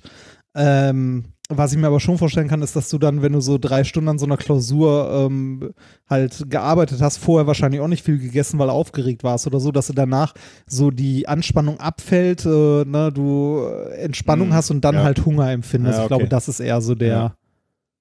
Der Punkt. Aber wenn da einer Näheres zu weiß, also ich meine, bei, bei so einem Sportler ist ja klar, ne? wenn der Marathon läuft, dann hat er Energie verbraucht, Ja. die muss er auch zuführen. Äh, muss das ein Denk Denksportler auch, der irgendwie sein, sein, sein Gehirn zu Höchstleistungen ähm, vorantreibt? Wenn es dazu Forschung gibt oder Erkenntnisse gibt, sch- schickt uns das mal, das ist, würde mich interessieren. Also 20 Prozent des gesamten Energieverbrauchs des Körpers äh, benötigt das Gehirn. Das kann eigentlich aus evolutionsbiologischer Sicht nur eins bedeuten, nämlich dass im Laufe der menschlichen Entwicklung, äh, dass sich diese Kosten gelohnt haben. Ähm, mit anderen Worten, eine höhere Intelligenz und damit der höhere Energiebedarf muss auch dazu führen, dass unsere Überlebenschancen oder unsere Fortpflanzungschancen, wie auch immer, höher sind damit eben die Natur sozusagen, ja, es gibt nicht die Natur, die das plant, aber die Evolution herausgefunden hat, ähm, dass es sich rentiert, dass wir diese äh, Denkapparate entwickeln. Mhm. Ähm, es, äh, weil ich jetzt gerade so despektierlich über andere Lebewesen gesprochen habe, natürlich gab es auch äh, in der Evolution Gehirne, die auch ähnlich erstmal an Volumen zugenommen haben. Allerdings im, im Vergleich zum Menschen endete diese Größenzunahme äh, jeweils ähm, früher. Ähm, also äh, es gibt halt keine anderen Lebewesen, wo, wo das so krass weiterentwickelt, äh, sich weiterentwickelt hat wie bei uns Menschen. Ähm, offensichtlich äh, war es dann eben so, dass bei, sagen wir mal, Fuchs, Rabe, Ratte, alles so Tiere, die allgemein als recht intelligent im Vergleich zu anderen Tieren gelten, äh, dass es da irgendwann keinen weiteren Überlebensvorteil gebracht hätte, wenn sie ähm, wenn sich die Gehirne noch weiterentwickelt haben. Äh, so ist zumindest die gängige ähm, äh, Theorie. Ähm, Wissenschaftler haben sich jetzt schon seit einiger Zeit damit äh, beschäftigt, äh, mit diesen Zusammenhängen. Also wo lohnt sich ein größeres Gehirn und wo nicht. Äh, und dabei äh, haben sie einen Trend aufgezeichnet. Ähm, ein leistungsfähigeres Gehirn bedeutet ein hohes Maß an Verhaltensflexibilität. Ähm, das heißt, vor allem sind offensichtlich Arten damit ausgerüstet, also mit einem leistungsfähigen Gehirn, wenn sie sich an unterschiedliche Bedingungen anpassen müssen, wenn sie schnell reagieren müssen, wenn sie äh, flexible Strategien zum Überleben entwickeln müssen. Ähm, das Heißt das bei sozialen Wesen oder? ähm, möglicherweise auch. Das ist ein guter Punkt. Der ist jetzt hier, äh, kommt, kommt er hier nicht zum Tragen, aber das ist intelligent. Das, äh, also, ja, bestimmt. Die Frage ist, ob durch Intelligenz dann Sozialverhalten erwächst oder ob erst das Sozialverhalten da ist und dass du deswegen äh, komplexere Also so- so- Gehirne so- so- brauchst. Also so Ja, ja. soziale Interaktion ist ja häufig recht komplex. Mhm. Wahrscheinlich ist das ein rückkoppelndes ähm, Element. Also wenn du, Hm. wenn du äh, stärkere Intelligenz hast, dann, dann wirst du auch äh, ähm, sozialer und das erfordert dann wiederum auch größere, äh, gr- größere Gehirne. Kann ich mir vorstellen, hier geht es äh, um trivialere Sachen, sagen wir mal. Ähm, nämlich sowas wie tatsächlich Umweltbedingungen beispielsweise. Also, äh, wenn du irgendwo wohnst, wo große Temperaturschwankungen vorherrschen ähm, und oder dadurch eine Änderung der Nahrungsverfügbarkeit, dann musst du halt reagieren, dann musst du deine Strategien anpassen. Und äh, dafür scheint es wohl so zu sein, dass äh, Intelligenz ähm, ein Vorteil ist. Äh, Kann man sich auch vorstellen, ne? wenn du immer das gleiche Programm ablaufen lassen kannst, um an Nahrung zu kommen, dann brauchst du keine große Intelligenz. Ne? Das schafft dann halt ja, jeder, ja, ja. jeder Käfer, sagen wir mal, oder jede, äh, jedes Insekt. Aber wenn du Strategien entwickeln musst, äh, dann zahlt sich halt möglicherweise, oder nicht nur möglicherweise, sondern nachweislich Intelligenz aus. Ähm, deswegen lag die Vermutung schon immer nahe, dass Tiere der höheren Breiten häufig vergleichsweise große Gehirne in Relation zu ihren Körpermaßen äh, haben. Ähm, also alles, was so äh, arktisch so unterwegs ist, die müssen sich halt häufig anpassen, weil es Ze Zeiten gibt, wo sie eben keine, ähm, Keine Nahrung, keine Nahrung finden. finden, Okay. äh, oder, oder sich zumindest geschickter anstellen müssen. Da gab es wohl Hinweise, dass, sie, dass man zeigen konnte, ähm, dass äh, gerade in den Gebieten, also beispielsweise Vögel, äh, größere Gehirne haben. Das kann man sich, also mit, mit dieser Logik kann man sich das vorstellen, äh, dass die halt flexibler reagieren müssen und auch äh, sich anpassen müssen au- auf diesen Wandel, also da, jahreszeitlich und so, der halt krass ist, wenn da einmal Schnee liegt und einmal möglicherweise nicht. Auf der anderen Seite hätte ich ehrlich gesagt mir das auch in die andere Richtung vorstellen können. Man hätte auch sagen können, okay, da sind gerade Tiere, die dumm sind, weil du brauchst eh schon so viel Energie. Also, oder es ist schon so schwer, Energie zu finden, äh, Nahrung zu finden, damit Energie aufzunehmen. Äh, da kannst du dir nicht noch ein großes Gehirn äh, leisten. Aber das scheint gerade äh, unterschiedlich zu sein. Ähm, dort kommen wohl Vögel vor, die eine hohe Intelligenz haben. Jetzt kommen wir zu der eigentlichen Studie. Es ist nämlich eine Studie von der Washington University in äh, St. Louis. Äh, die haben sich die relative Gehirngröße, also relative Gehirngröße heißt immer äh, im Verhältnis zur Körpermaße, also die relative Gehirngröße von 2062 Vogelarten aus verschiedenen Bereichen der Erde miteinander verglichen. Ähm, und das haben sie mal ausgewertet hinsichtlich, wie ist die Verteilung der Hi- Gehirngröße von diesen Vogelarten im, ähm, also wenn, wenn man es korreliert mit, wo wohnen diese Vögel? Also leben die eher irgendwo da im arktischen Kreis oder am Äquator beispielsweise? Und das haben sie veröffentlicht in einem Paper, was sie genannt haben Alternative Ecological Strategies Lead to Avian Brain Size by Modality in Variable Habitats. Nature Communication, 23. August 2019. Ähm, und dabei, also ich, glaube, das wollten sie sich eigentlich nur angucken. Ne? Wie sehen diese Gehirne aus? Also Ja. Ist das wirklich Also- so, dass die am Polarkreis größer sind? Dabei Okay, und was, was also äh, ich hätte jetzt gefragt, wa- was findet man so an Vögeln am Polarkreis? Ja, das äh, müsste ich jetzt nochmal nachgucken. Aber, Okay, aber, ja, ja, da, ja, ja, ja. aber so Polarvögel, ich sag so mal, okay. keine Ahnung, ja, die scheint es zu geben. Da scheint es auch viele, viele Vögel zu geben. Ähm, sie sind aber auf was sehr, sehr Überraschendes ähm, äh, gestoßen und das äh, steht, steht auch schon im, im Titel, nämlich diese Bimodalität.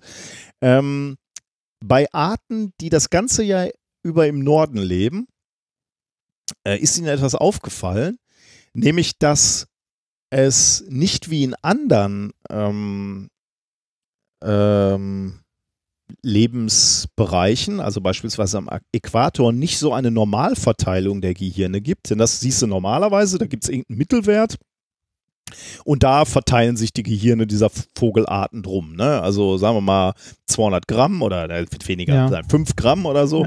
Äh, und dann hast du eine Normalverteilung um diesen Wert. Nicht so im Norden. Da ist die Auffälligkeit in, in der Art, dass du, dass diese Vögel entweder ein sehr großes Gehirn haben, also ein überdurchschnittlich großes, oder ein überdurchschnittlich kleines. kleines. Eben eine Bimodalität, also zwei Normalverteilungen quasi, ähm, die zeigen, also du fällst in eine der Kategorien, überdurchschnittlich groß oder unterdurchschnittlich groß. Und das wirklich Überraschende ist, es scheint keinen Mittelweg zu geben. Ähm, abgesehen von Zugvögeln, die da gelegentlich mal leben, gibt es äh, diese mittleren Gehirngrößen fast vollständig nicht in kalten und äh, klimatisch variablen Lebensräumen.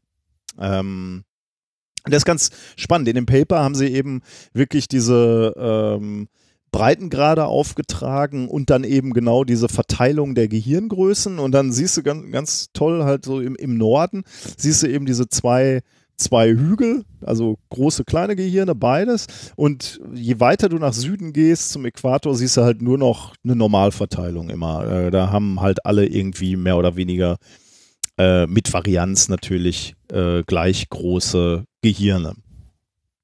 Ähm, Warum? Ja. Warum zur Hölle? ja, ähm, das ist in der, in der Tat eine gute Frage, denn offensichtlich gibt es hier zwei unterschiedliche Strategien. Ne? Wenn es zwei so unterschiedliche ähm, äh, Gehirne gibt, dann gibt es offensichtlich zwei unterschiedliche Strategien zu überleben. Denn ähm, es ist ja offensichtlich so, dass nicht nur die Intelligenten, wo man jetzt gesagt hätte, okay, die brauchen große Gehirne, um in diesen variablen Lebensräumen klarzukommen, die brauchen diese großen Gehirne, um, die, um Intelligenz zu haben. Nein, es gibt offensichtlich auch Arten, die kleine Gehirne haben und, und die kommen damit halt auch gut klar. Und dafür haben sie auch einen plausiblen Erklärungsansatz. Sie zeigen nämlich, äh, dass diese kleinhirnigen Arten äh, andere Strategien haben zum Überleben. Die ernähren sich nämlich hauptsächlich ähm, von Dingen, die das ganze Jahr relativ einfach zu finden sind, nämlich Pflanzenknospen, Baumnabel, äh, Nadeln oder sogar richtig Zweige, die essen Zweige, Holz äh, oder was Okay. auch immer da drin ist in diesen Fasern, das, was äh, äh, zu verwerten ist. Verwerten heißt hier aber, die sind extrem schwer verdaulich. Das heißt, die können zwar alles verdauen oder die können äh, diese, diese Nahrung Aber relativ müssen viel davon haben. müssen viel Oder- davon haben und sie müssen es äh, verdauen können. Und das heißt, sie brauchen einen verhältnismäßig großen Darm. Äh, denn das Ah. Zeug braucht diesen Weg durch den Darm, um zersetzt zu, zu werden. Äh, weil das Zeug halt so faserig ist und so. Und das heißt, die Entscheidung in der Natur ist, entweder du hast ein großes Gehirn oder du hast einen leistungsfähigen Darm. Darm. Denn- Schön, schöne Quintessenz. Und, und das ist tatsächlich etwas, was äh, auch verständlich ist für die Wissenschaftler, denn Darmgewebe ist offensichtlich, äh, ist, ist äh, nicht offensichtlich, sondern äh, belegt ähm, und, und das war auch schon bekannt, äh, ist ähm, ähnlich energetisch teuer wie Gehirngewebe. Also es ist auch ein sehr komplexes Organ, kostet auch viel Energie. Und deswegen gibt es eben nur diese zwei Möglichkeiten. Entweder das heißt, die sagst, Natur muss sich die Frage stellen, entweder du bist intelligent oder kannst richtig gut scheißen. Oder was? Was, was Ja. ist das denn? Ja, es ist leider so. Ich wu wusste, dass du das Thema auf dieses Niveau runterziehst. Was? Aber äh, es scheint tatsächlich so zu sein, ja. Ähm, Ja, großes witzig. Gehirn zahlt sich aus im, im Norden. Ähm, allerdings ähm, gibt es eben auch äh, die Alternativstrategie. Nicht so intelligent, aber da, dafür gut verdauen können. ähm, Ja, schön. ja, das ist irgendwie, fand ich irgendwie spannend. Dass es, Ja, äh, ist es. Also die, Ist es. diese Daten sind einfach unheimlich schön in dem Also das, Paper. Du das, guckst- ist, äh, dass es zwei Optimierungspunkte genau, gibt. ne? ja. Also Mhm. Ist ja wie immer ein Optimierungsproblem und da gibt es halt zwei Punkte, die das äh, halt erfüllen. Aber Ja. immer, äh, immer noch ist es irgendwie erstaunlich, finde ich. Äh, tatsächlich, und ich hatte noch nie darüber nachgedacht, warum es eigentlich neben uns Menschen nicht eine zweite Spezies gibt, die äh, massiv intelligenter geworden ist. Ne? Ich meine, also so, so, so Meereslebewesen, die richtig schlau sind, ja, also Delfine, okay, aber ich meine so richtig schlau, so mit, wir bauen Städte und so. Ja, das hat man irgendwie nicht, ne? Wo man irgendwie sagen Und man wird sich ja gar nicht so, es wäre ja auch lustig, auf so einer Welt zu leben, wo, wo noch so, ein, so, ein, äh, so, so, so eine Wasserspezies gibt, die. Das, also sagen wir so, das ist generell eine Frage, ne? warum, warum es keine anderen, also kein Lebewesen oder generell sich kein zweites entwickelt hat. Oder sagen wir so, wahrscheinlich hat es das ja oder es ist irgendwie zu, also wenn man dann mal so Richtung, äh, also auch bei dem Mensch, der Stammbaum ist ja auch nicht ganz gerade. Es gab ja auch den Neandertaler, ne? Ja, Ähm, wo, wobei der ja auf der Entwicklungsskala schon intelligenter wurde und da hat, also jetzt aus meiner Sicht so die Evolution einfach nur konsequent weitergemacht und gesagt, so, da setze ich nochmal einen drauf, ich mache noch einen intelligenter. Ja, ja, aber das, das waren ja zwei unterschiedliche Zweige, oder? Der Neandertaler und äh, der äh, Mensch, äh, zu dem wir uns weiterentwickelt haben. Oder? Homo sapiens sapiens, ja. Ja. Also es waren ja unterschiedliche Zweige. Ah, okay, äh, du meinst, ja, okay. Das heißt, Ne, äh, äh, es gab schon andere Zweige, die schon relativ weit waren mit der Genau, das meine ich. nicht- Ja, ja, Ja. Also und dann wieder ausgestorben sind, ja. Ja, also äh, oder sich wieder irgendwie mit, mit vermengt haben oder was Aber- weiß ich. Aber gut, dann Äh, ist ja zumindest schon in dieser Menschen, Affen, äh, Menschen, in diesem In der- Zweig, ne? Also, ja, ja, in der humanoiden Bubble. Genau, ja, genau. Und da, wo es sich früher abgespaltet hat, also sagen wir mal so die Vögel oder die, äh, was gab es denn noch so? Was, äh, Fische zum Beispiel, ne? Ja, dass es da nichts gibt, was irgendwie, ne, warum gibt's keine, warum gibt's keine Städte von Vogelmenschen oder so ja, oder genau, von genau, Vögeln ja. oder, Oder, oder so. superintelligenten Fischen, ne? Warum Ja. eigentlich nicht? Hm. Äh, ich meine, man, man kann ja dem Menschen jetzt nicht vorwerfen, dass das nicht ein äh, Erfolgskonzept ist. Ne? Also man kann sich fragen, ob das für die Erde das Beste war, dass wir so intelligent geworden sind. Aber ich meine, äh, funktioniert ja im Moment ganz, nee, eigentlich funktioniert es nicht, aber äh, das Konzept Mensch würde ich als erfolgreich bezeichnen. Ja, würde ich auch sagen. Bei man aller machen. Bescheidenheit. Und da, äh, also wenn das schon mal schon mal Erfolg hatte, könnte man sich ja fragen, warum, warum hat die Natur das nicht irgendwo schon mal ausprobiert? Oder Weil Gott es nicht gewollt hat. genau. Das war halt so nicht Nee, geplant. es kann sich nicht lohnen, ne? Das muss es sein, weil Ja. äh, die, äh, die Natur muss es schon ausprobiert haben. Hm. Und irgendwo kann es sich dann halt nicht rentiert haben. Also der, der, das Mehr an Intelligenz hätte, hätte keine Vorteile mehr gebracht. da muss man jetzt sagen, da ist man ja auch ein bisschen in der arroganten Position, äh, wo man jetzt äh, nicht drüber nachdenkt, ne? Wer sagt denn, dass wir am Ende angekommen sind? Ja, das sind wir mit Sicherheit nicht. Also, ja, genau. äh, Also vi- vielleicht, äh, vielleicht machen wir irgendwie, weiß ich nicht, zwei Millionen Jahre weiter. Äh, der Planet ist kaputt, aber wir haben hier Delfine, die Städte bauen. Ich glaube, äh, genau das. Wir, demnächst sind wir ausgerottet, weil wir den Planeten kaputt gemacht haben und dann versuchte die, ähm, die Schaben, die, die- Schaben werden die übernehmen. Natur versucht es dann nochmal mit Darmmenschen. Ah, schön. Ja, ja gut. Schönes Thema. Gut. Thema Nummer vier. Kommen wir zum letzten Thema. Wahrgenommene Physik oder auch gefühlte Physik. Oh, das ist äh, verdächtig. Äh, das Schöne an Naturwissenschaften an sich, also warum ich Naturwissenschaften sehr mag, ist ja, dass sie äh, objektiv sind im weitesten Sinne. Ne? Also, ne, jetzt kann man auch wieder Haarspalterei betreiben und sagen, ja, aber die Menschen, bla bla bla. Naturwissenschaft an sich oder die naturwissenschaftliche Methode hat für mich den Charme, dass sie objektiv ist. Und das ist auch was, warum ich in der Schule zum Beispiel Mathematik viel, viel mehr gemocht habe oder Physik als zum Beispiel Deutsch, Englisch oder sonst irgendwas. Weil da gab es halt, ne, da gab es die Aufgabenstellung, da gab es die Lösung und die war entweder richtig oder falsch oder zur Hälfte richtig. Ne? Da gab es nicht irgendwie Interpretationsspielraum Ja. oder so. Oder irgendeine Meinung, die vertreten wurde oder die man irgendwie darlegen musste, sondern das ist ne, klare Regeln, klare Lösungen und ne, also so, so logische Zusammenhänge. Fand ich sehr schön. Ähm, also das, äh, das Besondere an den Naturwissenschaften ist halt, dass die Mathematik dem Ganzen irgendwie einen Rahmen gibt, ähm, man sich auf ein gemeinsames Vorgehen verständigt, hat halt wissenschaftliche Methodik, ne, Experiment über, also Theorie, Experiment, Überprüfung der Theorie und dann verwerfen oder halt ausbauen und so weiter, ne. Ist halt so äh, ein grundlegender Pfeiler von naturwissenschaftlichem Vorgehen. Ähm, und was wichtig ist, warum das auch überall auf der Welt halt äh, gleich ist, ne? also ist ja egal, ob du in China forscht, in Deutschland forscht oder in Amerika forscht, man sollte überall die gleichen Einheiten haben. was man, ähm, was man jetzt sagen muss, was man in der wissenschaftlichen Community auch hat. Ja. Ne, also äh, Tor klammern wir mal aus, Ja. aber ähm, äh, im Wesentlichen hat man in der Naturwissenschaft oder in der wissenschaftlichen Community ein einheitliches äh, Einheitensystem und Maßsystem. Ja.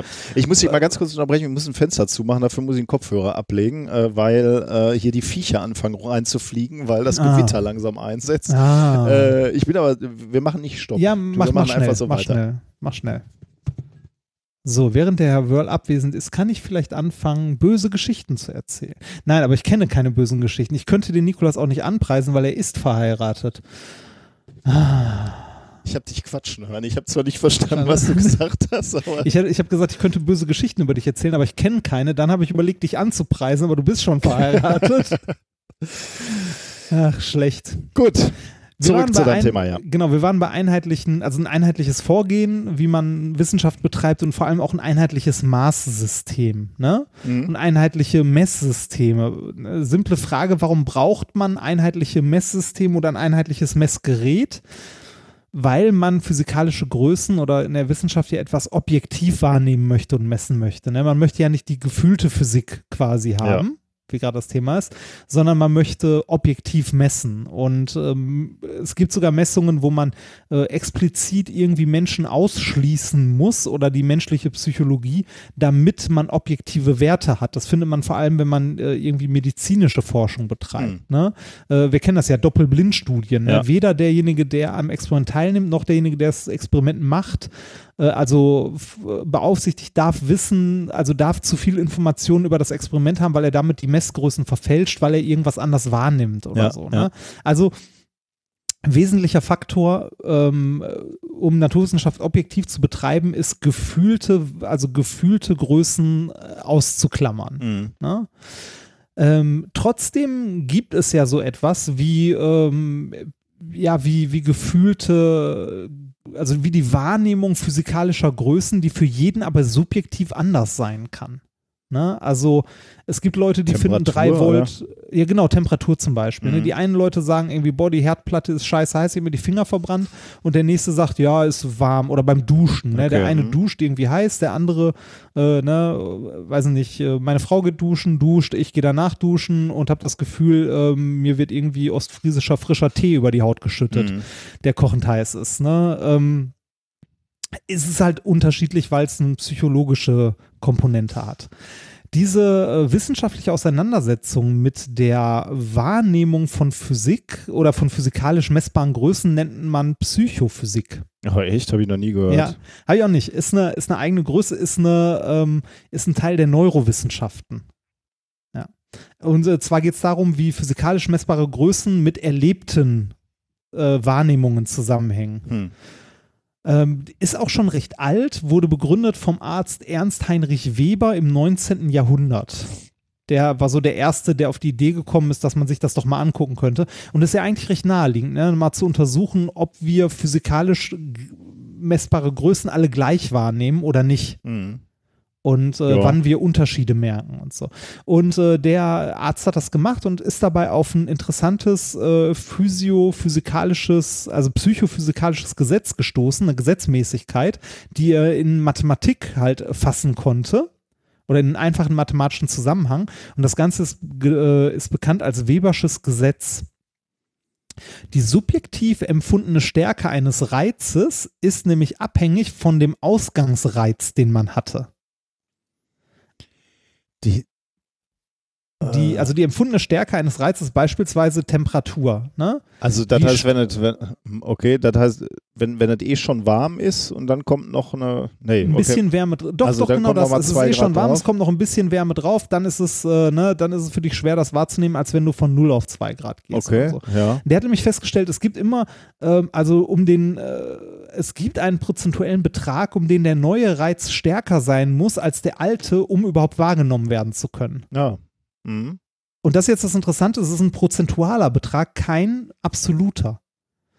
Ein Beispiel, das mal in den 60er Jahren ein Psychologe dafür aufgestellt hat, war, ähm, du kommst in einen Raum, ne, in dem Raum stehen zehn Kerzen. Mhm. Ne, also ist dunkel, wird von zehn Kerzen erhellt. Wenn du jetzt noch eine Kerze anmachst, merkst du einen Unterschied in der Helligkeit. Von zehn auf elf Kerzen kannst du wahrnehmen. Ja. Ne? Wenn jetzt aber in einen Raum kommst, in dem 100 Kerzen stehen Dann, und du dann noch eine anmachst, kannst du den Unterschied nicht wahrnehmen. obwohl eigentlich der gleiche Wert dazugekommen ist. Ne? Absolut ja, prozentual nicht. Ja. Mhm. Ja, genau. Oder ähm, und ne, die, diese, diese, dass das ein prozentualer Zusammenhang ist, ne, also so ein, äh, also eine proportionale Zuordnung, ähm, äh, das ist das Webersche Gesetz. Dass du also eine, äh, eine Steigerung oder eine Änderung um einen gewissen prozentualen Betrag brauchst, um die Änderung dieses Reizes überhaupt wahrzunehmen. Und äh, wann hat man das rausgefunden? Was hast du gesagt? Ähm, 19. Jahrhundert, 19. 1800 ja. irgendwann Okay. war das. Ähm, ist schon interessant, ne? weil das ist ja äh, physikalisch ist das ja nicht begründbar, sondern das ist wirklich was, was irgendwie ähm, halt äh, von, von deinem Körper abhängt. Das Mhm. macht dein Hirn Mhm. zum Teil. Ne? Äh, und genau darum, wie das das Hirn macht, darum geht es gleich in der Studie. Ähm, äh, äh, andere Beispiele sind Gewichtsunterschiede. Ne? Ähm, du bist in der Lage, Gewichtsunterschiede von 2% wahrzunehmen. Also bei Gewichtsunterschieden liegt dieser Faktor ungefähr bei, bei 2%. Äh, das heißt, du kannst ein Gewicht, äh, also es geht immer um die noch, also nach oben hin ist natürlich keine Frage, denn wenn es 10% sind, merkst du es deutlich. Ja, ja. Aber es geht immer um die nach unten noch wahrnehmbare Schwelle. ja. Ähm, bei Gewicht sind es wohl so um die 2%. 2%. Interessant. Das heißt, das heißt, ähm, du kannst 50 und 51 Gramm kannst du gerade eben auseinanderhalten. Mhm. Aber 5 Kilo und 5 Kilo und 50 Gramm kannst du nicht auseinanderhalten. Weil du mindestens 100 Gramm mehr brauchst, damit du einen Unterschied merken kannst. Hm, krass. Ich Also du, du bräuchtest 5 Kilo und 5,1 Kilo, um das auseinanderhalten zu können. Hm. Da, ich glaube, mit dem Gewicht war ich mal ganz gut, weil ich die, die Schlagzeugsticks, ne, die sind waren ja aus Holz und die Ja. hatten leichte Unterschiede, einfach weil das Naturmaterialien sind aus, also die hatten leichte Unterschiede im Gewicht, einfach ja. äh, natürlich bedingt. Und ich glaube, da war ich relativ gut. Ich habe dann, wenn ich, man, manchmal verlierst du ja so einen Stick oder einer geht kaputt, dann ziehst du Ja. einen neuen aus der Tasche und spielst weiter.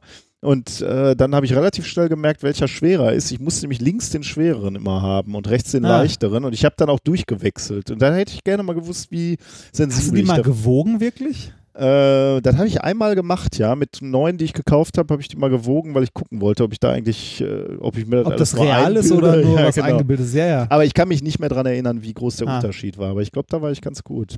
Allerdings Ah. äh, muss, muss ich dazu sagen, ich habe ja nicht nur das reine Gewicht gemessen. Also ich habe die nicht nur in der Hand genommen und gehalten, sondern ich habe die auch bewegt. Ne? Und da, da misst du Ja. natürlich sowas wie äh, die Trägheit. Massenverteilung und ja, so, Dann ne? auch noch, ja, stimmt, genau. Ja.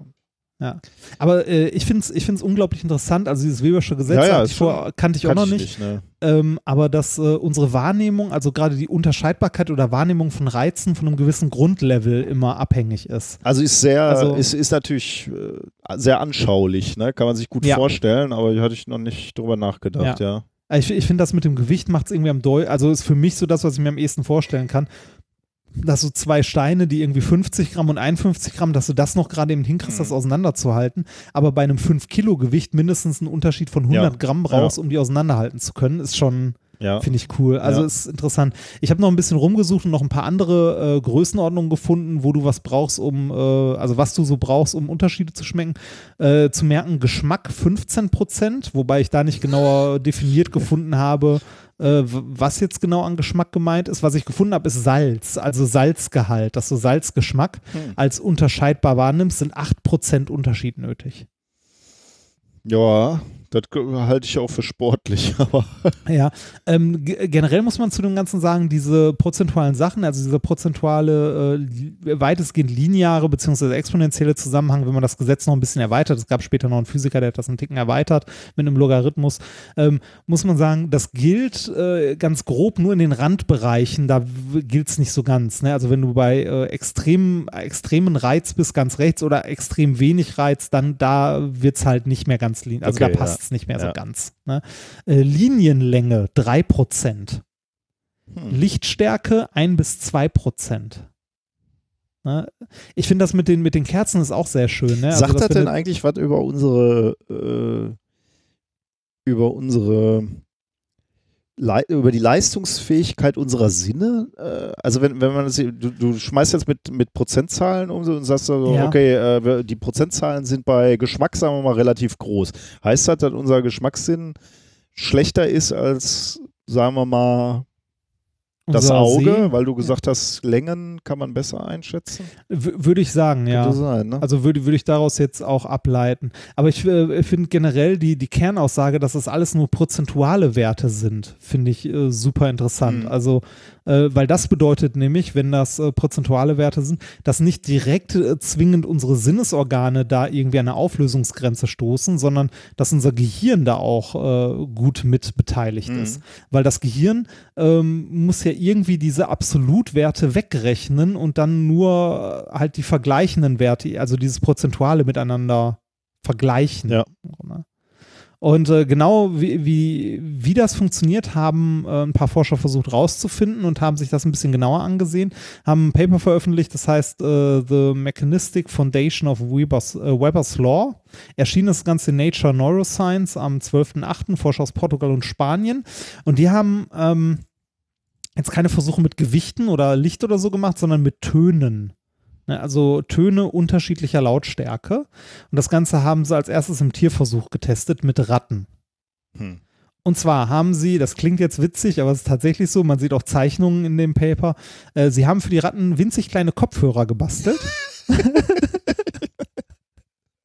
Schön, oder? Ja. Und zwar für jedes Tier einen individuellen und äh, haben äh, die äh, Tiere dahin konditioniert, dass sie, wenn sie einen, wenn sie zwei Tone, Töne hören, sich in Richtung des lauteren Tons ausrichten.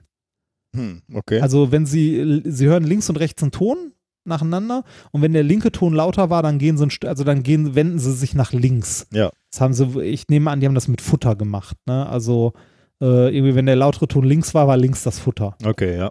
Also, ne, so kann man Tiere halt konditionieren. Und ähm, die haben da in erster Linie äh, eine Bestätigung dieses Weber, weberischen Gesetzes gefunden. Ne? Also haben gesehen, okay, ähm, die Tiere brauchen auch eine gewisse, äh, eine gewisse Proz einen gewissen prozentualen Unterschied, um überhaupt einen Unterschied wahrnehmen zu können. Und dieser Unterschied äh, ist auch tatsächlich ein prozentualer und kein absoluter. Ne? Also wenn die Töne insgesamt lauter waren, musste auch der Unterschied äh, größer sein, äh, absolut, damit äh, es wahrgenommen werden konnte, dieser Unterschied. Prozentual war der aber durchgehend gleich. Okay. Ne? Also immer ein Unterschied von so und so viel Prozent, dann konnten die Ratten das gerade eben noch wahrnehmen. Hm. Bestätigung, soweit. Jetzt kommt die neue Erkenntnis und zwar, ähm, es gab etwas, das sich unterschieden hat bei verschiedenen Lautstärken und zwar die Zeit, die die Tiere brauchten, um, ähm, um eine Entscheidung zu treffen, um eine Beurteilung zu treffen, welcher Ton lauter war. Mhm. Ähm, und zwar je lauter das Ganze war, desto weniger Zeit haben die für eine Entscheidung gebraucht. Okay. Und das Ganze, das Ganze war so ausgeprägt, dass man das auch mathematisch mit so einem linearen Zusammenhang wohl abbilden konnte. Ich weiß nicht, ob es ein linearer, ja doch, müsste ein linearer ge gewesen sein. Also, bei lauten Geräuschen haben die Ratten sich relativ schnell für rechts und links entschieden. Bei nie, also bei leiseren Geräuschen haben sie länger gebraucht. Trotzdem war das, was wahrnehmbar war, der Unterschied immer noch bei der gleichen Prozentzahl. Also äh, relativ immer noch das gleiche, aber die Beurteilung äh, des Ereignisses, des Tonereignisses, die Zeit, die dafür nötig war, um es zu beurteilen, war auch von der Lautstärke abhängig.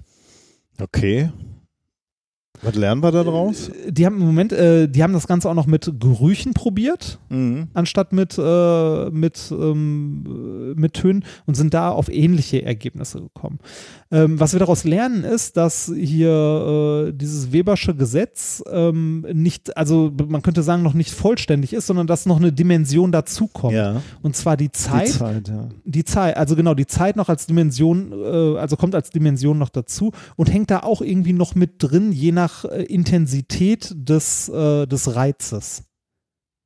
Also je höher die Gesamtintensität des Reizes, desto schneller kann das Ganze beurteilt und verarbeitet werden.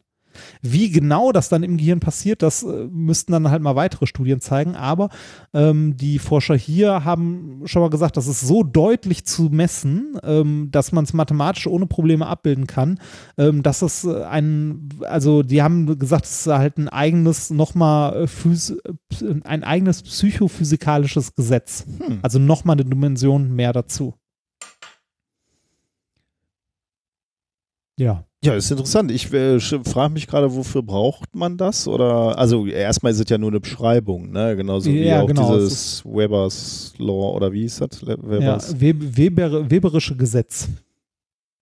ähm, das ist ja auch erstmal nur interessant, sich bewusst Zu, zu, machen. wahrzunehmen, wie, was es ist. Genau, ne? Also d- ist ja Weil auch eine, eine Sache, die man beobachtet und dann beschreibt, die aber erstaunlich ist.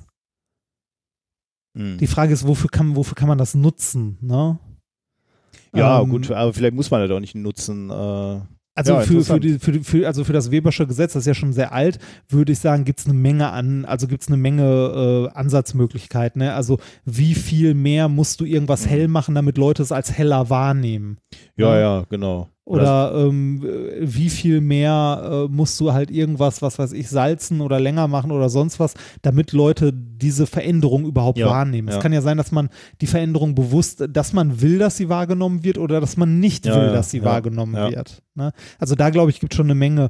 Äh, was jetzt die Zeitkomponente mit reinbringt, fällt mir spontan jetzt auch nicht sofort ein, wo man es anwenden könnte, aber ist halt ein weiterer Baustein. Ne, in, diesem, in diesem komplexen Zusammenhang von physikalisch messbaren Größen und wie wir sie wahrnehmen. Ja, auch so, ich denke gerade so in der Richtung Alarmsirenen, natürlich, aber die sind eh immer laut, ne? Also, ja, und- genau, die und sind- die laut sind eh scheint immer ja laut. gut zu sein, aber auch, auch dann musst du natürlich nicht. Ja, okay, keine Aber, Ahnung. aber wenn, wenn du zum Beispiel hier Audiokompression oder so hast, ne, Mhm. ähm, welche Frequenzen, wo nehmen wir noch einen Unterschied wahr Mhm. und so. In der, in der Lautstärke und ähnlichem. Ich glaube, da hat man schon so einen, so einen Ansatz, wo man sowas benutzen kann. Oder ähm, es, gab mal eine, es gab mal eine coole Folge von Quarks und Co., da ging es genau um so Kompression und da hatten die auch sehr deutlich mal gezeigt, dass wir bei optischer Kompression, ne, also wenn wir Informationen aus einem Bild rausnehmen ne, und die Auflösung niedriger machen, ne, Mhm. dass wir da sehr, sehr schnell wahrnehmen, wenn sich was geändert hat und sehen, dass Informationen fehlen. Ja. Bei ähm, Audio ist es aber anders. Da kannst du eine Menge Informationen wegnehmen, ohne dass es uns auffällt. Und Das, äh, da gab es mal ein schönes Beispiel bei Quarks und Co. Da haben die jetzt mit einem Bild gezeigt und danach mit einem Musikstück, ich glaube mit ihrem typischen Jingle, ähm, und haben da auch sehr, sehr viel Information weggenommen und es, du musstest viel, viel mehr Informationen wegnehmen, Mhm. bis es überhaupt erst aufgefallen ist. Also da war der optische Reiz viel schneller an dieser, an dieser Schwelle, wo es dir auffällt, als der akustische. Und äh, ne, da, da, ist es, da sieht man ja eine direkte Anwendung davon. Ja, Jetzt nicht von klar. der Zeitkomponente, Ja, ja, aber von dem anderen. Ja. Also, Ja. da, also die Frage ist, wofür die Zeitkomponente? Das andere, das glaube ich, Ja, ja. alles. Aber m, gut, er- erstmal ähm, ist man ja schon mal froh, wenn man versteht, wie der Mensch tickt. Ja, ja, das stimmt. Gut, Ja, haben wir, oder? Äh, können wir eigentlich zur Zusammenfassung äh, Ja. kommen? Was haben wir denn heute Schönes gelernt? als erstes haben wir gelernt, der Puff ist voll. nee, äh, wir, wir, haben, wir haben gelernt, dass es, äh, dass, es, ähm, dass es Gewässer gibt, äh, wo nichts drin verrottet, wo aber viel CO2 gebunden werden kann. Genau. Du hast zwei sehr skurrile Themen gehabt, wie ich finde. Ähm, Aber schön, oder? Ja, aber ich schön. Die beide toll. Erste ging es darum, dass Menschen mit Helm auf tatsächlich höheres Risiko gehen, auch wenn dieses Risiko nichts mit ihrem Kopf zu tun hat. Der, der höheres Risiko stimmt ja nicht ganz, sondern ähm, weniger Ja, über stimmt. Risiko nachdenken. Ja, ja, okay, stimmt. Ja. Und äh, Ja. Genau, äh, ja, aber im Prinzip doch auch im Vergleich zu den Leuten ohne Helm, die, die haben doch äh, deutlich seltener diese Extremrisikovariante gewählt. Nee, die haben es nicht, die haben es nicht, äh, nicht seltener oder doch haben die es seltener gewählt? Ja, nee, ich, ich glaube, ich, ich, nee, wenn ich das richtig verstanden habe, gab es da nicht so einen großen Unterschied. okay, s- aber da, dann beschränken wir uns darauf zu, äh, Ja. sagen, äh, weniger, ähm, Ich sollte mir diese Grafik nochmal angucken. Ja, Weniger drüber nachgedacht. weniger drüber nachgedacht, genau. Äh, wir, haben, wir haben gelernt, dass man entweder ein großes Hirn hat oder viel Zeit auf dem Dixie verbringt. Nein, also ne, die, die Natur leistet sich entweder hohe Intelligenz oder erstaunliche Verdauungsfähigkeiten. Und du sagst ich, und du sagst, ich hatte absurde Themen. Ich wollte gerade sagen, äh, es wird nicht besser, wenn du es häufiger versuchst zu formulieren. Ähm, genau, und du hattest danach uns noch erklärt, wie unterschiedlich wir Messgrößen wahrnehmen oder wie groß überhaupt der Unterschied sein muss, damit wir Messgrößen Unterschied als unterschiedlich wahrnehmen und dass das in der neuesten Erkenntnis auch noch ähm, beeinflusst ja, oder ja, beeinflusst nicht, aber wir, äh, wir, Unser, wir brauchen eine gewisse braucht Zeit. unterschiedlich viel Zeit. Genau, ja, genau. Ja. Je, je nachdem, wie intensiv der Reiz ist. Ne? Ja, genau. Ja, Schwierig. gut. Dann haben wir das. Ähm, dann können wir noch äh, kurz zum Schwurbel kommen. Wir, äh, du hattest ja schon ganz Wir hatten schon fulminant, einen, aber bist du schon gestartet in die Sendung mit einem Sch- Chibo-Schwurbel. Chibo hat sich danach übrigens nicht mehr geäußert. Nee. Nach ihren zwei Tweets. Danach war vorbei. Sie sind zu heiß Das- geworden mit der. Wir haben Ja, gemerkt, dass du äh, nicht, nicht so auf deren Humor kannst. Ja, der war auch dumm, deren Humor. Die Energiekristalle, äh, über die auch Chibo, äh, die, die Chibo auch gerne einsetzt, äh, die werden auch in anderen äh, Bereichen. Bereichen genutzt, genau. Äh, Und da wurde uns etwas Schönes geschickt von Tim, ähm, nämlich ein Link zu einem Online-Shop, der nennt sich Herz und Geist Tantra Shop. Ähm, und da gibt es sogenannte Yoni-Eier zu kaufen. Die Yoni, habe ich da mal nachgeguckt, die Yoni ist der tantrische Begriff für die weiblichen Genitalien, also Vulva, Vagina Ah. und Uterus und wird auch im westlichen Neo-Tantra verwendet. Darüber hinaus Juni. hat das Wort viele Bedeutungen, die allesamt auch sexuelle Implikationen haben. Quelle, Ursprung, Ruheplatz, Behältnis, Aufenthaltsort, Schlupfloch, Nest. Mhm. So, jetzt kann man hier Joni-Eier kaufen. Ähm, da kann man sich da jetzt vorstellen, was, äh, was diese Joni-Eier sind o- oder wo die hingehören, vielmehr. Oder nicht, wo die hingehören, aber wofür sie gedacht sind. Die gibt es auch gebohrt und ungebohrt. Ähm, die gebohrten sind dafür da, dass man sie zurückholen kann. Also da kann man irgendwie ein Bändchen reinziehen und dann kann man sie eben auch äh, zurückholen. Ähm, diese Joni-Eier werden jetzt in diesem ähm, Tantra-Shop in unterschiedlichen oder au aus unterschiedlichen Steinen gefertigt angeboten, nämlich zum Beispiel das Joni-Ei aus schwarzem Obisi Obsidian. Ähm, Obsidian ist wohl gut für Befreiung und Bewusstsein. Bewusstheit steht hier. Ähm, schwarzer Obsidian kann verwendet werden, wenn du seelische Schocks oder Traumata lösen möchtest. Ah. Gleichzeitig kann er dir helfen, ungelebte oder abgelehnte Aspekte anzunehmen und zu integrieren. Oh, integrieren ist auch ein schönes Wort. Ne? Das mögen wir ja auch ja, sehr. das kommt uns ja sehr bekannt vor. Das ist ein, ein Teil, den wir sehr ausleben in unserer Show. Schwarzer, äh, schwarzer Obsidian gibt Lebenskraft und erdet. Im Gegensatz dazu der Bergkristall, der fördert die Persönlichkeitsentwicklung, macht klarsichtig und stabilisiert energetisch. Er löst Blockaden und Störfelder und gilt als Lichtbringer. Das sollte man Shibo mal mitteilen. Die hatten, glaube ich, auch welchen in ihrem, in ihrem äh, Anfängerset. Ne? Für hier, für Quatsch. Du möchtest sicherlich noch äh, mehr wissen, was äh, noch mehr Eier wissen, die du dir Ja, einführen bitte, kannst. bitte, damit- ja, bitte. bitte. Ähm, Carneol und unterstützt das Sakralchakra, ist also ideal in der Joni platziert. Er bringt Mut, Vitalität und steigert die Lebensfreude und lässt dich deine Basis spüren. Das glaube ich sogar. Wenn man sich den Carneol, das Carneol-Ei in der Größe XL einführt, da glaube ich auf jeden Fall, dass man seine Ja. Basis spürt. Ähm, ja, das, äh, ist schön, ne? äh, ist doch schon äh, cool, oder? Was es so alles Da, gibt. ja, das ist ziemlich cool. Ich habe auch mal ein bisschen noch durch den, durch den Shop durchgeklickt und ähm, die Juni, also die Juni-Eier, die gibt es ja mit Bohrung und ohne Bohrung, wie ich gelernt Ja. habe, ne, zum Rückholen oder irgendwie anders zurückholen. Und es gibt natürlich, wie bei, wie bei jeder guten Sache, also bei jedem guten Gadget, gibt es Zubehör Ah, noch. die für Bändchen? Die, für, die, für die Juni. Nee, keine Bändchen, sondern ähm, äh, hier gibt es äh, noch ein Set, das man dazu kaufen kann. Dann gibt es 5% sogar noch Rabatt auf das Joni-Yoga-Set. Ne?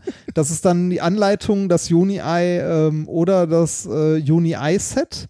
Das ist dann Gleitmittel und das Joni-Ei. Und dazu noch äh, dieses Produkt, das ich noch vorstellen möchte aus dem, äh, aus dem Herz-Geist-Tantra-Shop und zwar ein Set Ladesteine. Ladesteine Bergchrist Perkristall Hämatit. Das sind so kleine Organza-Säckchen mit ähm, einmal mit äh, Hämatit und einmal mit Bergkristall. Ähm, ich lese mal kurz vor. Ne? Ist halt ein Set, kann man zusammenkaufen, kostet 25 Euro dann. Äh, Mini-Trommelsteine Hämatit für die Reinigung in Klammern Entladung von intensiv benutzten Steinen, zum Beispiel Joni-Eiern, ab und zu nach der Anwendung. Die, die Steine von äh, Juni-Eier, nee, was ist die, die Seine, achso, die Seine oder Juni-Eier werden über Nacht in einer trockenen Schale mit einem Hämatit-Trommelsteinchen eingebettet. Hämatit wirkt stark ableitend und entzieht schlechte Schwingungen. Er kann ab und zu mit fließendem Wasser neutralisiert werden. Das ist, das ist jetzt der Hämatit. Aber das ist Ei ja- kann, das, das Juni-Ei kann nicht mit fließendem Wasser neutralisiert werden. Ne? Der muss erst seine schweren, bösen Schwingungen an deine, An die Steine. An die Steine Ent- abgeben? An, an, an das Hämatit, an die Entladungssteine. an die Aber Entladungssteine, Set- aber die können dann wiederum mit Wasser gereinigt Die werden. können mit Wasser gereinigt Ah, ja. werden. Und ne, es ist Ja. ja ein Set-Ladestein. Ja, ja, es gibt nämlich noch das zweite, also da drin die Mini-Trommelsteine Bergkristall äh, für die Regeneration, in Klammern das Aufladen von den intensiv benutzten Steinen, zum Beispiel Juni-Eiern, ab und zu nach der Anwendung. Die Steine oder Juni-Eier werden über Nacht in einer trockenen Schale in die Bergkristall-Trommelsteinchen eingebettet. Bergkristall wirkt stark harmonisierend und entstrahlend. Er kann ab und zu mit fließendem Wasser gereinigt werden, trocknen und aufladen. An der Sonne entspricht der Natur des Steins. Das ist das, was wir äh, schon immer gesagt haben. Ne? Das ist das Problem. Wenn du anfängst, an so einen Scheiß zu glauben, dann musst Ja. du auch die Dann ganzen... ergibt alles Sinn. Dann ergibt plötzlich alles Sinn. oder so, ja. Ja. Also um das ganz klar zu sagen, ne, uns ist völlig egal, was ihr euch reinsteckt, aber äh, es muss halt klar sein, Habt Spaß diese Mineral, dabei. Genau, habt, das ist das Einzige, was man verlangen kann, aber Ja. Mineralienstein-Wirkungen, die hier versprochen werden, das ist halt Quatsch, ne? Das ist halt Quatsch, ja. Äh, äh, wissenschaftlich nicht, also wissenschaftlich nicht bewiesen, aber probiert's mal aus, ne? Wie Chibo sagen würde. Aber ich könnte Chibo noch einen Link zu dem Tatra-Shop schicken und auch sagen, hier wissenschaftlich nicht bewiesen, aber probiert's mal aus. ja, genau. So ein Link zu so einem Joni-Ei. Das Einzige, was man ihnen, glaube ich, ähm, zugute halten muss, ist, die, die Juni-Eier sind nicht sehr teuer. Die kosten zwischen 20 und 40 Euro. Äh, und, und sie die werden hier tatsächlich beworben, zum, zum einen als Juni-Ei, aber auch als äh, Raumobjekt. Und die sehen ja ganz schön aus. Ne? Das sind halt äh, Mineraleier, also so äh, Mineraliensteineier. Äh, die sehen jetzt nicht unschön aus. Nö, das stimmt. Es wird ja auch noch ganz, ganz viel anderes Zeug angeboten, ne? So Fell, Feder, was, äh, Glasdildos. Da dachte ich mir auch Glas. Tantra, ne, ist ja auch für mich so ein, so ein Ding, wo ich mich frage, das ist doch auch wieder nur, Braucht man das dabei? ja, das ist doch wieder nur so ein Typ, der gesagt hat, er kann über, über den, Ich kann übers Wasser laufen. Kommt zu mir. ja, ich kann, äh, ich kann euch heilen, indem ich euch, äh, Ja. Genau. und, naja, also irgendwie finde ich ein bisschen komisch. Also, ich weiß nicht. Yes. Gut. Grundsätzlich finde ich Sex gar nicht schlecht, aber da, da, ich finde, da muss man nicht so ein Zeug draufsetzen, so ein, so ein Heil. Aber gut, könnt ihr machen, was ihr wollt. Aber äh, also diese Heilkraft hier von diesen, von diesen Steinen, schwierig. Ja, das, ne? Hm. Gut, haben wir das wieder. Also man, man, könnte, man könnte ja so ein Uranei machen. Da würde ich ja noch an, an Strahlen An und, ne, an, und, und, Wärme und warmes Gefühl und so. Das, Spüre deine Mitte. Ja.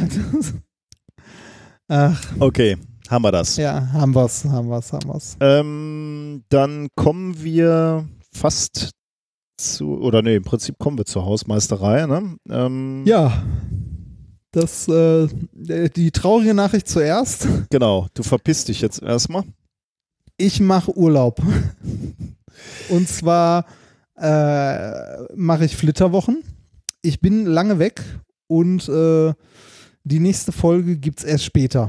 Genau, eine fällt im Wesentlichen aus. Ne? Wir haben gesagt, also du, du bist so, äh, bist noch ein paar Tage da, dann bist du gute etwas mehr als zwei Wochen, glaube ich, unterwegs. Das heißt, wir werden so knapp könnte man es schaffen, vielleicht mit drei Wochen, aber dann hättest du halt auch keine Zeit vorzubereiten. Ja, wird Ähm, aber so auch schon knapp, ne? Weil wir haben da auch Live-Termine und so. Genau, machen wir lieber in, also eine fällt aus, in vier Wochen sind wir wieder da. Ähm, weil das in vier Wochen halt noch so lang ist, muss ich mal eben kurz gucken, wollte ich noch hinweisen auf den, äh, auf den Klimastreik am 20. Äh, September. Und die Tour der Vernunft. Ja, das habe ich die letzten Sendungen schon gemacht. Wenn mit Die ist doch auch in der Zeit, wo ich nicht da bin. Ja, ne? die ist auch da. Äh, aber Klimastreik haben wir noch nicht äh, viel zu gesagt. 20. September, ähm, globaler, aber halt auch deutschlandweiter Klimastreik. Ähm, warum am 20. September? Weil da die Bundesregierung über ihre nächsten Schritte, also jetzt habe ich gesagt global, äh, weiß ich gar nicht, oder ist das nur deutschlandweit, weil eben genau aus diesem Grund. Äh, also weiß ich nicht. Möglicherweise Ach, jetzt habe ich mich nicht ausreichend darauf vorbereitet, wie ärgerlich. Ähm, global und regional. Keine Ahnung. Also äh, ich schmeiß mal einen Link hier hinten rein äh, in die Shownotes. Ähm, 20. September ist aber für uns Deutsche auf jeden Fall besonders wichtig, weil da die Bundesregierung über ihre nächsten Schritte in der Klimapolitik entscheidet. Ähm, und da äh, sollte man nochmal bekräftigen, dass man äh, bitte Politik haben möchte, die pro Klima ist. Also äh, radikale Maßnahmen, damit wir eine Zukunft haben, die noch lebensfähig ist. Wir beide äh, sind am 20. September tatsächlich in Potsdam. Äh, Ja. Da können wir nicht streiken, da müssen wir auftreten. Aber das machen wir auch im Namen der, der Wissenschaft. Also wenn ihr in Potsdam seid, geht erst auf die Straße und kommt abends zu uns äh, und dann runden wir, bringen wir den Tag schön zu Ende. Und danach sind wir in Dresden, ne? Den Tag danach. Ähm, Und ja. dann in Baunatal und dann nehmen wir die neue Folge auf. Uhu. Nee, aber wir müssen doch schon vorher aufnehmen, oder? Eine vor der Tour haben wir, glaube ich, noch, oder? Wenn wir in vier Wochen wieder aufnehmen. Wir gucken mal. Wir schauen mal. Genau. Vielleicht auch nicht. Was ist das denn für eine Arbeitsmoral? Nee, ich habe ja einfach den Überblick verloren. Gut, wir verlieren uns. okay, dann, ähm, äh, dann haben wir das eigentlich. Ne? Ähm, ja, sind wir durch. wir machen Macht's noch gut. Musik. Äh, das war Minkorrekt Folge 150 vom 28.08.2019. Und wie schon angekündigt, enden wir auch wieder mit DJ Adrian. Äh, The Python Programming Song. Du wolltest dich ja in Zukunft etwas mehr um die Programmierung von Python äh, kümmern. Ja, ich wollte mich, ich wollte mich da mal ein bisschen, äh, ein bisschen einlesen und mal ein bisschen rumprobieren. Unter anderem auch, weil äh, die, äh, das Badge vom Camp dieses Oh Jahr ja. mit MicroPython äh, bebastelt wird. eine Uhr. Mein, mein Sohn ist Ja. total begeistert. Ich bin und ich auch natürlich. Ähm, das ist auch unglaublich, dass äh, diese Mikroelektronik ähm, so verfügbar geworden ist, dass ähm, ja beim, beim Vor Camp immer, immer die Badges, also die Namen-Badges Ja. sozusagen äh, rausgegeben werden mit diesen, äh, auf Basis dieser Technik. Und Vor Eigentlich- allem, damit kann man mittlerweile richtig was machen. das ist genau ne? der Punkt. Ne? Eigentlich ist es ja mehr so ein Technik-Template, mit dem man dann ganz viel machen kann. Ähm, während des Camps und vor allem auch in den Wochen und Monate danach ähm, kommen da eben ständig neue äh, Programme beziehungsweise Firmwares raus, die eben immer mehr diese Möglichkeiten der Badge ausreizen. Also Ja. sehr, sehr cool. Äh, da werde ich auch noch mal ein bisschen, mein Sohn ist angefixt, möchte das Ding programmieren. Ähm, wir müssen wahrscheinlich einen etwas weiteren Weg gehen als du. Ähm, Das weiß ich nicht. ich weiß Da nicht, wie viel nicht- Python. Ich kann, kann ganz klein bisschen, aber äh, meinem Sohn muss ich natürlich erstmal überhaupt das Programmieren beibringen. Gut. Dann viel Spaß damit. Äh, schönen Urlaub, mein lieber Padawan. Mach's gut. Dankeschön. Äh, werde, genießt die äh, Flitterwochen. Kommt zur Ruhe, ihr beiden. Ich werde später davon berichten. Kommt gut zurück. Auf bald. Now, this is a story all about Python, a language you can program with. And I like to take a minute to sit right here, tell how I got into loops and caffeine.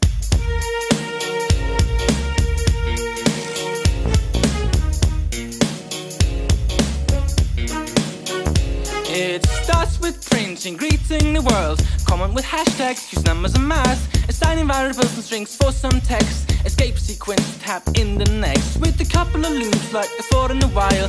Placing a condition for the function loops. Use raw input to get some data to use. Come start programming, girl, you got nothing to lose.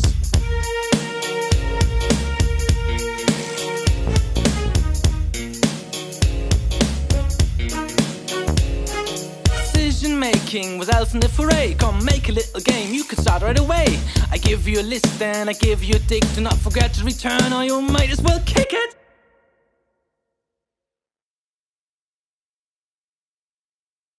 Subclass this. Subclass this. Subclass this. Subclass this.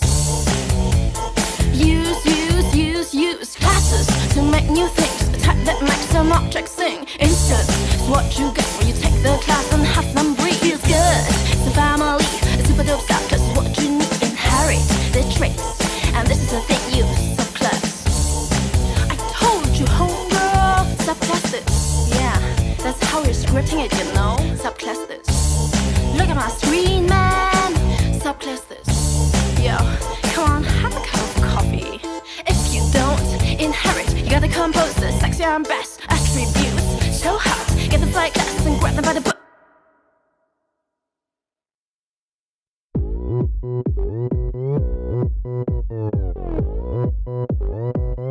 It's the SS style. CSS style. Once I was programming a nicest application. My HTML file was sick, but performance fit my vision. No beauty, no curves, no flick. The flaws had overtaken. It was plain text. I was shaken.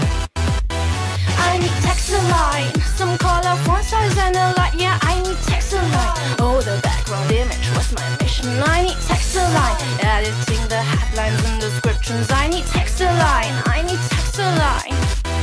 My teacher taught me to research on the net. Yeah, on the net. I found out there was a template for the win. It formed a string. Got me W3 school and I was king. king, king, king. It's the SS style. CSS style. CSSS.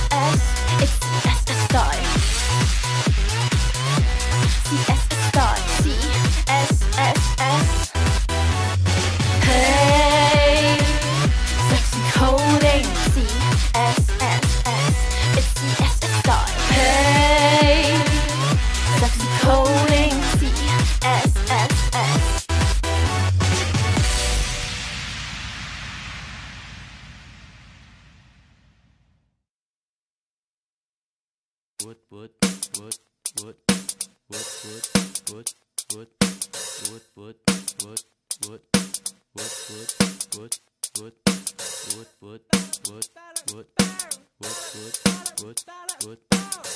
I'm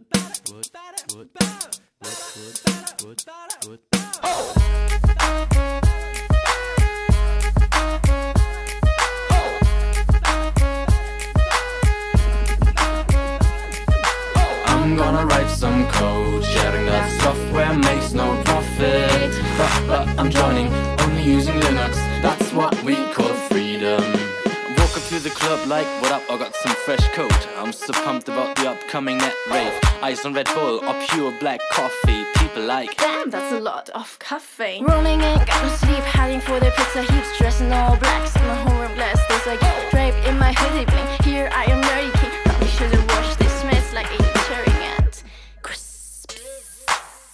But shit, it was 94.8. Call me socially awkward, but in fact I'm getting compliments turning up on those festivals, burning whatever networking. My friends are taking drugs like we allowing us to think us be saving the planet, seeking for the truth, a cyberdelic bitch. I'ma take the hacker side, I'ma take the hacker side. No, for real, like a fox, can I have his fancy mouth? Post-humanism and connectivity, DIY culture, I tell you this will flip it. I had a broken iPhone, I bought a broken iPhone. I bought an Arduino, then I bought a breadboard. Hello, hello, my nerd, but my mallow. Copyright, copy left on my laptop follow. I could take some bad codes, make him cool, sell those. The hacker guys will be like. Ugh, she's like Bezos. I'm gonna write some code, sharing that software makes no profit. But, but I'm joining, only using Linux, that's what we call freedom. I'm gonna write some code, sharing that software makes no profit.